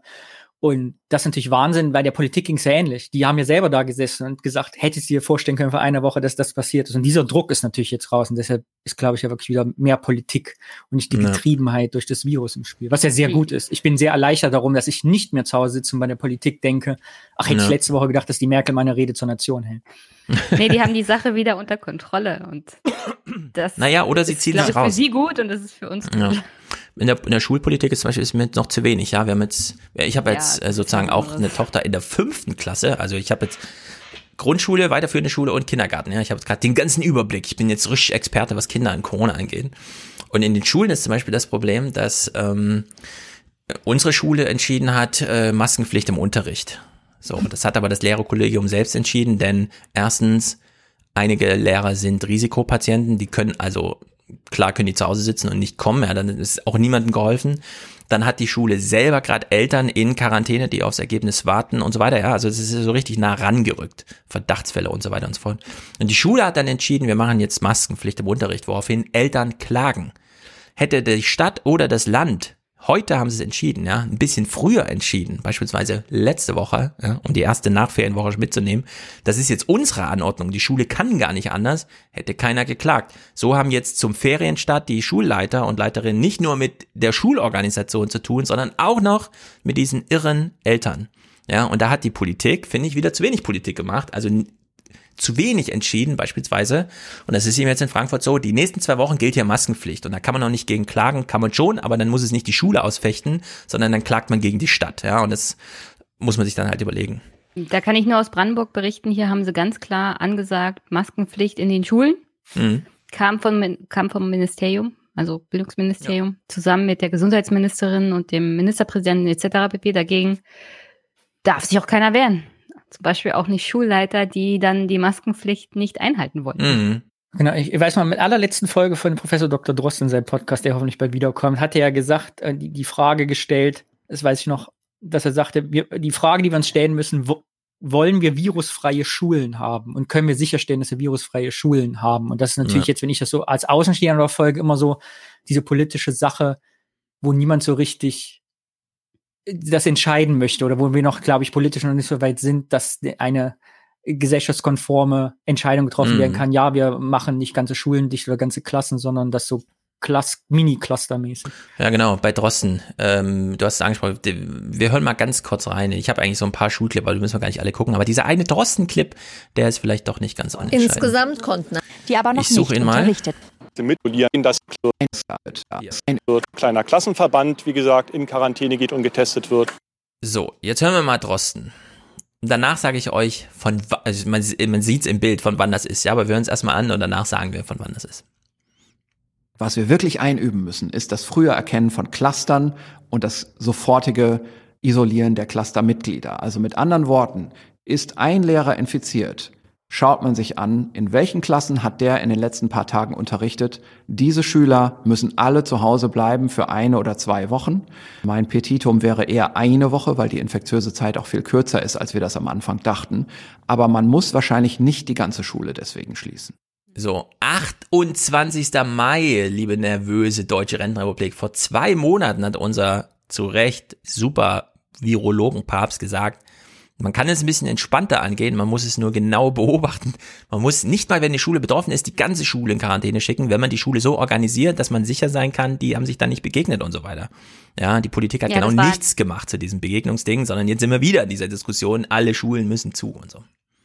Das war aber zu dem Zeitpunkt, als er tatsächlich nach dem Lockdown äh, vor den Osterferien oder nach den Osterferien war das ja, mhm. äh, dann auch die ersten Studien und Faktenwissen dazu hatte. Was ist denn jetzt eigentlich mit den Schulen? Was ist mit den Kindern? Wie viel Übertragung, wie viel Erkrankung, welche Symptome etc. pp. Da hatte er tatsächlich Fakten, der er, die er der Politik dann auch zur Hand geben konnte, um ehrlich zu sein. Und auf Grundlage dessen sie beim Thema Schule jetzt auch handeln könnten. Mm, könnten, ja. Wir hören mal, wie weit die Politik ist. Äh, nur zwei kleine Stefan, Clips kurze dazu. Frage. Mm. Du als Eltern, mich, würde mich ja interessieren, weil ich ja nicht drinstecke. Wie würdest ja. du denn, also ist das akzept, würde es bei euch akzeptiert werden in der Elternschaft, wenn jetzt Klasse 2b in Quarantäne ist und Klasse 2c im Nachbarraum nicht? Oder Klar. wie ist da so die Stimmung? Wenn du sagst, äh, es gab hier einen, ähm, einen Fall, wir haben die Infektionsketten noch nicht nachvollzogen, und jetzt sind zwei Wochen Quarantäne. Sagen alle Eltern, ja, kein Problem, weil zwei Wochen, stellen wir einen Timer, da wissen wir, wann das um ist und so. Ja, dann kommen halt die Aufgaben nach Hause. Schulschließungen sind ja nicht das Problem im Sinne von, dann äh, sind alle aufgeschmissen. Schulschließungen kann man ja organisieren, vor allem wenn es nur so kleine ist, weil dann weiß die Lehrerin, okay, meine Schüler sind jetzt zu Hause. Zwei Wochen lang kann man auch so eine Art Hausaufgabenbetreuung zu Hause organisieren. Bei dem letzten Schulschließen war das ja so, drei Wochen vor den Ferien und nach den Ferien ging das plötzlich immer so weiter. Ja, und wenn man eine aktive Schulwoche hat, wo alle in der Schule sind und danach macht man halt zwei Wochen lang Hausaufgaben, das geht. Aber in der zehnten Woche, da macht man, ist man nicht mehr in diesem Hausaufgabenmodus, sondern da muss man dann als Eltern da sitzen, nee, das D musst du so rum nachspuren, ja. Und dann geht man dieses ganze, wofür man auch nicht ausgebildet ist, habe ich ja mit Thomas auch besprochen, dem Kind Sprache beibringen, okay, das geht, dem Kind Schreiben und Rechnen beibringen, dafür braucht man so ein bisschen pädagogisches Know-how, das kann man nicht einfach intuitiv machen, deswegen sind damit alle Eltern überfordert, ja, und das ist in der Grundschule halt besonders so. In der Hinsicht, das, zwei Wochen Quarantäne, ja, kein Problem. Kein, kein Ende absehbar ist von dieser Situation. Ja, das ging halt immer weiter und es hörte nie auf. Und dann kam irgendwann raus, ach so, der Beschluss des Kultusministerkonferenz war, erst wenn eine Impfung da ist, werden die Schulen wieder aufgemacht, ja, während alle schon monatelang darüber, das dauert bis nächstes Jahr und so. Das war halt dieser, dieser totale Ausfall einfach, ja, von Politik. Naja, jedenfalls, wir haben jetzt August. Ende August, ja, und wir hören in den Nachrichten, und zwar aus der aktuellen Nachrichtenwoche dieses hier. Im Kanzleramt in Berlin hat heute ein Gipfelgespräch zum Thema Schulbetrieb in Corona-Zeiten stattgefunden. Zu den Teilnehmerinnen gehörten Kanzlerin Merkel, SPD-Chefin Esken, Bundesbildungsministerin Karliczek und mehrere Kultusminister der Länder. Regierungssprecher Seibert erklärte im Anschluss, gemeinsames Ziel sei es, erneut flächendeckende Schließungen von Schulen und Kitas zu vermeiden. Oppositionspolitiker kritisieren, das Treffen komme viel zu spät. Ja, das Treffen kam viel zu spät. Es kam nämlich 153 Tage nach dem Beschluss, bundesweit die Schulen zu schließen. Ja. Haben sich, äh, komm, wir setzen uns mal im Kanzleramt zusammen. Also man glaubt es nicht. Und dann hat man halt äh, solche Spezialexperten in der Großen Koalition, die dann mit so einem Spruch noch um die Ecke kommen und da denkt man sich als Eltern einfach, das kann ja wohl nicht wahr sein. Der Schulgipfel im Kanzleramt hat eine konkrete Absichtserklärung gebracht. Bund und Länder planen wegen der Pandemie ein mhm. weiteres 500 Millionen Euro Paket, um die Digitalisierung in der Bildung zu beschleunigen. Wozu Esken dann Folgendes sagt. Nach dem Treffen mit Bundeskanzlerin Merkel erklärte SPD-Co-Chefin Esken, man sei nun wild entschlossen, der Sache einen Schub zu geben. Also wenn du Eltern, die nach den Ferien das erste Mal beim Elternabend sind und so weiter, sagst, also wir sind jetzt wild entschlossen, der Sache einen Schub zu geben, ja. Das ist genau der Spruch, den du nicht hören willst. Weil da rasten alle aus, ja. Das ist einfach, da hast du eine Verbündung von Lehrern und Eltern gegen Kultusminister und Kanzler und äh, Parteipräsidenten von irgendwas, Koalitionsparteien. Das ist einfach, ja, das ist harte Kost, sagen wir es mal so. Ich melde mich mal. Mhm. Hast du gehört, wie das in Bremen gehandhabt wird? Äh, nicht ganz. Die Stadt, das Land, also die eigenständige Stadt, das Land Bremen, will seinen Lehrern und Schülern Tablets verteilen. Ja. Jetzt habe ich mich am Sonntag ja mit Thomas hingesetzt, um mal an meiner Homepage zu arbeiten. Und dann haben wir noch zwei Stunden über dies und das geredet. Und wie er das einschätzt, was wohl am besten wäre, wenn man Lehrern halt digitalen Unterricht machen lässt, wie man sie so ausstattet, weil nicht jeder Lehrer will ein Windows-Tablet oder ein Apple-Tablet, sondern jeder hat da seinen eigenen Laptop oder was auch immer mhm. und jeder hat sein eigenes Produkt. Deswegen ist es gar keine so gute Idee, von der Stange irgendwo für billig Geld 10.000 Tablets zu kaufen und die dann zu verteilen, sondern gerade für die Lehrer wäre es wahrscheinlich clever, denen das Geld an die Hand zu geben, dass sie sich ihr eigenes Zeug zusammenkaufen können. Ja. Damit die damit auch umgehen können und dadurch den guten Digitalunterricht zu machen. Thomas hat einen sehr Aber guten so, Spruch wie ich gemacht. Die Politik da kenne. Genau, Thomas hat bei Twitter einen sehr guten Spruch gemacht. Äh, die Investition in digitale Bildung ist eine Investition in Personen. Ja, und das kann man jetzt nochmal ergänzen mit dem, was du gesagt hast. Ja, und diesen Personen muss man dann das Geld in die Hand geben, damit die dann für die Schule einkaufen und nicht irgendwie hier irgendwas vorsetzen oder so, weil man einen guten Deal mit Microsoft gemacht hat. Das funktioniert halt alles nicht. Okay, wir gucken noch kurz Politbarometer zu Corona und dann kommen wir mal zu diesen ähm, 30 Jahre alten Nachrichten, die Danny mitgebracht hat, denn die sind einfach spektakulär und da wird es auch ein bisschen ostdeutsch. Da blüht nochmal die alte Seele wieder auf. Also Politbarometer Corona, die Zahlen sind wirklich beeindruckend. Ich gratuliere an allen Beteiligten der Politik, dass sie solche grandiosen Werte eingefahren haben. Wir wollten wissen, wie die Corona-Maßnahmen eingeschätzt werden. Und da sagen 28 Prozent der Befragten sogar, die gehen nicht weit genug. Ein großer Teil, 59 Prozent, sagen, die Corona-Maßnahmen sind ausreichend. Und diese kleine Gruppe, das sind 11 Prozent der Befragten, die sagen, die Corona-Maßnahmen gehen zu weit. Hm. 90 Prozent sagen, es geht nicht weit genug oder es reicht gerade so.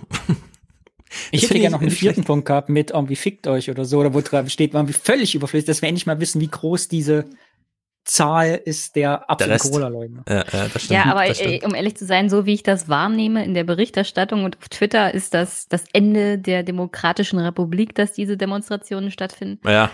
Wenn ich mir Alle das hier sind aber bei der Umfrage so angucke, würde ich sagen, die sind. Mhm. Die sind Ja, in Matthias hat es ja wunderbar Minderheit. durchgezählt, äh, dass 1,3 Millionen dann doch nur die 20.000 oder so waren. Und ein paar noch unterm Schatten, denen es einfach zu heiß war. Also ich würde mir da keinen großen Kopf machen. Ja, das färbt jedenfalls alles auf die Bundesregierung ab, denn und das muss man halt auch mal so sehen, ja. Wenn du solche Werte bei dem Thema Corona hast, ist es kein Wunder, dass alle Politiker zum Thema Corona gerne Sheriff spielen, weil das ist dann das Resultat hier. 64 Prozent der Befragten sagen, dass sie mit der Arbeit der Bundesregierung zufrieden oder sehr zufrieden sind. Das ist schon ein sehr beachtlicher Wert. Und da gibt es einen Profiteur, nämlich die Union. Ups, ach so, na toll. Herzlichen Glückwunsch an alle, die daran mitgearbeitet haben. Es ist grandios, vor allem Söder, ja. Söder hat äh, berechnet auf, also gewichtet um die Einwohnerzahl ein um ein Drittel höheres Infektionsgeschehen als Laschet in NRW und trotzdem steht Laschet so als Loser da. Das muss man auch erstmal hinkriegen, ja. Alle, die dachten, na, der Laschet hat sich mit dem Herrn Streeck da so einen reingeholt, der ihn entlassen soll. Nee, Streeck hat so viel Beobachtung auf NRW als Problem, Corona-Problemland gelegt, dass Söder mit seinem Türchenreuth, wo es dreimal mehr äh, Infektionsgeschehen als in Heinsberg gab, völlig hat schon jemand den Namen Tirschenreuth oder wie das da heißt gehört? Nee, niemand. Also es ist wirklich grandios gespielt von Söder. Dafür wird man dann auch Kanzler, ja. Also das gönne ich ihm dann auch, weil das ist einfach Darüber müssen wir noch reden, weil Rentnerrepublik Schachmatt gesetzt. So, zum da habe ich Thema. auch eine andere, andere Idee, dass Söder das gar nicht will und dass wir vielleicht dann am Ende noch Laschet und Scholz als Kanzlerkandidaten im Duell sehen. Oh Gott, das Ja, da mal gucken. schon schlecht. Mal gucken. Wir gehen gleich nochmal, wir, wir schmeißen gleich nochmal Olaf raus aus dem Rennen. Dann können wir mal darüber reden. Hier noch eine interessante Zahl. Law and Order, das zieht, ja. Deswegen, also das, wir haben ja gehört, jetzt die Union profitiert. Deswegen. Da ist ganz interessant, mal auf die Zahlen zu gucken. Da sagen nämlich 46 Prozent, die Strafen gehen nicht weit genug. Hm, das, das ist dieses Law and Order Ding. Das hat Albrecht von Lucke im Aufwachen Podcast wunderbar erklärt, ja. Wenn du ein Law and Order Ansinnen hast, kann davon nur die Union profitieren. Was sagt Hanni Hüsch dazu? Das interessiert uns natürlich noch. Dass es nicht noch einmal zu einem Lockdown führt, liegt auch an uns. Hm. Aha, fragen Sie. Aha, sage ich. Abstand, Hygiene, Atemschutz. Ja, sie ist auch ein Kunstwerk. Aha. Super. Ah, so ist das ja. Aber es war, ein, es war eine falsche Wiedergabe des Standardspruchs. Aha steht ja das letzte A für Alltagsmaske, nicht Richtig. für Atemschutz. Das stimmt, Alltagsmaske. Naja, egal. Da hat sich ein PR-Team viel Mühe gegeben für die Aha-Plakate. Hängen die bei euch auch, die Aha-Plakate? Nee, Oder ich habe sie tatsächlich noch nicht so gesehen. Das ist, scheint bei euch so Ich kenne keine Aha-Plakate. Bei uns hängen ganz viele Aha-Plakate. Aha steht da drauf. Aha. Aha. Abstand, Was Hygiene. sollen die mir sagen? Na, aha. Ach, das hast du da gehört? Alltagsmaske. Ja, das ist, aha, ist so dieser Abstand, Hygiene, Alltagsmaske. Aha. Aha. Aha heißt Ja, das hat sich eine. Agentur mit PEP ausgedacht, weißt du, so eine mit Pfiff. Aha, die ist überbezahlt. Mhm. So, wir gucken jetzt ähm, Nachrichten aus einer Zeit, längst vergangenen Zeit. Danny wollte ja nur diesen ersten Ausschnitt mitbringen. Ich habe dann gesagt, komm, lass uns mal den Rest auch noch gucken. Deswegen äh, sag uns kurz was zu den Kali, Kali Kumpel, die wir kurz gucken. 30 Jahre, das äh, Thüringen-Journal ist 30 geworden letzte Woche. Und dann gucken wir doch mal das allererste Thüringen-Journal. Ach so, Mit einem das ist die allererste. Sendung? Ich glaube ja, das stand die allererste Sendung vor 30 Jahren. Deshalb, ich fand den Einschnitt so, so hart, den Einstieg. Also ich finde für die alle, da sagt man, heute würde man sagen, hallo, gucken Sie mal ein schönes neues Studio an, hier 20 Millionen, was wir uns Mühe gegeben haben. Dann wird so ein Einspieler gemacht, da kommt ein Trailer, aber nicht in Thüringen von 30 Jahren. Okay, ich habe mich genau darüber auch gewundert, äh, denn wir hören jetzt äh, den Anfang der Sendung und ich dachte, vielleicht hat das noch mal jemand geschnitten oder so, im Archiv ist irgendwas verloren gegangen. Aber wenn deine Vermutung ist, also kann ja jeder mal überprüfen, ja, wir steigen Ich jetzt in so diese Sendung ein. auf der Seite. Ach so, na gut, dann gucken wir das mal so, wie das anfing und fragen uns, kann das sein, dass die so in die Sendung eingestiegen sind?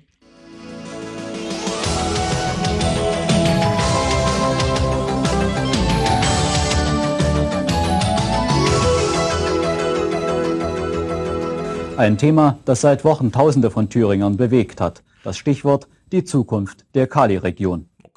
Eine Region kämpft ums Überleben. Die Kali-Kumpel des Südharzes hatten mehrfach protestiert, Straßen gesperrt, waren nicht aus der Grube ausgefahren. Schließlich erwirkten sie die Arbeit einer Regierungskommission. Am vergangenen Donnerstag 18 Uhr wollten sie endgültig Antwort auf ihre Fragen. Eine Last fiel von ihnen, als Regierungssprecher Peter Schulze erste Maßnahmen für die Entwicklung der Region nannte. Und auch solche zur sozialen Absicherung der Kali-Kumpel. Welchen Punkt der äh, verlesenen Erklärung würden Sie für den wichtigsten halten? Das ist spektakulär, ja. Damals schon. Wir hören jetzt mal, wir dachten ja immer, mh, naja, dass man so sich um die Kohleleute besonders kümmert, also dass sie besondere Geschenke kriegen, okay, das ist irgendwie dann mh, und so. Das Thema Kurzarbeit, ich dachte, das wäre eine Erfindung von Olaf Scholz 2008 oder so, ja. Nee, es war alles ganz anders. Dann möchte ich zwei bis drei Punkte nennen. Zum ersten als Soforthilfe für die Kurzarbeiter in Null Arbeitszeit, dass das Kurzarbeitergeld so auf so aufgestockt wurde, auf 85 Prozent, dass es sozial verträglich ist und nicht gleich dem Arbeitslosengeld ist. Und als zweiten wichtigen Punkt, dass die Regierung dafür sorgt, dass eine Beschäftigungs-, Qualifizierungs- und Strukturverbesserungsgesellschaft gegründet wird, in der Kollegen, die nicht mehr im Bergbau arbeiten können, angesiedelt werden und damit nicht arbeitslos werden, sondern beschäftigt werden in territorialen Aufgaben wie Straßenbau, Wasserbau, was da gesagt wurde. Hiermit ist doch die Forderung von uns vollkommen, äh, vollkommen erfüllt worden, dass wir hier nicht Geld verlangen oder irgend sowas, sondern dass wir Weiterbeschäftigung verlangen wollen, Nachfolge Arbeitsplätze. Wenn der Bergbau zu Ende geht, da ist doch dafür gesorgt, dass die Region nicht stirbt, wenn die Leute weiter Arbeit haben und Geld verdienen. Das ist doch das Wichtigste, dass die ihre Familien ernähren können. Das, das ist doch damit erstmal die Grundlage und das ist damit gegeben worden. Ich glaube, zufriedener können wir gar nicht sein. Ganz anders sieht es aus in Jena. Kurzarbeit ist angesagt bei Zeiss. Jeder dritte Zeissianer ist davon betroffen. Das macht insgesamt etwa 12.000 Mitarbeiter aus. Ja, also. Könnte auch ein Corona-Beitrag von heute sein. Und ein Jahr später ist ja mein Kreis, wo ich herkomme, Küffhäuser Kreis und Eisfeld, glaube ich. Ein Jahr später hm. alle Zechen zu. Ja. Soll ich, soll ich mal was zur das Geschichte von Kurzarbeit beitragen? Ja, wo, wann ging ja, das los? 1990 war das schon voll etabliert hier. Die haben ja schon. Die Urform des Kurzarbeitergeldes findet sich im Kali-Gesetz, das ah. am 25. Mai 1910 in Kraft trat. Es regelte die Kompensation des Arbeits- und Verdienstausfalls im Kalibergbau und der Düngemittelindustrie. Damals gab es in diesen Industriezweigen Produktionsquoten, wodurch zeitweise einige Werke stillgelegt wurden. Die Arbeiter erhielten für diese Periode eine sogenannte Kurzarbeiterfürsorge aus Reichsmitteln. Und dann geht die Story natürlich weiter. Aber tatsächlich, die Kali-Kohle-Region ist der Ursprung des Kurzarbeitergeldes. Also ich dachte ehrlich, also ich bin ein bisschen drauf reingefallen, als es jetzt immer hieß, wir haben ja 2008 und so, ich als Sozialminister. Ich dachte, das wäre eine Erfindung von Olaf Scholz 2008. Nein, das ist älter. Krass. Das ist, ja, ist noch krass. vor dem Ersten Weltkrieg erfunden mhm. worden in Thüringen. Ja, da kann ja, man mal sehen. Ich fand den Beitrag dahingehend, deshalb habe ich mich ja mitgebracht, auch so spannend, weil es für mich auch mal eine neue Einordnung war. Ich kenne das ja nur, da war ich ja selber noch Kind fast. Ja, ja war ich. Dass äh, man nochmal einen anderen Blick kriegt, was jetzt auch in der Laus ist mit der Braunkohle und so. Also mhm. Also was das weil das tragen die Leute ja immer noch mit 30 Jahre auch später, diese Erfahrung der Kali-Betriebe, das Abwicklung mhm. damals de, der Industrie in der DDR. Also es gibt man noch einen neuen Blick und ich verstehe jetzt mehr, was die Leute dafür Sorgen haben und was für Gedanken. Weil auch hier eben war nämlich ein Jahr später irgendwie alles zu und hm. was in Thüringen, mein Heimatort, da wo das Kali-Werk war, hat 25.000 Einwohner gehabt vor der Wende und jetzt sind es noch 15.000. So. Ja. Also Perspektive einfach. Und Atam Eise fragt, können wir die Frisur noch mal sehen, von denen, die damals vor 30 Jahren vor die Kamera gingen? Ja, wir gucken jetzt noch ein paar mehr aus dieser Nachrichtensendung, noch ein paar mehr Clips, denn ich war wirklich ein bisschen überrascht, was man damals so als wichtiges Thema, nachdem es ja so hochpolitisch hier zuging. Aber gut, man hat ja den Kali-Kumpeln alles gegeben, was sie wollten. Wusste ja keiner, dass es ein Jahr später schon wieder anders aussieht. Ähm, es ist, man kann es nicht anders sagen, Majestätsberichterstattung. Ja? Ich weiß nicht, wie lange die Nachrichtensendung damals war, für eine Stunde oder so. Jedenfalls ist das hier der anschließende Clip. Und jetzt haben wir ein Foto von einem anderen Herrn, und zwar ein ganz aktuelles. Es ist eins von Prinz Georg Moritz von Sachsen-Altenburg. Der 91-Jährige erlebte in seiner ehemaligen Residenz am Wochenende einen herzlichen Empfang und war begeistert vom Besuch in der Schlosskirche Altenburg. Dort spielte man ihm zu Ehren die 250-jährige Trostorgel. Und nun mhm. zu einer anderen Majestät. Und nun zu einer anderen Majestät, ja. Also man kommt von einer Majestätsberichterstattung in die nächste. Der Typ war halt 90 oder so, man konnte ihn noch die Trostorgel spielen. Und worum geht's denn jetzt? Oder besser gesagt, um wen? Kaiserwetter in Krok. Beim dritten Backhausfest der CDU-Ortsgruppe fehlte nichts, um das Fest so richtig rund zu machen. Sogar ein echter Hohenzoller war da. Mitten unterm Volk Prinz Franz, der Urenkel des letzten deutschen Kaisers. Wie es kam, dass der Monarch aus dem Schloss Sieg ja, wie kam es eigentlich, ja, was man sich für Fragen in Nachrichten, wie kam es denn, dass euer Durchlaucht hier auftauchte? Maring, die tausend hm? Der wollte bestimmt sein Eigentum zurück, was verstaatlicht wurde. der war natürlich um sich seine Ländereien anzusehen. Die Gelegenheit. Das ist August 1990. Ja. Die haben gerade die, die sind gerade die SED losgeworden, haben Wiedervereinigung gemacht. Das erste, was hm. Thüringen Journal macht, ist Es ist noch nicht mal Wiedervereinigung. Berichterstattung. Ja, es ist ja noch. Als, als wäre als wär der erste, zweite Weltkrieg und hm. die Teilung und Diktatur nie gewesen. Ja, wir hören jetzt mal das die Majestät. Das ist wirklich grandios. Seelengemeinde bei Eiswaldheim suchte, ist schnell erzählt. Eine 78-jährige Einwohnerin der Donaustadt war im Zweiten Weltkrieg in Krog evakuiert. Aus Dankbarkeit für die damals empfangene Hilfe kam sie auf die Idee, eine Bibliothek für das Dorf zu spenden.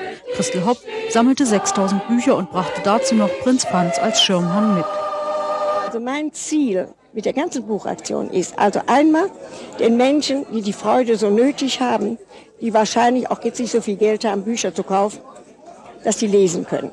Vergessen, wie die Tristesse vielleicht ist. Diese Kali-Tristesse. Oh, jetzt kam euer Durchlaucht hier noch gar nicht vor. Ich glaube, der ist hier im anschließenden Clip. Ah ja. Seine Durchlaucht schenkte Bürgermeister. Seine Durchlaucht, ja, es ist wirklich grandios. So wie das ich war Klaus die Geburt Kleber der Reichsbürger. Da haben die ersten gesagt, gute Idee. Das ist mein Mann. Hol mir den gesagt. Kaiser zurück. Ja, wirklich. Der Föth schuldvoll ein Farbfoto von sich fürs Arbeitszimmer im Sein Geschenk, ja. Ein Farbfoto von sich für den Bürgermeister. Rathaus. Man hörte Reden über das nun bald einige deutsche Vaterland und lauschte natürlich dem Prinzen. Da ich ein Mensch bin von einfacher Art, für das Soziale und für auch das Kulturelle, so habe ich mich dieser Aktion für die Menschen hier angeschlossen. Gnädigst, euer Durchlaucht. Rätselfrage an euch, Quizfrage. Mhm. Wenn noch mal ein Obdachloser einen Laptop von Friedrich Merz findet, was schenkt Friedrich Merz dann dem Obdachlosen? Ein Ein Foto von sich. Ein Farbfoto.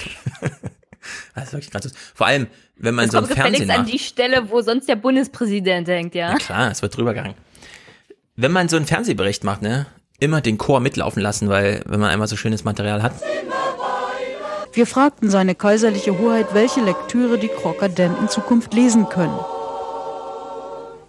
Äh, so wie ich weiß, der Mensch heute äh, will keine schwere Literatur haben oder keine schweren Bücher, sondern der will etwas, was man leicht lesen kann. Ja. Zur Unterhaltung. Man soll ja nicht, man soll ja nicht hingehen und soll also jetzt mit, mit schwerer Kost ihnen etwas vorservieren, sondern Nicht mehr das Kapital, Die sondern neue Bibliothek. Lektüre. Genau, ja, das muss ganz soft Dickes sein. bunt gemischt bietet vielen vieles. Aber sie bietet vielen vieles, die Bibliothek, alles gut.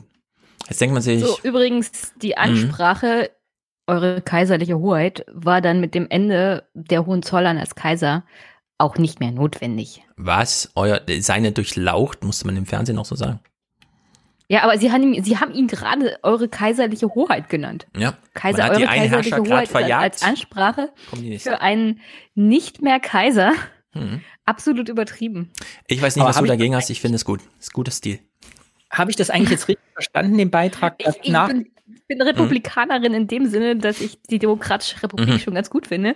Und wenn ich einen Nachrichtensender sehe, der äh, gestürzte Nachfahren von Kaisern Mhm. mit Ka eure kaiserliche Hoheit ansprechen, kriege ich Ja. Gänsehaut. Nein. Danny hat noch ein Verständnisproblem, das klären wir noch. Ja, habe ich das jetzt richtig verstanden, dass dieser adelige Mann also die 6000 gebrauchte Bücher nach Thüringen geschleppt hat, so Klatschromane, Ja. so leichte Literatur, richtig. Ja. Das Die hat also sie hat die angeschleppt. Frau gesammelt, ne? Ja. Also so gebrauchte, kommen Sie mal, spenden Sie den Ossis mal Er ist Bücher, ein die einfacher. Mann.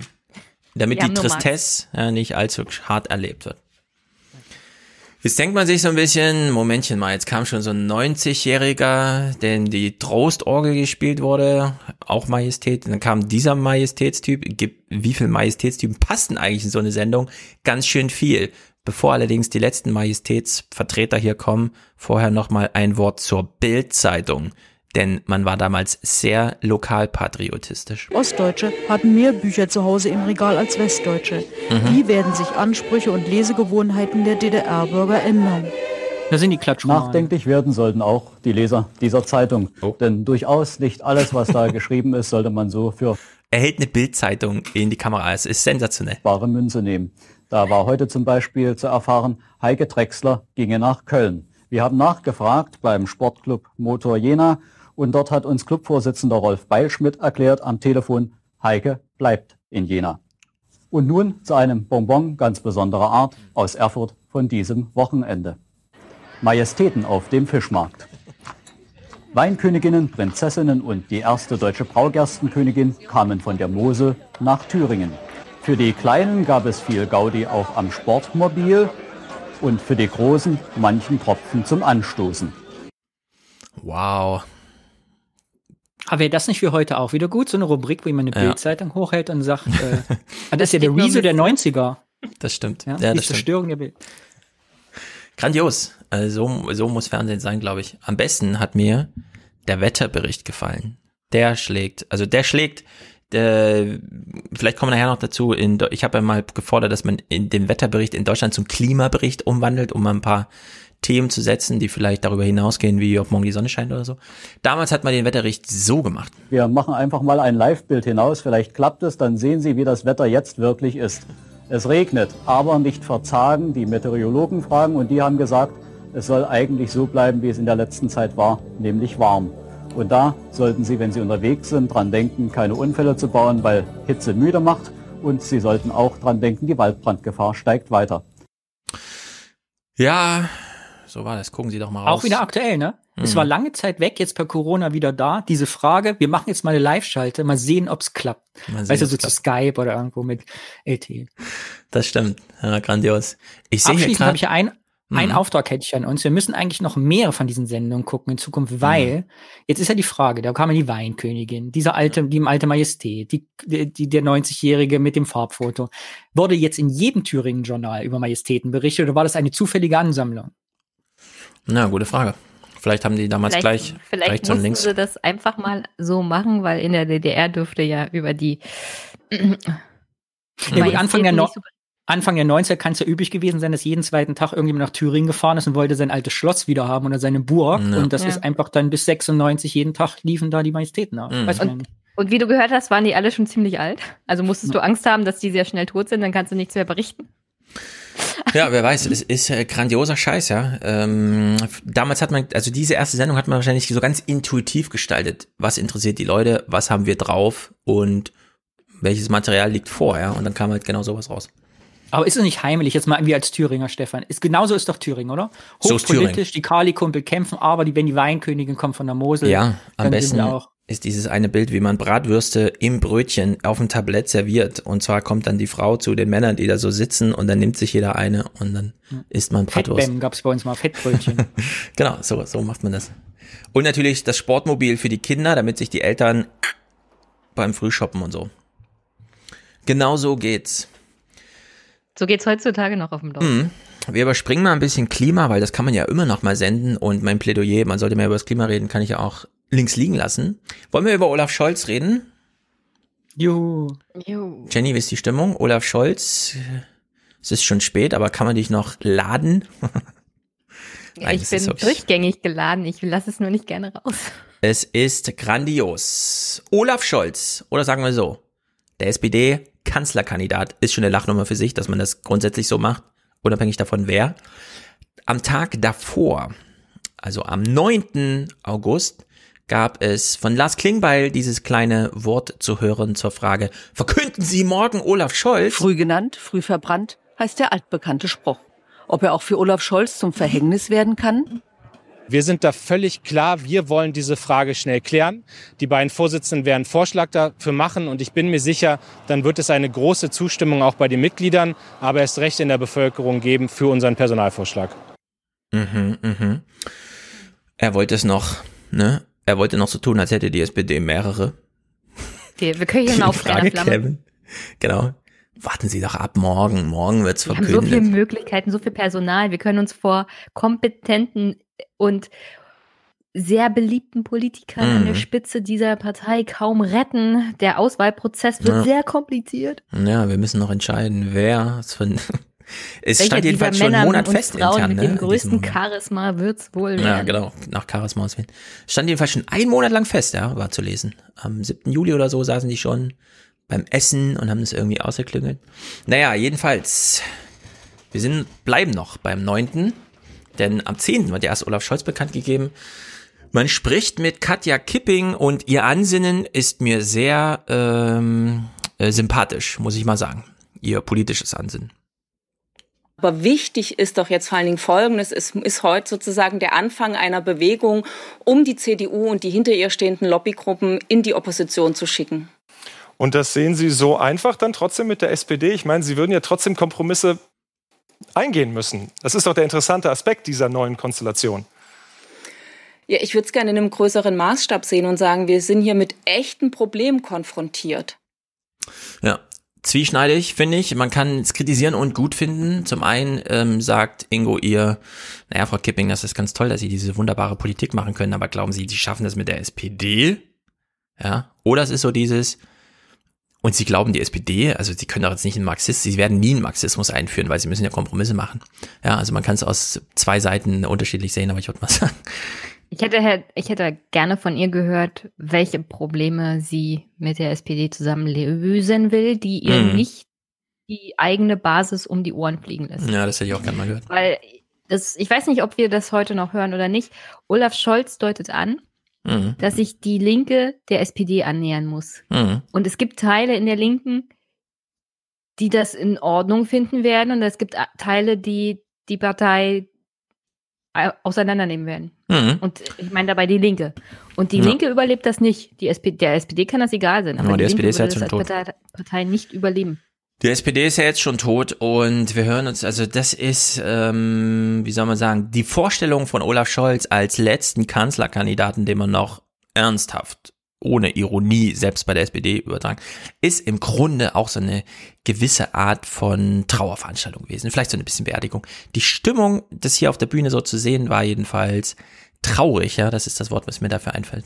Olaf Scholz ist mit der Erfahrung, die er hat, mit dem Ansehen, das er hat, mit dem, was er an Solidität ausstrahlt, der richtige Kanzler in dieser Zeit. Er ist der richtige Kandidat, er ist unser Kandidat, wir sind ein gemeinsames Team. Wir wissen, dass er mit uns die Vision einer gerechten Gesellschaft teilt und dass er ein Teamplayer ist. Also gerechte Gesellschaft und Teamplayer. Oh, Ich habe Man abgeschaltet. redet nicht über Leute in der dritten Person, wenn die anwesend sind, habe ich mal gelernt. Also, äh, das Hebt dir das mal auf für später, Danny. Das ist ein sehr guter Hinweis. Ja. Mir ist da vieles zu eingefallen. Erstmal wirkt das natürlich sehr steif, aber wenn sie das vor einem Monat schon ausgemacht haben, Mhm. haben sie das auch schon eine Weile geübt. Ja. Mhm. Ich glaube, besser kriegt man das halt nicht hin mit Olaf Esken und Novabo auf der Bühne. Das will ich kurz festhalten, was du Aber- gerade gesagt hast. Das ist das Resultat nach einem Monat Üben. Und zwar das Beste, was sie hingekriegt haben. Ja, das ist das Beste, was ich sie auch. gekriegt haben. Aber folgendes: Olaf als Teamplayer. Mhm. Ich empfehle wirklich ganz dringend nochmal dieses Buch von Markus Feldenkirchen, Mhm. die Martin Schulz-Story. Ja. Weil da kommt Olaf nämlich nicht gut bei weg. Der ist nämlich kein Teamplayer gewesen. Der hat an allen Ecken und Enden Martin Schulz untergraben und Ja. ihm geschadet, noch während dem Wahlkampf, weil Olaf meinte, er wäre der bessere Kandidat, er wäre der bessere Vorsitzende. Mhm. Und am Ende des Tages hat er mit seinem egoistischen Verhalten der SPD geschadet und damit eigentlich auch dem Land, weil wenn die SPD so krachend scheitert, ist das für für uns alle nicht gut. Und mit diesem egoistischen Verhalten hat er jetzt tatsächlich Mhm. das bekommen, was er immer wollte. Ja, Kanzlerkandidat der SPD zu werden, Ja. in der Hoffnung, dass er dann auch demnächst die beiden Leute neben sich los wird. Und kann mir keiner erzählen, dass das nicht schon längst auf der Agenda von Olaf steht. Novabo Ja. und Esken loszuwerden. ihr fragt gerade im Chat, ist das auch noch von 1990, was wir gerade gesehen haben? so ein bisschen. So, du hast jetzt den Teamplayer-Seite auseinandergenommen. Man kann genau das gleiche nochmal zum Thema, das ist einer für die gerechte Gesellschaft, ja. Äh, ich, ich weise nur darauf hin, Jenny hat ihren Podcast ganz ausführlich zum Thema Bewertungssteuergesetz. Kommen wir nochmal zu einer Vermögenssteuer. Äh, wie war die Zusammenarbeit der Hamburger SPD ähm, zum Thema äh, Cum-Ex? Holt man das Geld zurück? Ja oder nein? Wird da irgendwer, fällt da irgendwer raus aus der Verpflichtung, vielleicht doch nochmal die 100 Milliarden, Millionen zurückzuzahlen und so? Der hat das ganze Thema von vorne bis hinten, äh, Hartz IV, der ganze Kram, ja. Es ist alles gelogen, was sie da auf der Bühne gerade gesagt haben. Er ist kein Teamplayer und gerechte Gesellschaft, never, ja. Ich, meine Vermutung ist ja, Olaf Scholz will einfach so diesen Moment abpassen, wenn alle auf der Suche nach der nächsten Angela Merkel sind und die CDU sich vielleicht zerstreitet und dann will er so dastehen als, ich könnte ja auch Angela sein, ja, wählt doch mal mich, aber ich glaube, diese Wette wird nicht aufgehen. Äh, dafür fehlt ihm auch das Wahlkampfteam, ja, um so diese Art von Stabilität und eben nicht Streit mit Jüngeren oder sonst irgendwem, den Rentnern und so. Das, das wird nicht klappen. Ich denke mal, sie sind besser vorbereitet als Martin Schulz. Und die werden dann auch die entsprechenden Kompetenzen haben. Die haben das alles sehr schon, Ja. schon durchgeplant. Olaf Scholz ging ins Finanzministerium mit einem Team, das nur dazu da war, um ihn vorzubereiten für eine Kanzlerkandidatur. Also die Pläne sind alle da. Das wird alles sehr gut organisiert sein. Es kann ja sein, dass das klappt. Ja, Ja? aber ähm, da muss man kurz unterscheiden zwischen, es macht natürlich einen super positiven Unterschied aus dem ähm, deutschen Regierungsapparat statt aus dem Brüsseler Parlamentsbetrieb in diesen Posten reinzukommen, aber äh, Martin Schulz ist ähm, gestorben politisch und der ist mit so einer 30-Prozent-Welle reingestartet, ja. Jetzt haben wir ja nicht mal diese Welle, sondern es ist ja gar nichts. Also das ist ja jetzt nur noch Absturz. Es ist ja nicht mal Fallen von hohem Niveau oder so, dass man sich noch erarbeitet hat, sondern hier ist ja, findet ja gerade gar nichts statt. Wir gehen mal die Clips weiter durch, weil wir können es da wunderbar an diesem Gerede einfach entfalten. Olaf im Gespräch zum Beispiel, ja, das ist einfach, was will er? Was willst du, Olaf? Wir möchten von den Wählerinnen und Wählern ein Mandat dafür, unser Land in die Zukunft zu führen. Warum? In den 20er Jahren geht es um viele, viele Dinge, die wichtig sind. Viele, viele Dinge, die wichtig sind. Kauft ihr einen Kalender, es ist schon, 19, es ist schon 2020. es ist wirklich, es ist grandios. Ja, die Bundestagswahl ist 2021. Wir hätten vielleicht, keine Ahnung, selbst Jens Spahn hat schon vor zwei Jahren in den Nachrichten gesagt, also die 20er Jahre, passen Sie mal auf, da gehen jedes Jahr eine Million Menschen in Rente und von unten kommen nur 700.000 nach. Jens Spahn hat ein bisschen übertrieben, mit doppelt so viel, ja. Aber so könnte man es im Grunde mal strapazieren. Was Also will diese- Olaf noch? Diese, diese Aussagen Mhm. übrigens von Olaf jetzt in kurz bei der Tagesschau sind Mhm. nicht viel gehaltvoller als in lang bei der Pressekonferenz über 14 Das vergleichen wir gleich. Da wir ihn heute, ich will nicht sagen beerdigen, sondern verabschieden, fa- machen wir es heute in, in voller Länge. Äh, ist vielleicht auch ein kleines Kunstwerk, ja. Also Olaf, der Scholzomat. Was will, was will er? Was sind die vielen, vielen wichtige Dinge? Zum Beispiel. Es geht um Respekt zum Beispiel. Respekt. Würde man wem, wenn er sagt, ich, ich, ich, ich, wichtig ist mir Respekt, da wählt man ihn dann? Ist das irgendwie ein Argument? Sollte man an dem Tag der Verkündung vielleicht nicht irgendwas in petto haben? Jetzt versucht er, ja, noch was aus dem Ärmel zu schütteln. Für die Lebensleistung der Bürgerinnen und Bürger. Mhm. Das hat was mit Löhnen, mit dem Sozialstaat zu tun. Und jetzt improvisiert er, er macht das Improvisationstheater, er weiß nicht selber, was, wie könnte ich den Satz jetzt abschließen? Er greift nochmal kurz in die, mh, wie soll man sagen, neuzeitliche politische Geschichte. Und das unterscheidet uns auch von vielen anderen. Wir sind eine Partei, die sich nicht äh, für diejenigen einsetzt, die sich für was Besseres halten. Kann man immer ja, noch. Die sind für die kleinen Ja. Leute da. Ja, Vor allem bei Olaf, der Staatssekretäre aus irgendwelchen amerikanischen. äh, Was? Wo kommt sein Typ her? Lehman, Lehman Brothers Nee, oder äh, was auch Goldman immer? Sachs.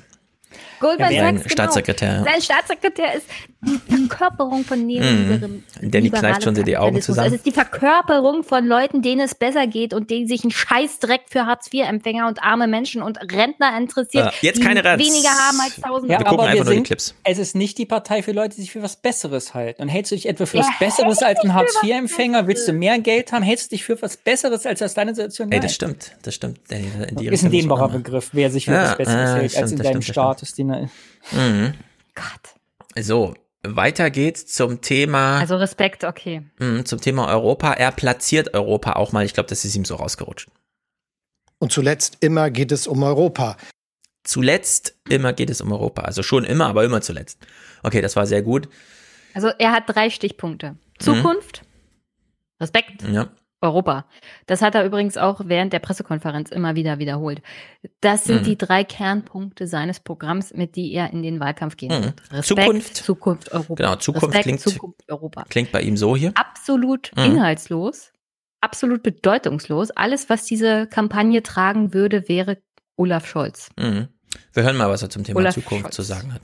Mit Die Sozialdemokratische Partei ist für die Frage, wie es weitergeht in den nächsten zehn Jahren, ganz entscheidend. Und wer möchte, dass es sozial zugeht und möchte, dass die Zukunft erobert wird, der muss schon auf eine Partei setzen, die dies auch im Sinne der Bürgerinnen und Bürger will.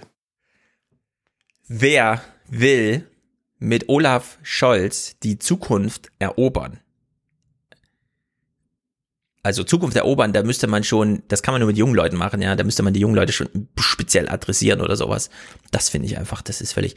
Er müsste im Grunde nicht nur seinen komischen Wahlkampf von der, wie heißt die nochmal, Geilitz, Geilitz, also hier von seiner äh, Kompagnonin, der Chefin werden wollte da, äh, müsste nicht nur ihren Wahlkampf freiräumen für sich, sondern dann auch wirklich noch das Angebot machen an fünf Fridays for Futures Vertreter oder so, ja.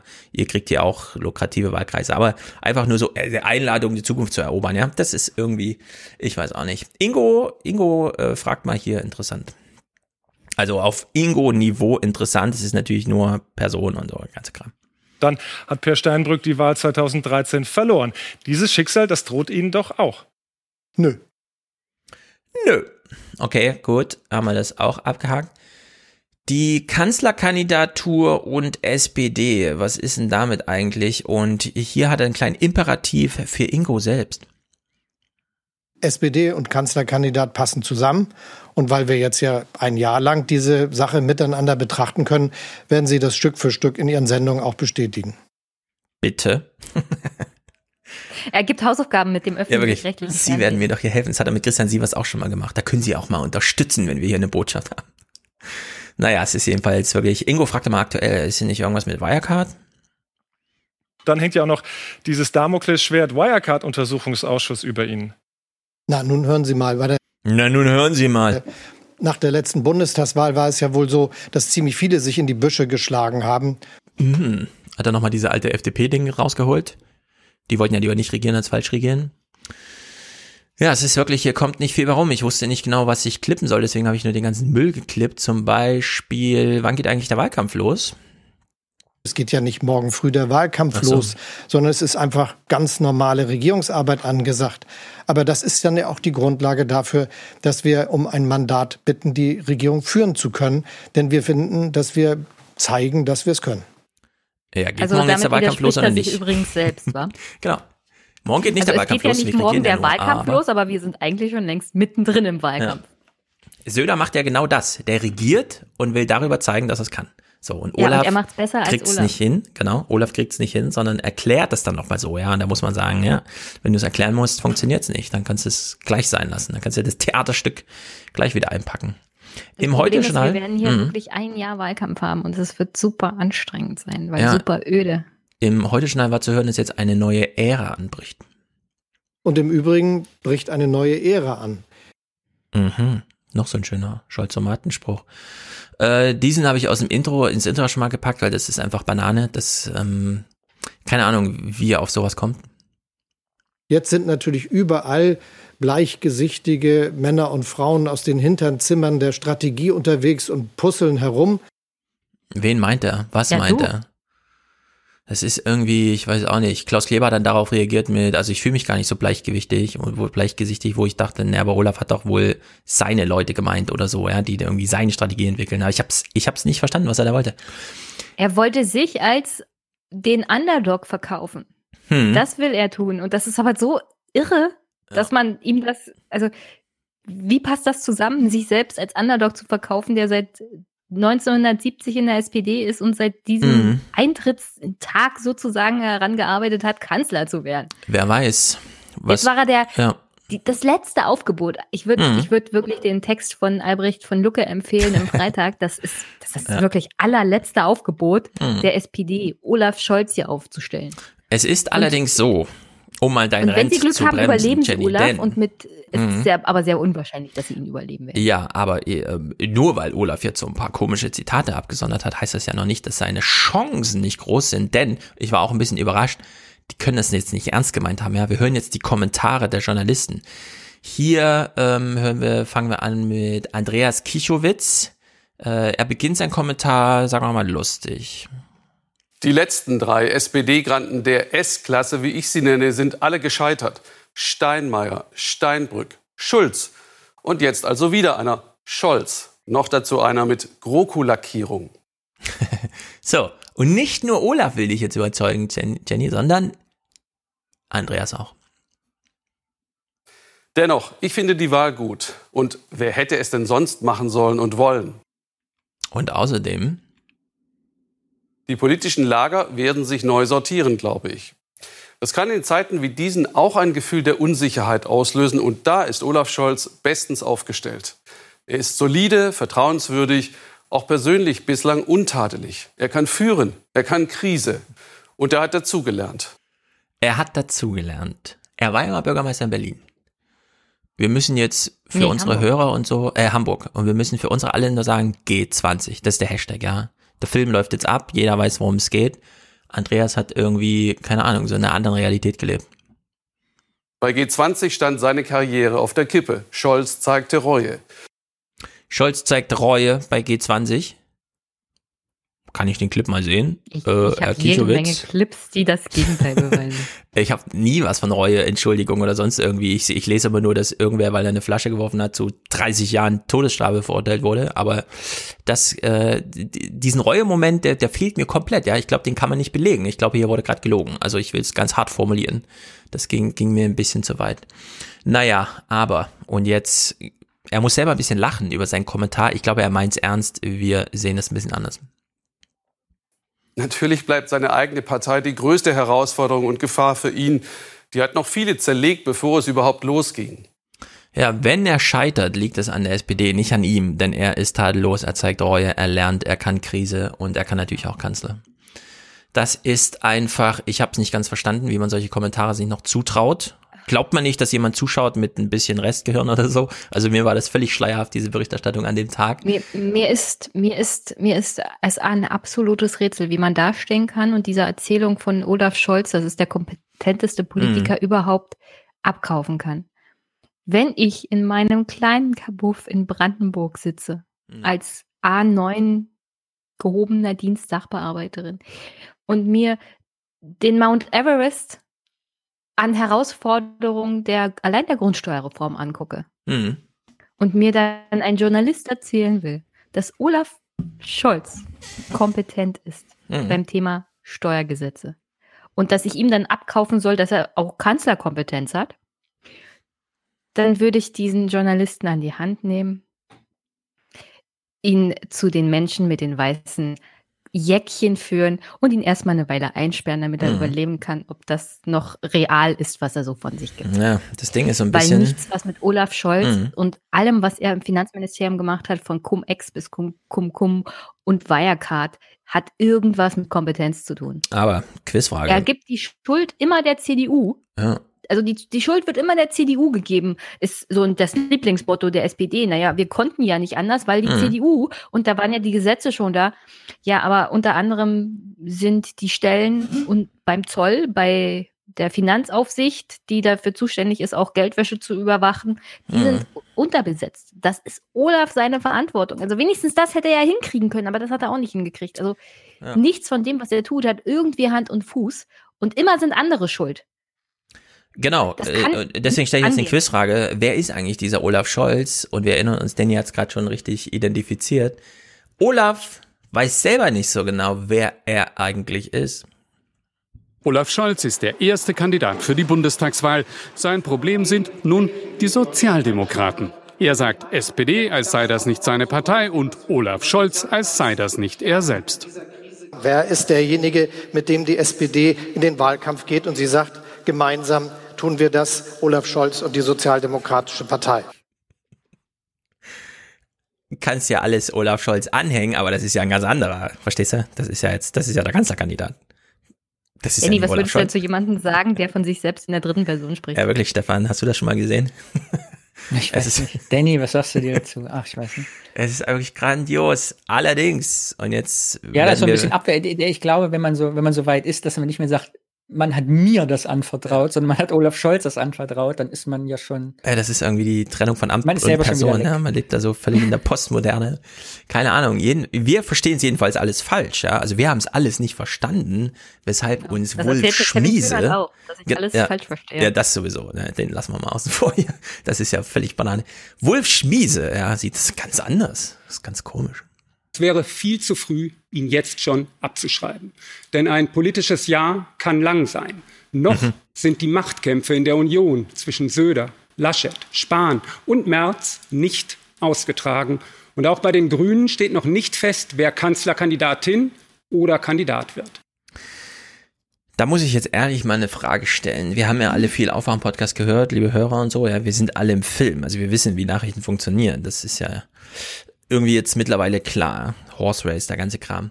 Wenn jetzt Wolf Schmiese uns erklärt, der Olaf hat noch eine Chance, weil die anderen Parteien müssen ja noch Konflikte austragen. Was glaubt denn Wolf Schmiese, womit er sich das nächste Jahr befasst? Uns Olaf Scholz zu erklären oder uns die geilen Konflikte zu zeigen in der CDU, die ein Aufmerksamkeitstheater äh, ohne Maß äh, uns zeigen werden, weil im Dezember ist der Parteitag und im März wollen die einen Kanzlerkandidaten ab. küren und das äh, Rambazamba, ja. Wir werden uns irgendwann, ach, hier antike Geschichte, wisst ihr noch damals Olaf Scholz? Ach, das ist immer noch der gleiche Wahlkampf? Ich dachte, das war vor acht Jahren, ja. Was, die SPD hat noch 10 Prozent? Ja, es ist wirklich grandios, welche, in welcher Vorstellungswelt äh, Welt er Du, hier aber mal ganz ehrlich, die, die einzigste Chance, die Olaf hat, ist, wenn die CDU den Metz aufstellt. Wahrscheinlich, dann kann man sie ein bisschen konturieren, aber ähm, die beiden können ja auch gut zusammenarbeiten später, ja. Das, das spricht da dann auch wenig dagegen. Das wird der Kühner dann schon der Basis erklären, warum man jetzt mit März das machen muss. Also da habe ich wenig Sorgen. Klaus Kleber Ja, aber ja. hat's sobald, sobald Mhm. die Parteien anfangen, äh, sich mit sich selbst zu beschäftigen, die Grünen und die CDU, CSU, werden wir von Olaf nicht mehr viel hören. Gar nichts mehr. Und gar das ist nichts vielleicht mehr. auch ja, ganz das ist, äh, das ist ja völlig raus.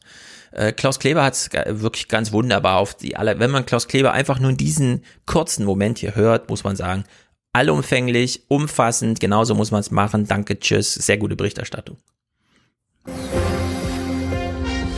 Und jetzt das Heute-Journal. Ich freue mich über die Nominierung und ich will gewinnen. Na denn. viel Spaß. Und diesen Gruß äh, von viel Spaß, Grüße an Habeck auch nochmal wunderbar auf den Punkt gebracht. Viel Spaß, Olaf Scholz, bei dieser Reise. Also eigentlich ist er schon nicht mehr da. Allerdings, da du diese Clips von Maischberger, äh, müssen wir uns dieses Maischberger Theater noch mal kurz angucken. weil Das ist wirklich grandioser Blödsinn. Es sind Ich weiß auch nicht welcher nur, davon, also die sind alle furchtbar. Es sind auch nur zehn Clips. Oh, weia. Danny sieht aber noch munter aus. Ich hatte Danny dir ja gesagt, du darfst dich ruhig entscheiden, weil Ja, mal gucken, ob mal der gucken. katastrophalen Wir fangen mal hinten rum an. Die ganze Sendung bestand ja nur aus, ich sage Ihnen einen Satz und Sie vervollständigen den oder sagen allerhöchstens Ja, Nein, war die Forderung von Maischberger. Weshalb Söder dann kurz vor Schluss aufgegeben hat und dann wirklich nur noch Ja, Nein gesagt hat. Gegen einen Kanzlerkandidaten Söder habe ich Nichts. Nichts in der Hand hätte es richtig heißen sollen. Ich habe gegen ihn gar nichts im Petto. Was soll ich denn machen? Das tritt er dann und ich hoffe mal, dass es hinhaut. Wirecard. für den ähm, Wirecard-Skandal trage ich als Bundesfinanzminister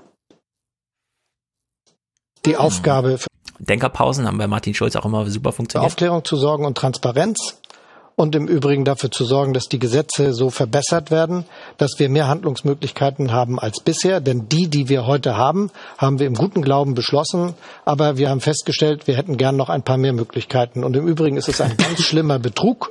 Und Aua. es ist im Übrigen auch etwas sehr Erstaunliches, dass Wirtschaftsprüfungsgesellschaften mit sehr, sehr hohen Honoraren, vielen Mitarbeitern und in Kenntnis aller Dinge elfmal sagen, alles gut. Ich habe jetzt viele Worte gehört, ich habe, ich habe da ein Zitat von Herrn de Masi aus dem Bundestag. Ähm, kann ja nur auch nicht sein, dass wenn du die Feuerwehr rufst, weil jemand, äh, weil eine Leiche im Keller liegt, die Mhm. Feuerwehr zu dir sagt, ja gut, rufen Sie die Polizei, dafür sind wir nicht zuständig und wieder wegfährt. Mhm. Die Sache ist, die Finanzaufsicht, BaFin, FIO, das wird ja jetzt alles geprüft. Die Kölner Staatsanwaltschaft hat die Räumlichkeiten von der FIO untersucht wegen möglicher wegen möglicher Strafvereitelung im Amt durch so eine Bundesbehörde, ja. Da kam dann raus, dass die FIO die ganzen Meldungen von Geldwäsche durch die Wirecard nicht weitergeleitet hat. Also da müsste sich Olaf mal ganz warm anziehen, wenn die tatsächlich einen Untersuchungsausschuss machen, kann da richtig viel Mist hochkommen. Mhm. Die Tatsache bleibt, er ist Bundesfinanzminister. Er ist dafür verantwortlich, was da passiert ist. Ja. Und er schiebt die Verantwortung weiter von wegen, ja, aber hier in dem Gesetz war eine kleine Grauzone, weswegen die Behörde sagen kann, sie sind dafür nicht zuständig. Mhm. Ich kann dir sagen, wie das in solchen Behörden bei solchen Firmen wie Wirecard läuft. Die, soll, die Leute sollen halt nicht ganz so genau hingucken, weil es ja eine Ja, die beste Story war doch die. Die beste Story war doch die. EY, also Ernst Young, wie sie früher hießen, Ja. kommen einmal im Jahr vorbei, gucken sich die Bücher an und woraufhin der Chef sich fünf Schauspieler bestellt, mit denen er dann äh, Vorstand simuliert für die und Fragen beantwortet. Ja, ich finde, man sollte mal diese aber die Schauspieler Bilanz- finden und da mal nachfragen, was da vorgefallen ist. war durch die Firma. Und es kann Mhm. nicht sein, dass sich das Bundesfinanzministerium allein darauf verlässt, was Ernst und Young prüft. Das sind auch Nein? nur Wirtschaftsprüfer. Warum nicht? Nein, Die kriegen 100 Millionen im Jahr dafür, das wird Nein, doch wohl das- ordentlich gelaufen sein. Ich sitze im Finanzamt auf Landesebene ganz unten und selbst ich nehme nicht alles ab, was mir ein Wirtschaftsprüfer sagt, aus dem folgenden Grund. Die werden nicht, die werden nicht von mir bezahlt. Ja, du weißt die sind nicht ist. unabhängig. Umso die größer sind das keine Volumen, staatliche Behörde, sondern die sind Privatunternehmen, die zur Not auch für diese Firmen Mhm. selber arbeiten und sie beraten an anderer Stelle. Deswegen kannst du denen niemals hundertprozentig glauben. Ja, Oder wir wollen es aber nicht zu selbst lange in die Länge ziehen, Jenny. ja Wir, ich ich höre schon. Äh, Kim einfach mal zum nächsten Thema. Wann kommt unser? BGE? Ich meinte gar nicht die Koalitionsfrage, sondern inhaltlich. Vielleicht können Sie da noch mal mit Ja oder Nein. Vielleicht geht es. Also ein paar Positionen Die von Welt den Linken. besteht nicht immer aus Ja oder Nein, Ich sondern aus weiß, richtig und ich falsch. versuche nur einfach mal ein paar Dinge herauszufinden, Ja, ja. wo sie stehen. Bedingungsloses Grundeinkommen, ja oder nein? Das finde ich falsch. Das finde ich falsch. Okay, da haben sich viele drüber aufgeregt, ich auch. Weil es neoliberal ist, ist natürlich toll, wenn man so Judo-mäßig genau ja, die An der Gegen, Stelle hätte sie jetzt äh, mal fragen nimmt. können, Sankt- Sanktionen gegen Hartz-IV-Empfänger richtig oder falsch oder Hm. keine Erhöhung des Regelsatzes für Kinder unter sechs Jahren Mhm. richtig oder falsch. Ja, also wenn er die Welt in richtig oder falsch sehen möchte, dann möchte ich auch, dass Maischberger ihn jetzt mal zu sozialen Problemen fragt. Ja, macht, richtig macht oder sie doch. falsch. Pass auf. Spitzensteuersatz, NATO-Austritt, linke Koalition. 75 Prozent Spitzensteuersatz ab einer Million Einkommen. Gute Idee? Nein. 75 Prozent bei einer Million. Äh, nein, die brauchen die kompletten 850.000. Verstehe ich nicht sowas, ja? Kann man das, kann man das nicht der CDU überlassen, so ein Argument? Muss die SPD bei, Ja, bei so. Einkommen von 1 Million im Jahr sagen, 75 Prozent ist zu viel? Ja, das Na, ist wen doch, er ansprechen will, wen er ansprechen will, ist Oma Erna und Opa Enno, die bisher die Merkel aber da muss man sich haben und geschlagen der, geben gegen die, die CDU. eingerichtet, eingeredet hat, man könnte ihnen ja einen Euro wegnehmen. Und Hm. da kann ja Olaf jetzt nicht ankommen und sagen, na, wir wollen den Spitzensteuersatz erhöhen. Ja, wir überspringen mal hier so. Ja, hm. Die Frau Maischberger hätte eigentlich gut sagen können, 70 Prozent. Falsch. 65 Prozent. Also so runter. das stimmt, das so stimmt. gucken, Runterhandeln, wann man sich trifft. So, das wäre spannend gewesen. Ja, wir hören mal hier noch NATO-Austritt, weil, wozu NATO-Austritt? Doch, das ging doch schnell. Austritt bzw. Auflösung Sie hat gesagt, äh, das ging aber schnell, Ihre Antwort. der NATO. Nein. Aha, nein. Sehen Sie, das will die Linkspartei auch. 2008 haben Sie noch Oder fragt sie nach. gesagt, wir haben mit keiner Partei so wenig inhaltliche Überschneidungen wie mit der Linkspartei. 2013 haben Sie nachgelegt, eine Zusammen Ah, das hat sie irgendwie auf dem Papier stehen gehabt, dass man da mal nachfragen könnte bei NATO und so. Skepsis gegenüber den Linken? Also ist die Linke Stand heute regierungsfähig? Ich glaube, da gibt's noch viele Fragen. Sie haben ja auch ein paar gestellt und da wird es sicherlich viel zu diskutieren geben. Ich wünsche gute Verrichtung. Das heißt, Ja, die Absolutheit, mit der Frau Ja, aber die Linken müssen das nämlich diskutieren. Nicht wir. Wir haben unser Ding ja geklärt. Sankt 4, äh, Also, hast du auf 4 Twitter mitgekriegt, Mhm. der Typ vom Handelsblatt, Martin Grieve, was er so ausgegraben hat über Olaf Scholz? Ja, aus seiner Juso-Zeit, ja, ja, damals noch ganz. Aber ich nur so grob. Ich, ich, ich, das Problem ist, wenn ich was zu Olaf Scholz lese, ist es so verschwendete Zeit, weil ich weiß genau, wie die Geschichte ausgeht. Spielt dann auch keine Rolle mehr und dann hat man es umsonst gelesen. Das Hartz IV Sanktionsregime ändern, muss man das eigentlich ändern? Wir haben als SPD beschlossen, übrigens mit meiner Stimme, dass wir das Sanktionsregime ändern müssen. Ändern, und der aber nicht Bundesminister und der Bundesminister für Arbeit und Soziales wird dazu demnächst einen Vorschlag vorlegen. Das reicht mir nicht. Ich möchte dazu gern noch ein bisschen Scholzomat, bitte, ja? Also bitte noch ein bisschen Scholzomat zu Hartz IV. Danke. Wer länger als ein Jahr arbeitslos ist und danach aus Steuermitteln Unterstützung bekommt, der muss bereit sein, jede Arbeit anzunehmen, die ihm andere Bürger zumutbar, die für andere Bürger zumutbar erscheint. Der Herz von Har- äh, das Herz von Hartz IV. Stehen Sie heute noch zu diesem Satz? Wir haben die schon vorhin erwähnten Beschlüsse gefasst, wie das sich weiterentwickeln soll zu einem solidarischen Bürgergeld. Das will ich ausdrücklich dazu sagen. Und eine völlig andere Situation als vor mittlerweile fast, nicht ganz 20 Jahren. Das Also würden Sie nicht mehr sagen. sagen, jede Arbeit ich ist glaube, besser was als wir keine heute Arbeit. hinkriegen müssen, ist, dass wir diejenigen unterstützen, die bei der Arbeitssuche Hilfe brauchen und dass wir sehr viel dafür tun müssen, dass diejenigen, die lange arbeitslos sind und vergeblich versuchen, wieder den Einstieg in den Job zu kriegen, das auch hinbekommen. Ja, die werden das einfach hinbekommen, die Langzeitarbeitslosen. Alles Das Problem, Problem, gelöst. das Problem der SPD ist das Problem, dass sie seit der Agenda haben. Und das, Mhm. ich habe angefangen, mich darüber zu informieren, auch in dem letzten Sozialstaatspaket. Weil Mhm. ich ja dafür kritisiert würde, dass ich rumgerannt Aber habe. wie gesagt, jetzt Olaf. nicht so viele Details, Jenny, ne? Das ist jetzt einfach nur. Nicht so wir, viele Details. Das wir Problem haken ist- nur Olaf ab einfach. Das Problem ist, sie haben in diesem Zentrum das Argument Arbeit. Ja. Arbeit ist das Zentrum ihrer Welt. Ja, was denn Und sonst? sie können sich nicht auf die Zukunft einstellen, solange sie an dieser körperlichen Arbeit festhalten Mhm. und das von da aus alles organisieren wollen, was mit Gesellschaft und Sozialstaat zu tun haben, werden sie in den nächsten 20 Jahren krachend scheitern, weil die Ja. Sozialdemokratie sich nicht auf das 21. Jahrhundert einstellt. Ja, es ist ganz ernst gemeint. Es lohnt null Debatte zu diesem Thema. Die SPD ist hier so durch mit Olaf. Jenny, Ja? ist Kanzlerkandidat der SPD ein Ehrenamt oder ist das ein richtiger Beruf? Weißt du das? Das ist, glaube ich, das so ist, wenn du Olaf Scholz bist, ein Lob, wenn du Martin Schulz bist, eine Strafe. Eine Kommt Bürde, drauf an, würde ich sagen. Und wenn es dann eine Strafe ist, solltest du dafür auch entlohnt werden. Das ist auf jeden Fall sehr Olaf traurig. Scholz solltest du dafür Geld abnehmen und wir sind alle Opfer seiner, Ja. seiner Folter. Ja, das ist, ähm, ich will nur kurz anspielen, es soll niemanden triggern, denn wir wissen genau, ja, wie das Bewertungssteuergesetz äh, und so weiter in die Hose ging und wir niemals wieder eine Vermögenssteuer bekommen. Das hindert Olaf gar nicht daran, hier uns nochmal in die Tasche zu lügen, wenn wir wissen, er hat sabotiert, ja. Man hätte es ja nun nach 95 war ja das letzte Mal, dass das Bundesverfassungsgericht das dann entschieden hat, dass es jetzt erstmal nicht mehr erhoben wird und so. Das hätte man ja alles reparieren können, bis Olaf es kaputt gemacht hat, weshalb er bei Maischberger so darüber redet. Wäre meine nächste Frage Wiedereinführung der Vermögensteuer ein klares Ja? Ich glaube, dass es richtig ist, sowas zu haben. Die Schweiz hat es auch und macht es ganz moderat. Im das muss man dazu sagen. Sie, ne? Und äh, wir haben ausdrücklich beschlossen, dass wir uns an dem Modell orientieren wollen. Nicht eins zu eins, aber ungefähr so. Und die meisten Bürgerinnen und Bürger finden das auch richtig für die Demokratie in Deutschland. Das will ich bei der Gelegenheit sagen. Mhm. Es ist eine ganz schlechte Sache gewesen, dass die nie per Bundestagsbeschluss abgeschafft wurde, sondern dass das Bundesverfassungsgericht gesagt hat, man kann die haben, aber man muss das So Bewertungsgesetz ändern und das hat dann keiner hingekriegt. Also wenn man ihm genau richtig zuhört, Hm. fand er es schlecht, dass, dass, dass das Parlament das, die Vermögenssteuer nicht an sich offiziell abgeschafft Hätte hat. man und längst dass er sich abschaffen jetzt sollen. damit beschäftigen muss. Und ehrlich, das Schweizer Vermögenssteuermodell mit Promillegrenzen, du Ja, was denn? brauchst Euro diese, 50 ich vom Milliardär ist besser als ein Euro Danny. 30 vom Besorg mir mal so eine braune Tüte. Ja, in die ich Merchandising. kann. Die Kotztüte für die Vermögensteuer, die Olaf Scholz niemals einführt. Ja, Hauptsache Kanzler, den letzten Clip, den du da ausgesucht hast, hast du gut benannt, den hören wir uns auch nochmal kurz an.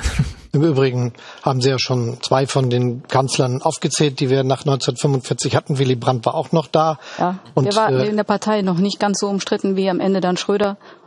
Ich finde, Und die Botschaft erstmal, die waren Kanzler. Und das ist das, warum wir Hm. jetzt kämpfen. Ich bin ausdrücklich der Überzeugung, dass es in der Demokratie dazu gehört, dass man sich zusammenschließt, aber nicht immer einer Meinung ist. Mhm. Und gegenwärtig habe ich ein sehr gutes Gefühl. Mm, na dann, ein Also gutes Gefühl. Hauptsache, ich werde Kanzler. Was ich dann mache, ist eigentlich egal. Es ist ja so und so dann meine Sache und dann mache ich, was ich will. Mm. Aber Hauptsache Kanzler. Ja, Was, er genau damit erreichen will, wissen wir gar nicht. Aus den letzten 30 Jahren würde ich sagen, also ob ich ihn kriege oder Friedrich Merz, ist jetzt irgendwie Pest oder Cholera. Was Mhm. ist schlimmer? Olaf ist vielleicht ein bisschen weniger schlimm, aber das ist jetzt wirklich kein Argument für gute demokratische Politik in diesem Ja. Land. Ja, für mich wenn es ist um ja viel. Für mich ist ja dieses Ganze ein bisschen trauriger sogar noch. Ich stecke ja nicht so in der Alltagspolitik der SPD drin wie ihr, aber ich finde das, also ich habe mich so von, von einem halben Jahr mal mit einem SPD-Politiker betrunken. Wir standen betrunken herum und ich fragte so, ja, seid ihr so bei 15 Prozent? So, was wäre eigentlich, wenn ihr keinen Kanzlerkandidaten hättet? So. Und er guckte in die Luft und die Antwort zu mir war, das geht nicht. Wir sind die älteste Partei Deutschlands. Wir müssen einen Kanzlerkandidaten haben. Mhm. Und da dachte ich so, oh, wenn das jetzt die innerliche Haltung ist und das Argument so und das, das daran denke ich jetzt immer, wenn ich auch Olaf Scholz sehe, wenn ich das sehe, wo ich immer denke, da stehen die da immer hinten links und rechts und sagen, wir müssen Das ja war- einen Kanzlerkandidat. Das geht ja gar nicht Mhm. anders. So. Ja, das Als Problem der Grundhaltung. SPD ist tatsächlich, dass sie 100, über 150 Jahre Ja. alt ist und von dieser Geschichtserzählung halt zehrt. Und sie Die aber nicht leben mehr als eine nur Erzählung in der ist. Vergangenheit.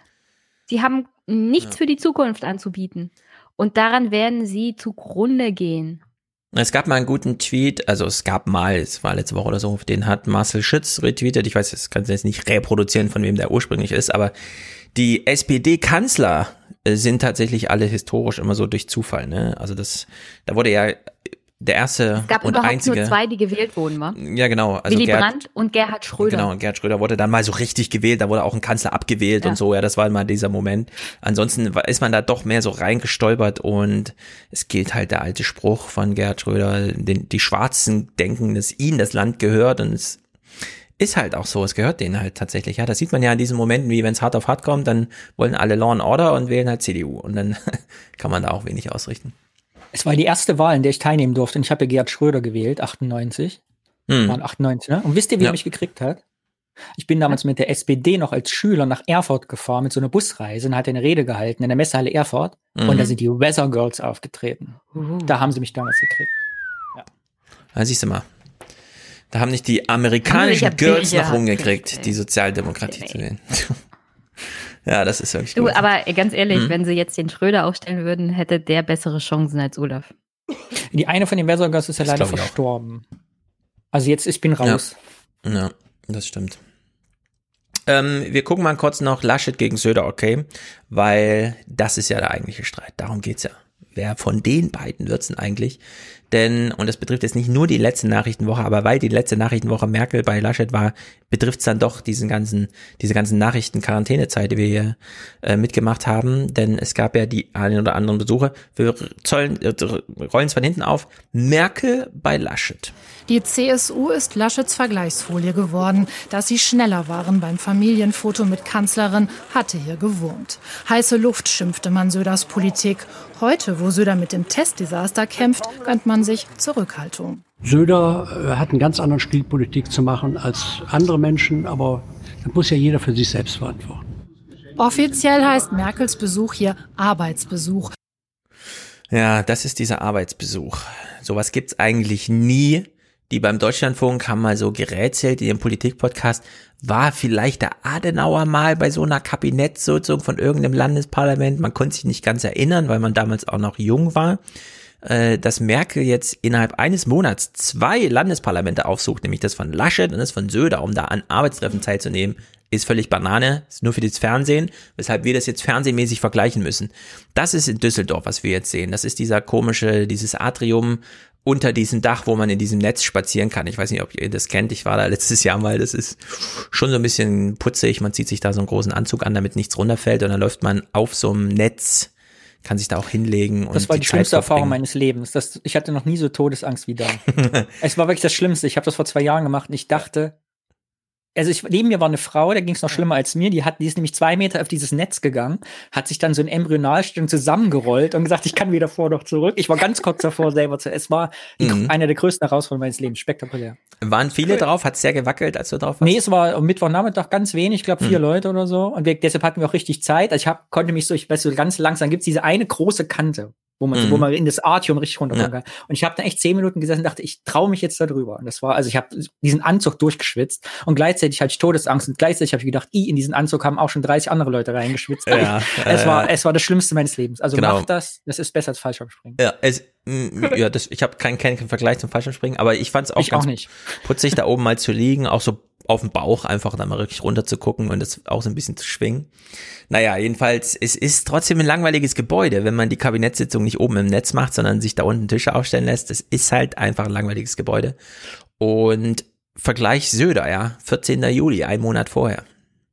Und so findet man sich wieder im Spiegelsaal vom Schloss Herrenchiemsee. Angela Merkel war schon mal hier mit sieben Jahren ich erinnere mich, man musste ja irgendwie mit Hausschuhen auf dem Parkett gehen oder so. Wir Kinder durften nicht mit und mussten mit der Großmutter in der Hitze vor dem Schloss sitzen. Heute darf Merkel im Märchenschloss alles, aber warum ist sie wirklich hier? Als erste Kanzlerin beim bayerischen Kabinett, um diszipliniert über die EU-Ratspräsidentschaft zu sprechen, über Corona. Dass es fast nur Fragen zu Markus Söder und ihrer Nachfolge geben würde, konnte sie wissen. Hätte denn, Frau Bundeskanzlerin, der Markus Söder das Zeug zum Bundeskanzler? Ich kann nur sagen, äh, Bayern hat einen guten Ministerpräsidenten und dem hat, der hat mich heute eingeladen. Mehr können Sie davon mir nicht hören. Ja an alle Politik. Ja, aber es ist schon auffällig, dass sie sowohl Söder als auch Laschet besucht. Ja. Weil Und andere Ministerpräsidenten hat sie nicht besucht. Ja, warum auch? Es geht ja hier nur um eine Frage. Wer tritt ihr Erbe an?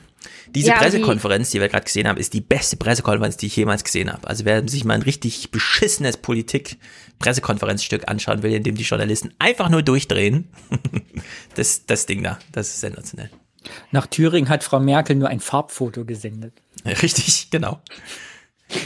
Mit dem du, ähm, Begleitspruch, kann, ich bin ja auch eine einfache auch, Frau. Kann aber auch gut sein, dass Laschet ähm, es wird, weil Söder einfach nicht Kanzlerkandidat werden will aktuell. Seine mm. Umfragewerten in Bayern gehen durch die Decke, demnächst ist er da in der absoluten Mehrheit. Der hat sich da gerade stabilisiert. Er hat ich, absolut das, die Macht ja. zu bestimmen, wer der nächste Kanzlerkandidat der CDU wird. Ja. Das stimmt. Und vielleicht sagt er ja, Leute, wollt ihr nicht hm. den Jens Spahn nehmen? Der ist jung, dynamisch, hat hier gerade Krise bewältigt. Der Laschet ist ein absoluter hm. Loser. Hm. In der Öffentlichkeit würde man das natürlich anders verkaufen. Der Merz und der Röttgen gehen ja wohl ja nicht. War meine Vermutung von Anfang beides. an. Söder will im Grunde gar nicht, der will nur gewinnen. Aber sobald man ihn mit signalisiert, also wenn du wirklich wolltest, könntest, aber willst nicht lieber in München werden, ja, dann doch. Ja, glaube ich. Merkel jedenfalls äh, will, ähm, sie hat es offen gelassen, wen sie jetzt von beiden unterstützt. Ich habe ja wirklich gedacht, als sie da in Bayern war, in Herrenchiemsee, das ist die Krönungszeremonie, das ist nicht nur die Ansage, Söder soll es machen, sondern damit hat sie ihn schon gekrönt. Aber sie hat auch Laschet gegenüber nochmal, und wir wissen ja, sie kommuniziert subtil, ja, diesen kleinen Spruch gemacht. Armin Laschet kandidiert und ähm, als Ministerpräsident von Nordrhein-Westfalen bringt er viele Qualifikationen mit sich. Ansonsten werde ich mich nicht einmischen. Mhm. Naja. Ja, die will auch nicht, dass die Partei hier um die Ohren fliegt. Sie sind alle qualifiziert. Ist doch gut. So, das Thema Klima heben wir uns mal für später irgendwann auf. Rennt uns ähm, ja leider nicht weg. Nee, bleibt ja genau. Kann man ja auch durchaus mal ein ähm, Sonder-Alias, nicht allzu sehr Fernsehen, sondern Themenpodcast machen. Wir wollen aber noch mal gucken, was jetzt im DAX los ist, denn Wirecard fällt ja raus. okay, das ist eine Geschichte für sich, denn wir wissen alle, wie es ist mit diesen neuen Unternehmen, die so auf, keine Ahnung, welchen Fundamenten stehen. Wer rückt denn nach? Stellen wir uns jetzt die Frage, ja. Wer rückt denn auf Wirecard im DAX nach? Und das wurde hier von Anja Kohl, glaube ich, ganz gut zusammengefasst. Mit Delivery Hero steigt ein Corona-Profiteur in den DAX auf. Die Pandemie hat den Trend, sich Essen per App nach Hause liefern zu lassen, verstärkt. Delivery Hero erhält dafür von den Restaurants Provision in 40 Ländern. Kurioserweise nicht mehr in Deutschland. Doch weltweit boomt der Markt für Lieferdienste. Mhm. Dieses Jahr rechnet die Branche mit mehr als 130 Milliarden Dollar Umsatz. In zehn Jahren könnten die Einnahmen, so die Prognose, auf fast das Dreifache anwachsen. Doch dazu braucht es billige Arbeitskräfte und Werbung, die viel kostet. Operativ schreibt Delivery Hero Verlust. Der erste DAX-Konzern, der noch nie Geld verdient hat. Cool. Hm. Aber das ist auch alles kein Problem. Ich empfehle die aktuelle Folge von Mikro Mikroökonomen dazu. Mhm. Die haben sich mit den mit der Firma beschäftigt, wie man überhaupt in den DAX kommt, weil da geht es wenig mhm. um Geld und um Gewinn, sondern eher um die Formalitäten, die ja. man so erfüllen muss. Und äh, was die so in Deutschland treiben, die beziehen, die ziehen nämlich dieses Modell Amazon durch. Nur für Lieferanten. Delivery Hero? Ja. Also sie meinte gerade, in Deutschland machen die gerade gar keinen Modell Umsatz. Gerade kaufen Konkurrenten aus, hm. drücken die andere Konkurrenz aus dem Markt. Ja. Und wollen dann natürlich entsprechend die Preise bestimmen. So also absolut halt. reinhören in Mikroökonomen. Die sind da viel mhm. besser gerüstet und sehr informativ, die aktuelle Folge, vor allem ja. zu Lieferanten. Ich habe heute gelesen, das ist das allererste DAX-Unternehmen, was kein, also in der Geschichte des DAX, was kein Deutschlandgeschäft hat. Das gab es vorher noch nie. Genau, so habe ich es auch gelesen, dass die in Deutschland gar nicht so präsent sind. Aber das muss auch nicht. Das, der, der, der DAX gibt nicht an, dass du unbedingt einen Firmensitz hier haben musst. Nee, nee, weil du, du gerade meinst, die machen in Deutschland das Amazon-Modell, aber die machen das wahrscheinlich überall anders. Weil in Deutschland selbst Nein. haben die kein aktives Geschäft. Ja, das musst du aber auch nicht. Hm. Deine Aktien müssen nur hauptsächlich in Deutschland hm. gehandelt werden. Hm. Ähm, die amerikanischen Wähler sollen ja jetzt auch einen neuen Präsidenten wählen, was sie wohl auch machen. Das Land hat sich entschieden. Ich weiß nicht genau, warum die Deutschen so Angst davor haben, schon jetzt in die Abwahlparty einzusteigen. Denn wir sehen jetzt einen ähm, republikanischen Parteitag, in dem kein ehemaliger Präsident oder Präsidentschaftskandidat dieser Partei dort als Gastredner auftritt, was bedeutet, bei den Demokraten sind mehr republikanische Präsidentschaftskandidaten aufgetreten, um den Kandidaten zu unterstützen, als bei den Republikanern republikanische. Also wirklich verrückt, ja, weil der Kasich ist ja bei den Demokraten aufgetreten. Und äh, diese Fernsehmomente, die geschaffen wurden bei den Demokraten, die fand ich aber ziemlich gut, muss ich sagen. Also nicht gut im Sinne von, ich bin so hingerissen, das ist ja alles ganz toll, sondern sie haben so gut funktioniert unter dem, unter der Zielsetzung, wie sie halt funktionieren sollen. Wir hören hier zum Beispiel Trump, also es geht um die Ernennung von Kamala Harris als, äh, oder man soll ja das letzte A tun, Kamala Harris, oder wie auch immer sie sich selber nennt. Sie kommt ja wohl nicht aus Spremberg. Spremberg! Und ähm, kleine Trump-Anekdote zum Einstieg in dieses äh, kleine Thema. Was er verschweigt, ihre Bewerbung um den Posten als Kaliforniens Generalstaatsanwältin hatte Trump noch 2013 mit einer Spende unterstützt. Trump hat Kamala Harris mal in einem Wahlkampf unterstützt. Sein eigenes ja, Wahlkämpferteam sitzt komplett im Gefängnis oder ist gerade verhaftet worden, so gestern, ja, mit Bannon und so. Das ist wirklich, es ist jetzt so klar, wie das ausgeht. Ich, ich will, dass die Deutschen jetzt schon mal in so einer äh, wir wählen jetzt auch mit Trump ab, Party einsteigen und nicht so bippern noch bis zum November, weil es dann tatsächlich passiert. Aber kriegt man wahrscheinlich niemanden dazu. Aber ich glaube nicht, dass es ein großes Geheimnis war, dass er sie mal finanziell unterstützt hat. Er stand Ich habe ja das nicht 2016 gewusst vor diesem Er stand ja Tagesthemen-Clip 2016 da und hat gesagt, ich habe die Demokraten auch immer mal unterstützt. Äh, immer mal Nur gekauft, weil sie ja. es 2016 nicht rausgeholt haben, Ja. weil Camilla Harris dann nicht Vizepräsidentschaftskandidatin war. Das stimmt. Heißt das nicht, dass er es verheimlicht hat? Mhm. Jedenfalls, sie es wurde. ist jetzt rausgekommen, weil sie jetzt politisch wichtig wird. Mhm. Ja, aber ich, ich dachte, ich höre so viele amerikanische Podcasts, dass ich das vorher nochmal höre. Das ist da spezifisch jetzt für sie. Die machen ja so flächendeckendes Landschaftspflegeding. Jedenfalls, die Kamera war dabei, als Joe Biden am Schreibtisch saß und sie über, keine Ahnung, äh, FaceTime oder so gefragt hat, ob sie es denn werden will. Wie er es gemacht hat, fand ich ganz, ich, ganz niedlich, sagen wir es mal so. Ist völlig falsche Kategorie für diese Politik, ja, aber warum? Der Moment ist ganz gut. Bist du bereit, an die Arbeit zu gehen, will Joe Biden per Videochat wissen. Sowas von bereit, antwortet Kamala Harris und begreift, er will sie als seine Vizekandidatin. Weiß die Tagesschau, dass Ich bin Mhm. weiß die Tagesschau auch, dass das nicht der Moment ist, in dem er sie das erste Mal fragt, Doch, doch, doch, sondern doch, doch, dass doch. das Ah, vorbereitet ah, ist. ah, ah, ah, ah. Wir hören den Clip mal zu Ende und dann klären wir das mal. Kandidatin. Ich bin bereit, das mit dir für dich zu tun. Ich bin zutiefst geehrt und sehr aufgeregt. Weißt du, dass es nicht echt ist? Oder vermutest du es nur? Ich weiß es. Wann hat er sie wirklich gefragt? Also, Sweepstakes. Vizepräsidentschaftsauswahl. Mhm. In Amerika läuft so. Es gibt mehrere Kandidaten, es gibt mehrere Mhm. Treffen. Das wird jetzt in Corona-Zeiten wahrscheinlich alles über FaceTime abgelaufen sein. Aber es gibt mehrere Runden mit den verschiedensten Kandidaten. Früher mussten Mhm. ganz heimlich die aller verschiedensten Kandidatentypen von zu Hause in die in die Häuser der Präsidentschaftskandidaten geschmuggelt werden, damit die sich mal unter vier Augen unterhalten können, ob das auch persönlich alles klappen kann und so. Das ist nicht das erste Mal. Doch. Das ist für die Kameras. Nee, Nein, nee, nee, nee, nee, pass auf, pass auf, pass auf. Die Geschichte ist ja ähm, äh, Tim Kaine, der von Hillary ausgewählt wurde. Und damals kam so diese Podcast, die das so ein bisschen erklären, Pots of America und so weiter. Damit es geheim bleibt, hat man natürlich so einen engeren Kreis, ja, und mit denen redet man auch und die werden auch untersucht, da wird auch angerufen, schick uns mal diese Unterlagen, schick uns deine Zeugnisse, bla bla bla. Also der engere Kreis ist klar.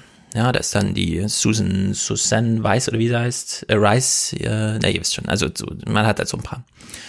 Und Tim Kaine hat damals irgendwie 13 Minuten vor der öffentlichen Verkündung erfahren, dass das wird. Weil die absolut sicher gehen wollten, dass Hillary Clinton es selbst verkündet. Also hat man Tim Kaine angerufen, hat ihm gesagt, du wirst es, wir sagen es jetzt gleich vor der Kamera, du hast keine Zeit, es, niemand kann es verraten. Hillary macht es jetzt in diesem Moment. Man hat also immer diesen überraschenden Moment. Und ich wette, ich denke, ich habe zu 99 Prozent recht. Das hier war tatsächlich der Moment, wo sie auch verstanden hat, ah, er hat mich jetzt gerade ausgewählt, weil er fragt sie einfach nur, bist du bereit, an die Arbeit zu gehen? Und sie sagt, oh mein Gott, ja, ich bin's und so. Und hier wurde wirklich dieser Moment festgehalten, wo sie, wo ihr gesagt wurde, aus der engeren Auswahl und so weiter, du bist es jetzt. Willst du es machen? Und dann hat sie gesagt, ja. Und dann hat man zehn Minuten später, Kamera hier, zack, wir verkünden es jetzt. Also das ist ja das, man hat ja alles getwittert heute, ja. Die SPD hat bekannt gegeben, dass Olaf Scholz ist, wie per Tweet, einen Tag nach dem Sommerinterview oder zwei, ja, hat völlig da nochmal in die Fresse gehauen. Äh, Das hier wurde per Twitter bekannt, es wird alles per Twitter bekannt gegeben. Aber ich glaube wirklich, das ist dieser Moment, wo wir, äh, wo sie auch erfahren hat, ich finde nur das Setting ein bisschen komisch, weil sie ein Telefon noch in der Hand. Die haben zur Sicherheit sie auch mit einer ordentlichen Audioleitung angerufen, damit es nicht, und dann klappt es irgendwie nicht, weil Videokonferenz oder so. Aber ich glaube, wir haben hier diesen echten Moment festgehalten bekommen. Der wurde natürlich nicht live gesendet, sondern man hat im Nachhinein gesagt, oh, das ist aber wirklich ein guter Moment geworden, den senden wir jetzt auch, den nutzen wir jetzt auch. So wie hätte es in Deutschland funktioniert. Man hätte angerufen, bist du bereit, an die Arbeit zu gehen? Und die andere Leitung gesagt, was? Ich habe es gerade ganz schlecht verstanden. Ja, ja. Du warst gerade Pixel. Ich, hab, Ich bin gerade grad hängen geblieben. Im, im Zug. Ich habe keinen Empfang. Ich bin in der Bahn. Ja, also hier haben War eine wir ähm, ein, ein sehr gutes historisches, ein, historischen Moment äh, und ich glaube, der wird auch so insgesamt ein bisschen, wie soll man sagen, im Weißen Haus sitzt ein echter Rassist, ja, das hat der SPD-Fraktionschef schon vor anderthalb Jahren oder so im Bundestag gesagt, im Weißen Haus sitzt ein Rassist. Ja, der meint, damals meinte noch äh, Lindner. Das ist aber nicht so gut für die Beziehung, wenn sie das jetzt so sagen. Aber es ist halt so, ja. Im Weißen Haus sitzt gerade ein Rassist und die Gegenseite stellt das allererste Mal ein People of Color für so ein großes Kandidatenticket auf. In dem Fall Vizeposten, ne? Hm? Wie nein? Obama? Ja, äh, Obama war schon Präsident. weiblich- also wenn du meinst, sie ist die erste weibliche People weiblich, of Color, People of Color, also wo, wo alle. Häkchen angedingst werden. Genau, das meine ich, ja, danke. Sehr gut, genau, Obama war ja auch. Ja, also sie, sie äh, alle Register, ja, das wurde ja auch vorher so, Susan Rice, auch alles schwarze Frau und so, ne, das war im Grunde klar. Aber es ist halt trotzdem jetzt so gekommen. Es war lange angekündigt, aber jetzt ist es halt trotzdem so. Und ich glaube, das ist ein ganz großer historischer Moment, der so ein bisschen in der Dimension übersehen wurde einfach, ja, weil es zu sehr jetzt so in so einem Track drinne ist. Wie sehr Elmar Thewissen aus dem Rahmen fällt, um irgendwas Historisches zu erklären, ist mir völlig schleierhaft. Ich finde, man sollte ihn jetzt auch mal austauschen. Ja, da müssen jetzt mal junge Leute ran, die so ein bisschen Sensibilität haben und Verständnis auch, denn sowas hier ist einfach unter aller Sau. Die Situation erinnert so ein bisschen an die, ich sag mal, End-20er, Anfang 30er Jahre des letzten Jahrhunderts. Sagt er mal so, ja. Also es ist so Ende 20, Anfang 30er Jahre vor 100 Jahren, wissen Sie. Damals Weltwirtschaftskrise, ähnliches haben wir jetzt, tiefe Gesundheits- und Wirtschaftskrise, Rassismus als ein Riesenthema. Und damals ist äh, Franklin Delano Roosevelt angetreten Äh, wer? Er bezieht und hat alles auf den Mann, unglaublich. Reform versprochen. Ähm, das wird vielen Menschen auch Angst machen, wenn das jetzt wieder passiert. Darauf setzt Donald Trump sicherlich. Aber ein Blick in die Geschichte zeigt, 1932 bei der Wahl hat der Amtsinhaber Herbert Hoover eine krachende Wer? Hoover? Ist das der aus diesem Film? Niederlage erlitten. Aus genau diesen Gründen. Der Reformer wurde gewählt, hat große Reformen umgesetzt. Und das ist, glaube ich, etwas, was in diesem Jahr bei der Wahl Anfang November eine große Rolle spielen wird. Mhm. Wenn Ja, du das- schon, das- das wenn du schon historische Allo- Allegorien benutzt, dann ni- nimm vernünftige. Nimm welche, die machen Sinn. Weil Herbert Hoover ist ins Amt gekommen, sechs Monate später war 1929 äh, Black Friday. Mhm. Der ist ein, der ist drei Jahre später völlig am Boden liegende Wirtschaft. Also, das kann man überhaupt nicht vergleichen. Da, da sind Leute in, in ihren Autos durch die Gegend gefahren, Millionen von Landarbeitern, so wie sie durch China ziehen, Tagelöhner. warte, wenn du sagst Millionen, Die, also man- Amerika ja. war da wirklich ganz wirtschaft, wirtschaftlich noch mehr am Boden als jetzt und jetzt ist schon schlimm. Aber, man kann auch mal kurz festhalten, dass vor 100 Jahren in Amerika überhaupt nur 60 Millionen Menschen oder so da gelebt haben, dass es dieses Amerika gar nicht gab und dass die Westküste auf der anderen Seite Also der Welt liegt und das hat man nie gesehen und da gab es kein Internet und da gab es vielleicht so ein bisschen Elektrifizierung. Da hat man noch im bisschen Wilden Westen rumgeballert mit Colts auf dem Feld und so. Also äh, alles, was Albert Thewissen hier gesagt hat, ist einfach Müll, das braucht niemand, das bringt auch niemandem was und da war auch niemand dabei und das erinnert an, ist sowieso ein Quatschsatz, ja, für Sachen, die 100 Jahre her sind. Wenn man jetzt so ein Musical macht in Hamilton-Art, dann kann man sagen, okay, jetzt wisst ihr was darüber, weil wir haben es euch vorgesungen und man weiß dann mehr als, ja, wenn er mal kurz hier in drei Sätzen sowas sagt. Also ist einfach Und er versucht eine Linie zu ziehen zwischen Biden und äh, Ja. Roosevelt. whatever, keine Ahnung, was sowas Biden, soll. äh, wenn ja überhaupt die vier Jahre überlebt. Ja. Camilla Harris ist die nächste Präsidentin. das ist auch der Unterschied zu heute. Plan. Menschen werden sehr alt. Vor allem, wenn sie wie im Weißen Haus durchgepampert und medizinisch begleitet Ja, werden. Also ich glaube nicht, dass Joe Biden sterben wird. Ja, er wird ist trotzdem, diese Amtszeit Er macht jedenfalls keine zweite Amtszeit. Nö, das muss Darauf er auch uns, nicht. glaub ich. Er muss uns ja nur von Donald Trump Ja, und befreien. damit ist er schon nicht mit Roosevelt zu vergleichen, weil er hatte nämlich drei. Amtszeiten. Ja. Ja, das waren verrückte Zeiten damals. Nee, das waren nicht verrückte Zeiten. Die haben nämlich erst die Verfassung geändert, dass du Mhm. nur zweimal Präsident werden darfst, nachdem Roosevelt seine dritte Wahl gewonnen hat. Ja, hier wird noch ein witziger Moment festgehalten, nämlich die offizielle Kandidatur. Das ist ja dann eigentlich auch der Moment, wo die Ballons vom Himmel fallen und der ganze Kram. Äh, Joe Biden wurde von Videochat-Kacheln beklatscht und ich fand das gar nicht so schlecht. Und da steht morgen nach deutscher Zeit einer der Höhepunkte an, die Nominierungsrede des demokratischen Präsidentschaftskandidaten Joe Biden. Nicht wie sonst üblich auf dem Parteitag, sondern wegen der Corona-Situation per Video. So war, jetzt, war er jetzt auch offiziell als Präsidentschaftskandidat nominiert worden. Mit deutlicher Mehrheit. Der 77-jährige Biden tritt damit am 3. November gegen Donald Trump an. Ich frage mich ja, wie man Lametta aus so einem lag da oben jemand im Dach und hat es runtergeworfen oder was? Oder kann man sowas kaufen, ja, dass es plötzlich da losgeht? Ja. Also ich finde das gar nicht so Die kann man schlecht, so in die Hand nehmen und dann Ach so, meinst du, das so hochgeschossen? geht Kann Ja, ja, und da gibt's nämlich, es gibt ja Konfetti-Shooter Ja. Das sind die, die alle Leute hassen. Und dann gibt's nämlich die, die Joe Biden hatte. Das sind die besseren, weil die bleiben als Strippe. Die kannst du quasi wieder reinziehen und dann wird kein Ah. Konfetti rum. Das ist total super, weil du machst nichts dreckig, weißes Haus, weißt du. Und so. Ja, Das ist danach muss ich suchen. Danach muss ich suchen. Das war ja in der Schule, das wäre jetzt auch noch ungünstig. Äh, gewesen. das ist das, was man Konfetti an der braucht. Strippe. Okay, zum Also, Ausstieg. Technisch gemacht haben sie das ganz gut Mhm. mit dem Parteitag. Ja, der war sehr gut. Ich finde diese Bildsprache der Kampagne eben auch bei der, bei dem Announcement da, du bist Vizepräsidentin und jetzt dieses, dieses, dieser Kontrast zu dieser Härte von Trump und diese Kriegsrhetorik, dieses Warme, weil du hast bei, jetzt bei der Nominierung auch das Gefühl, dass es da gar nicht so, also man hätte ja jetzt so die Sorge, dass so ein väterliches Ding da von beiden ist, äh, aber das ist gar nicht. Es ist mehr so wie eine, eine Freundschaft der gegenseitigen Wertschätzung. Also sehr gut gemacht, dieses warme Licht und dann die Freude und Konfetti. Das Mhm. ist äh, sehr interessant für eine Kampagne, finde ich. Ja, und man, es ist ja nicht nur so, dass wir, dass die bei den Demokraten sich Arbeit gemacht haben, hier nochmal zu zeigen, was sind das so, unsere Wähler, ja? Also wir haben ein sehr diverses, auf 30 Kacheln, ähm, irgendwie so, das wünschen sie sich als Repräsentant, das ist ja sehr ähm, handverlesen, so, ja? Also damit glauben sie, dass sie gewinnen, während Trump äh, auf der Gegenseite eben genau dieses, äh, die weise Vormacht nochmal zu etablieren, die, selbst die eigene Partei rauszuschmeißen, den ganzen, also jeden Tag auf dem, auf der Convention zu sprechen und ansonsten nur die eigene Familie sprechen zu lassen und dann eben inhaltlich so diese Härte, ne? Und weil immer noch viele glauben, dass, dass äh, Trump immer noch eine Chance hätte, ja, wobei ich dann immer zurückfrage, ja, also wie sieht das Szenario aus, dass du gerade im Kopf hast, dass der Trump gewinnt, ja, überzeugt er nochmal die Alten oder die religiösen Konservativen oder wen denn eigentlich? Naja, äh, es findet ja noch eine zweite Wahl statt währenddessen. Und wir wissen ja noch, AOC und so weiter, die kamen ja alle 2018 in dieser großen Welle neu ins Repräsentantenhaus, wo die Demokraten mal wieder eine Mehrheit errungen haben und so. Und 2020, jetzt wird ja auch am gleichen Wahltag wie die Trump-Wahl, auch da wieder gewählt. Und Nancy Pelosi war im Podcast von David Axelrod und hat mal kurz die Chancen, wie es so aussieht, ja, bei diesen Kongresswahlen, also wenn da so Teile des Kongress und ein Drittel des Senats und so weiter gewählt werden. Und ähm, sie ist ja eigentlich immer so eine ganz harte. Ne? Sie macht ja wirklich den Anti-Trump so und steht dann mit ihren 80 Jahren da immer noch da und zerreißt dann ihr äh, sein äh, State of the Union äh, Manuskript und so weiter.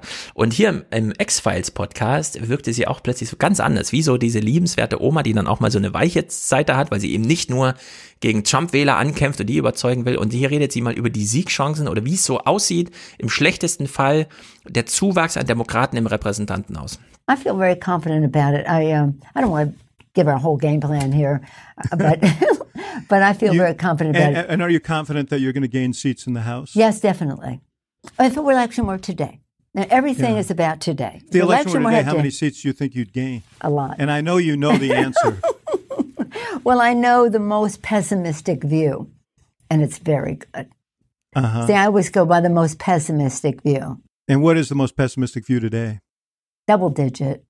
Uh huh. hmm Wow. I won't go further than that. All right, that's that's that's pretty optimistic pessimism.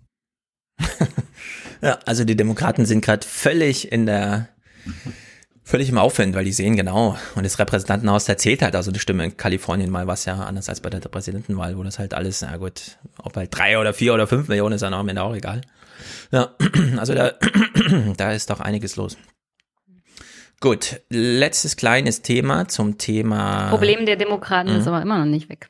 Welches? Sie haben immer noch interne Probleme. Momentan hält der Hass auf Trump und die Absicht, ihn zu besiegen, sie alle zusammen. Aber Da zeige ich dir einen Clip von Stefan Niemann. Das ist der ARD-Reporter, der aus Amerika berichtet.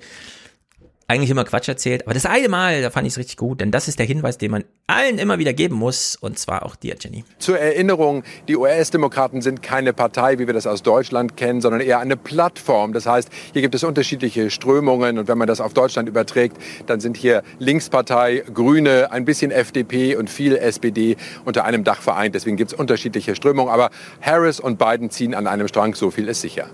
Ja, die müssen nicht zusammenstehen, die brauchen keine Einheit. Die Demokratische nee, die müssen Partei. nicht zusammenstehen. Das ändert aber, wenn du Mhm. keinen äußeren Feind hast, und der äußere Feind der Demokraten sind ja immer noch die Republikaner gewesen. Die Ja. Republikaner werden in nächster Zeit ein extremes Problem haben. Erstmal, dass sie unauflösbar mit Trumps Präsidentschaft Mhm. verbunden werden und alles das, was das bedeutet. Theoretisch ist diese Partei tot. Du musst eine neue Ja. Partei gründen mit neuem Mhm. Namen und neuen Gesichtern und dich völlig von Trump distanzieren. Das heißt, die Demokraten haben in ihrer Plattform keinen äußeren Gegner mehr. Was machst du also, wenn du keinen äußeren Gegner mehr hast? Du streitest innerhalb der Partei. Äh, machen sie auch. Und gerade deswegen, weil die Basis der Demokraten so verschieden ist, weil du da so eine Mhm. große Sammelbewegung hast. Und das kann man ja jetzt auch schon beobachten. Die Establishment-Kandidaten sind teilweise schon gescheitert für dieses Jahr für die Repräsentantenhausplätze. Hm. Und ich meine nicht äh, irgendwelche anderen Leute mit viel Geld sind nominiert worden, sondern Krankenschwestern und Lehrer und sowas alles. Hm. Und das widerspricht total dem, was Nancy Pelosi darstellt und was Kamala Harris darstellt und was Joe Biden darstellt. Ja, absolut. Ich meine, Kamala Harris und Nancy Pelosi, die kommen aus dem reichsten Viertel in der reichsten Stadt Amerikas in San Francisco. Ja, die, haben keinen Kontakt zu irgendwem und die wissen genau, wer sie unterstützt und wie das alles funktioniert und so weiter. Aber man hat eben auch AUC hier und Senders da und die setzen die auch ordentlich unter Druck und das wird dann spätestens, wenn Trump erledigt ist, auch zu diesen entsprechenden internen Kämpfen führen und wir werden ja sehen, dass sich dieses Feld jetzt weiter diversifiziert. Das war ja 2018 eigentlich äh, sensationell, ja, diese, auch diese, diese ersten Fotos zu sehen von den neuen Abgeordneten, muslimische Frauen, ja, das allererste Mal gab es sowas, dass äh, solche Repräsentanten dann da aufkreuzen in Washington. Und dieser Trend wird Aber ja Nancy weitergehen. Pelosi hat es diesen Leuten nicht leicht gemacht. Und Ja, Nancy Pelosi ist dafür da, das denen nicht leicht zu machen. Die müssen halt kämpfen, ja, die müssen dann am Ja, und das haben Zaun sie auch getan, das werden sie weiterhin tun. Und das wird. Und ich wie bin gesagt, gespannt. Im Chat wurde schon nachgefragt, Nancy Pelosi ist 80, ich glaube, die ist sogar älter als 80. Also die ist super alt. Also die sieht zwar noch super fit aus und gibt sich auch so, aber ich glaube, die ist 80 oder älter, oder? Kann ja noch mal jemand nachgucken. Gut, letztes Thema für heute, Gold. Denn wer braucht es Hast du welches? nicht? Nein, ich habe keines, aber ich habe hier mir ist ja was aufgefallen und ich will euch noch mal dazu fragen, ob euch das vielleicht genauso spanisch vorkommt wie mir. Der Goldpreis hat sich ein bisschen verändert. Es ist eine Krisenzeit, also ist der Preis hochgegangen. Soweit, so gut. Aber der hatte zwischendurch Nancy Pelosi, neun- 26.03.1940. Sie ist genau 80 und ein halbes Jahr. Ja, die ist super alt. Aber eben auch immer noch krass dabei. Ja, aber das nicht ist, älter als 80. Leute werden krass alt heute, das ist wirklich erstaunlich. Und bleiben fit, Wenn wenn, sie so Gold lange gekauft gefordert hätte, werden. als sie 20 war.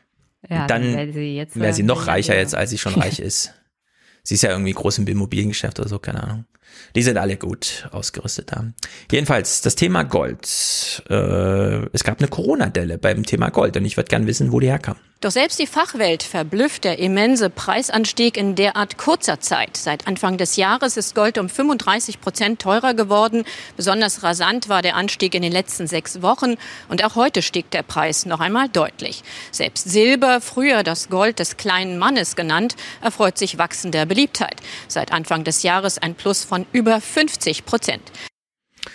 So, wir sehen Im das April. hier, die wir, Sie erklären uns, die ich zuhöre. Die Grafik geht los im Januar bei 1517 Dollar und ist heute bei 2043. Das ist ein mega Rekord mit 35 Prozent plus. Und im März, Mitte März, Anfang mit, also als so Schulschließung, Lockdown, irgendwie, keine Ahnung, in allen Ländern, da hat der Goldpreis eine richtige Delle nach unten genommen. Kann es sein, dass die Händler damals so nervös waren, dass der Spruch, und wenn die Apokalypse kommt, wirst du Gold nicht essen können oder sowas, ja, dass das da galt? Hatten die zu viel Angst vor, aber am Ende kann ich ja mit Gold gar nichts machen?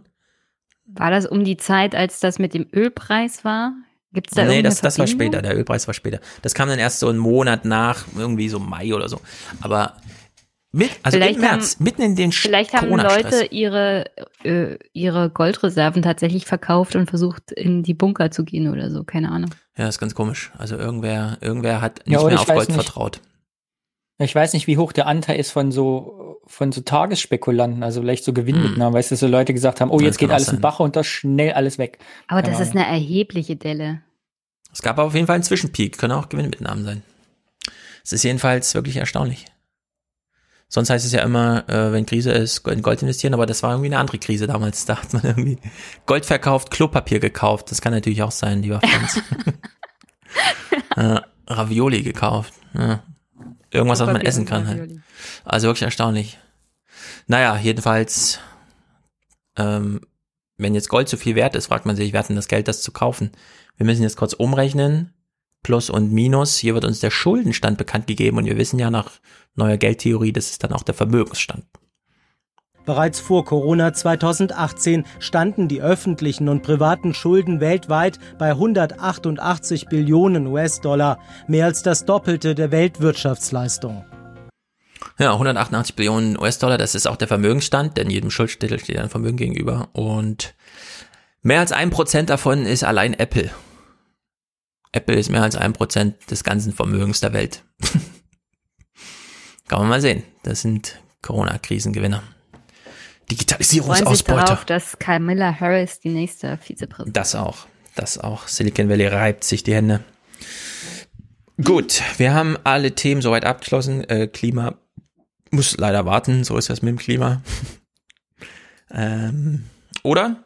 Kalbitz und so, muss, kann man uns schenken. Ne? Oh, ey, wenn wir, wenn wir nächste, wenn ich nächste Woche wieder ja. dabei sein darf, bringe ich Kalbitz mit, ohne Ende. Und AfD Brandenburg. Ich habe da so schöne viele Clips, aber ich konnte dich nicht überlasten. Ja. Und Danny auch nicht. Nee, lass uns gerne mal. Ich, also die Kalbitz, Kalbitz nicht rausgehen hier. nee, ich fand die Kalbitz-Story aber so lustig, raus, dass ich rausgelassen, ja. weil ich mir dachte, wir haben schon so viel auf dem Zettel, da passt ja, der nicht mehr rein. Ja, aber ich habe viel. RBB, ich habe mir die übrigens, hm. ich habe festgestellt, RBB-Clips bleiben nur zehn Tage online. Also ah. habe ich angefangen, die mir runterzuladen und selber bei YouTube zu veröffentlichen, damit ich die Clips dann habe. Ja. Das ist grandios. Sonst könnten wir nächste Woche kein Kalbitz gucken. Ja, wir haben halt den Osten auf seine schönste Art und Weise kennengelernt mit stimmt. Weinkönigen, Majestäten, Leuten. Wie wär's denn, wie wär's denn, wenn ich das nächste Mal Wein mitbringe? Dann können wir beim Fernsehpodcast auch gemütlich Wein trinken. Das ja, das ist, da das so jetzt immer abends ist, äh, müssen wir das organisieren. Apropos nächste Woche. Äh, ich habe schon äh, erste tolle Sprachnachrichten bekommen, zum Beispiel gleich am ersten Tag von Doro aus ihrem Urlaub. Sie saß in, irgendwo am Strand und hat gesagt, hier, äh, ich würde auch gerne mitmachen, finde ich sehr gut. Doro wird auf jeden Fall von mir jetzt eine Nachricht bekommen, da wir mal einen Termin festzurren. Ähm, man kann jetzt Montagabends hier teilnehmen so wie Danny heute teilgenommen hat. Danny habe ich allerdings angefragt, weil ich wollte unbedingt hier mit Danny Premiere feiern. Und äh, es ist technisch gesehen ganz einfach. Man nimmt einfach wirklich nur an einer Google Meet Konferenz teil. Also man kann das von seinem Handy, von seinem iPad, von seinem Computer, von wo auch immer machen. Äh, ich bin ganz überrascht, dass es jetzt technisch ganz gut funktioniert hat, auch wenn bei Danny, aber das waren nur Internet-Aussetzer so ein bisschen reingehakelt haben, aber das war ja auch nur drei, vier Mal oder so. Also äh, Google Meet ist dann doch irgendwie so ein Ding, mit dem man gut podcasten kann. Alles weitere, Clips und so, die tauchen alle in dieser Konferenz in der Google Meet Sache auf. Also man muss, kann es technisch ganz niedergestaffelt. Äh, das zweite ist natürlich, man kann gerne Audiokommentare schicken. Äh, heute liegt ja keiner parat, ist ja klar, aber äh, ab nächste Woche gibt's dann, hängen dann hier auch Audiokommentare dran. Und für diejenigen, die sich trauen, ja, äh, schickt mir eine Audionachricht und dann könnt ihr ja mit podcasten. Einfach so zwei, drei Stunden Montagabends oder ich bin dann flexibel. Das kann man auch wieder Dienstagmittags oder sonst irgendwann machen. Äh, da kommt es dann einfach drauf an. Gut, alles nur eine Planungssache, ja, aber es ist keine technische Herausforderung. Alle sind herzlich eingeladen und die ersten Audiokommentare werde ich jetzt, den ich schon zurück mich gemeldet habe, nochmal äh, mich jetzt melden, dass der Podcast jetzt gestartet ist und wir sowas machen. Gut. Dann habe ich noch eine Frage an den mhm. Chat. Empfehlt man einen schönen Weißwein? Ja, also, darf nicht so teuer sein, weil am Ende schmeckt er nicht und dann äh, nippt man nur so. Teuer und nicht schmecken geht nippt man nur so. Gut. Es hat mir sehr viel Spaß gemacht mit euch. Darf oh, ich mir zwei Sachen noch wünschen? Dich. Ja, wünsch.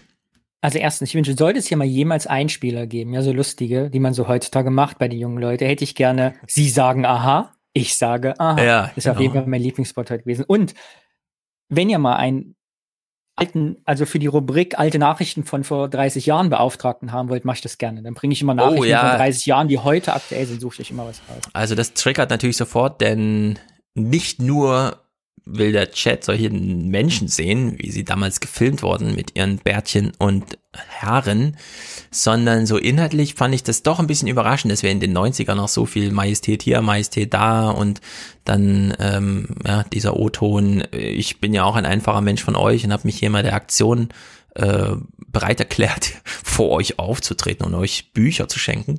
Ich das bin ist ein großer Fan der hm. Tagesschau von vor 20 Jahren, weil ich gucke das sehr häufig und denke währenddessen mal, manche Themen könnten auch von gestern sein oder von morgen. Und wenn man sich hm. dann mal so tagesaktuell damit beschäftigt, hat man sehr viele parallel. Das finde ich sehr spannend. Genau, die Tagesschau vor 20 Jahren ist aber auch inhaltlich immer schon so abgeklärt. Das, was wir da eben gesehen Ja. haben, das ist ja nochmal, das hat ja noch so eine zweite zeitdiagnostische Dimension, ne? wo man dann doch Genau, es muss ja nicht die Tagesschau sein. Ich sage nur, aber diese alten, die alten, man müsste das thematisch eigentlich suchen, dann nach Mhm. alten Beiträgen. Also nicht, nicht über die Sendung, sondern erst inhaltlichen Kurs für Sendung gab es vor 30 Jahren dazu, Mhm. glaube ich. Ja, sehr gut. Ja, das, äh, da, da bist du gleich mal beauftragt, so auf Hinweise. Das schnippel ich dann gerne. Also da ist sowieso jeder beauftragt, ja, wenn ihr lustiges Zeug im Fernsehen seht, schickt mir ein, Immer am besten ist ein YouTube-Link und Zeitmark, ansonsten alles mögliche. Ich krieg das dann schon hingearbeitet. Hier im Chat kam Anni, noch, Anni will Hm. noch was fragen. Frag los, Anni. Anni will was fragen. Ja, vorher hat hier ja, noch Chatmaster? Franz Frag geschrieben. einfach los. Äh, gab noch Fragen nach der Tribüne. Wie läuft das in Zukunft? Das läuft in Zukunft so, dass nachdem der Stream hier endet, nicht nur wie heute Matthias Musik kommt, sondern auch die Audiokommentare und auch der die Tribüne, der äh, Unterstützerdank. Das habe ich heute allerdings dann nicht vorbereitet. Das ist allerdings morgen im Podcast dann alles drin, denn das ist ja hier nur die Aufnahme, die wir heute hier so organisiert haben zeitlich. Morgen im Podcast ist dann auch die aktuelle Tribüne von heute schon drin. Denn muss ja nochmal hier die Danksagen loswerden. Es war ja sensationell, dass im Urlaub dann plötzlich dieses Konto, das einfach nur getwittert wurde, weil die Webseite so langsam fertig ist, äh, schon so ein bisschen gefüllt wurde. Das hat mich natürlich sehr gefreut. So, Anni, wo ist die Frage an Jenny? Darf ich Jenny noch was fragen? Ja. Ja. Na dann. Ah, okay. hier. Kannst du einen positiven Aspekt an Scholz finden, Jenny? Einen positiven Aspekt an Scholz. Hm. Nein, also ich nicht. Er ist fast so groß wie ich. Das finde ich sehr sympathisch. Mann, Anni, jetzt hast du mich getriggert. Finde ich irgendwas Positives an Scholz? das Problem ist ja, Scholz hat ja jetzt auch Ah. Leute verdrängt für diesen Posten. Scholz hat sich weiterhin in der Partei durchgesetzt, nachdem er von seiner Parteibasis eine Niederlage erfahren hat. Äh, Na, aber wen hat er denn verdrängt, ganz ehrlich, Stefan? Es gibt ja niemanden, den er verdrängt hat, weil keiner wirklich. naja, wenn sich ich Eskabo durchgesetzt sagen, hätte, das setzen können einzig jetzt. Positive ist, dass nach ihm die Schröder-SPD wirklich sterben muss. Weil dann können sie sich da nicht mehr vordrücken. Da muss man aber die Hoffnung haben, dass die. SPD das selbst übersteht. Oder? Weil äh, es kann ja durchaus sein, dass Olaf Scholz die SPD einfach mitnimmt. Dass nicht nur die Schröder-SPD, sondern dass jetzt die ganze SPD da einem, einem Rutsch, dass man das dann wirklich noch schafft, nochmal zu halten. Ja, aber du hast immer noch diese Struktur und du wirst immer noch Leute im Bundestag haben. So einfach stirbt die Partei ja nicht weg. Mhm. Die ist ja dann nicht, also das ist nicht wie die FDP, die von heute Ja. auf morgen weg ist, weil hu- 150 Jahre bedeuten auch Struktur und Mitglieder. Und Ja. die ist dann leider nicht einfach so weg, sondern die Anni sagt, er hat Kühni verdrängt. Kühni ist noch Hm? jung. Kühni, also Kühn. Der ist Kühner. genauso alt im Kopf wie Das glaube ich nämlich auch. Der ist da schon zu dick drinne. Der ist Tja. so ein Opportunist, da, da Es gibt an Olaf Scholz nichts Positives zu finden und mit diesem Satz enden wir jetzt an dieser Stelle. Nein, wir können nicht, wir können nicht negativ einen Podcast beenden. Das Sondern? geht absolut nicht. Na, dann sag Danny, noch was Positives. Einen positiven, ein positiver Satz zum Ende. Mhm. Ich bin froh, dass ich mir ein Hemd angezogen habe für die erste Sendung, denn es war es wert. Es hat mir sehr viel Spaß gemacht mit euch beiden und auch noch zum Thema Go Podcasting, weil ich Stefans Aufruf kann ich unterstützen. Ich war hier zu Gast, habe mich sehr, sehr wohl gefühlt. Es macht wirklich eine Freude. Man kommt zu Wort, man sagt, darf sagen, was man will und kommt sich auch nicht zu dumm vor. Also macht mit, das ist super. Sehr gut. Super. Gut. Wer mehr von Danny hören will, hört Audio viel, Audio Doppelpunkt viel mit V-I-E-L, denn die lieben viel Audio und machen selber auch viel. Als mittlerweile gestandene Podcaster, äh, ich rufe dich jetzt zum Podcaster aus, Danny. Das äh, ist jetzt so. Hörer der Podcast macht. Danny hat jetzt die Seiten gewechselt, er ist jetzt ein echter Podcaster und Jenny hat ja schon lange die Seiten gewechselt und ist auch eine echte Podcasterin. Und zwar immer noch die beste politische Podcasterin, die hier vier Stunden hinlegt und Und sich morgen muss ich wieder arbeiten. nicht für Rants gegen Job. Olaf. Genau, und das kriegt sie noch in einen Hut. Das ist sehr gut. Okay, Leute, dann verabschieden wir uns und sagen Tschüss, bis nächste Woche. Und schaut euch ein bisschen auf der Webseite um. Das war sehr aufwendig, das alles zusammenzuklicken, aber da ist jetzt ein Forum, super geil integriert. Sobald da ein paar Inhalte drin sind, kann ich auch ein bisschen noch rumstylen. Ja? Okay, Leute, macht's gut. Ciao, ciao. Tschüss. So, der Unterstützerdank an dieser Stelle eingeschoben, ein bisschen improvisiert, aber das macht nichts. Die nächsten Wochen wird das alles runder. Franz Äh, sensationell hier nochmal erwähnt heute. Pole Position Präsentator mit seinem Jahresabo Fernsehpodcast. Spektakulär. Bastian, herzlichen Dank für deine Starthilfe, genau wie Simon und Matthias, der liebste Matthias. Das ist unglaublich. Hier steckt von Matthias fast viel mehr Arbeit in diesem Podcast als von mir. Sensation. Außerdem zu erwähnen, Dominik hat 60 Euro geschickt für den Fernsehpodcast als Starthilfe sehr gut. Mario hat 50 geschickt und sagt, danke, hoffentlich sechs Stunden, bitte. Ja, demnächst äh, wird es nicht nur einfach das Fernsehen gucken geben, sondern je nach Bedarf dann auch ein kleines Gespräch mit Menschen, die sich mit Sachen dann auch mal ein bisschen auskennen. Ich glaube, ihr wisst, wie das gemeint ist. Äh, man sieht es ja auch im Intro, dass es noch eine Talk-Ecke gibt. Timo hat 30 geschickt für den Fernsehpodcast. Bernhard hat äh, guten Start gewünscht. Genau wie Thomas Startguthaben äh, äh, er. Susanne, vielen Dank, dass du weitermachst. Bin schon sehr gespannt und freue mich auf deinen neuen Podcast. Bis dahin, schönen Urlaub. Liebe Grüße, Susi. Sehr gut, mein Urlaub war sehr gut. Alexander schickt Begrüßungsgeld für den Fernsehpodcast. Robert, und das freut mich, Lydia, Linda und Robert sind hier diesem Podcast auch schon treu mit ihrer Podcast-Familienunterstützung. Genau wie Dirk, der äh, ein Zuhörangebot dankend angenommen hat an dieser Stelle.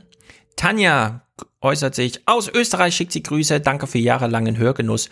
Gruß aus dem Land des Kleingeistes. Tanja, ja, ich musste Sebastian Kurz als Kleingeist bezeichnen. Es gab kein Drumherum, aber das kennt er ja auch.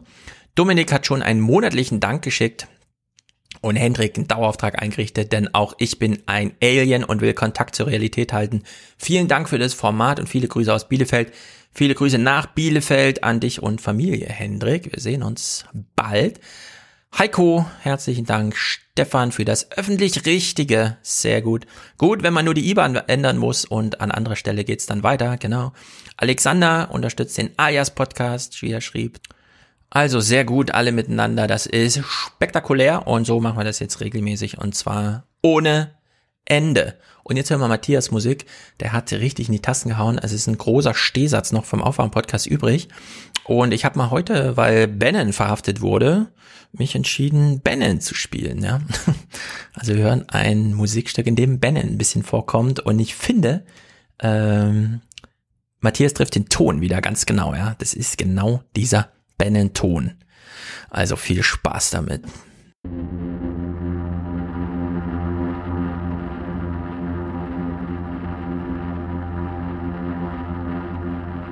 And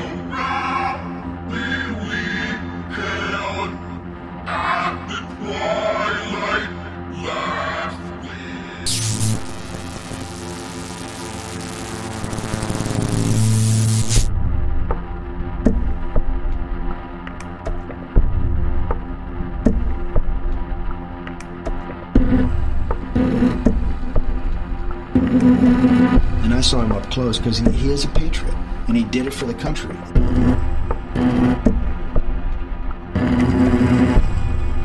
And he did it for the country.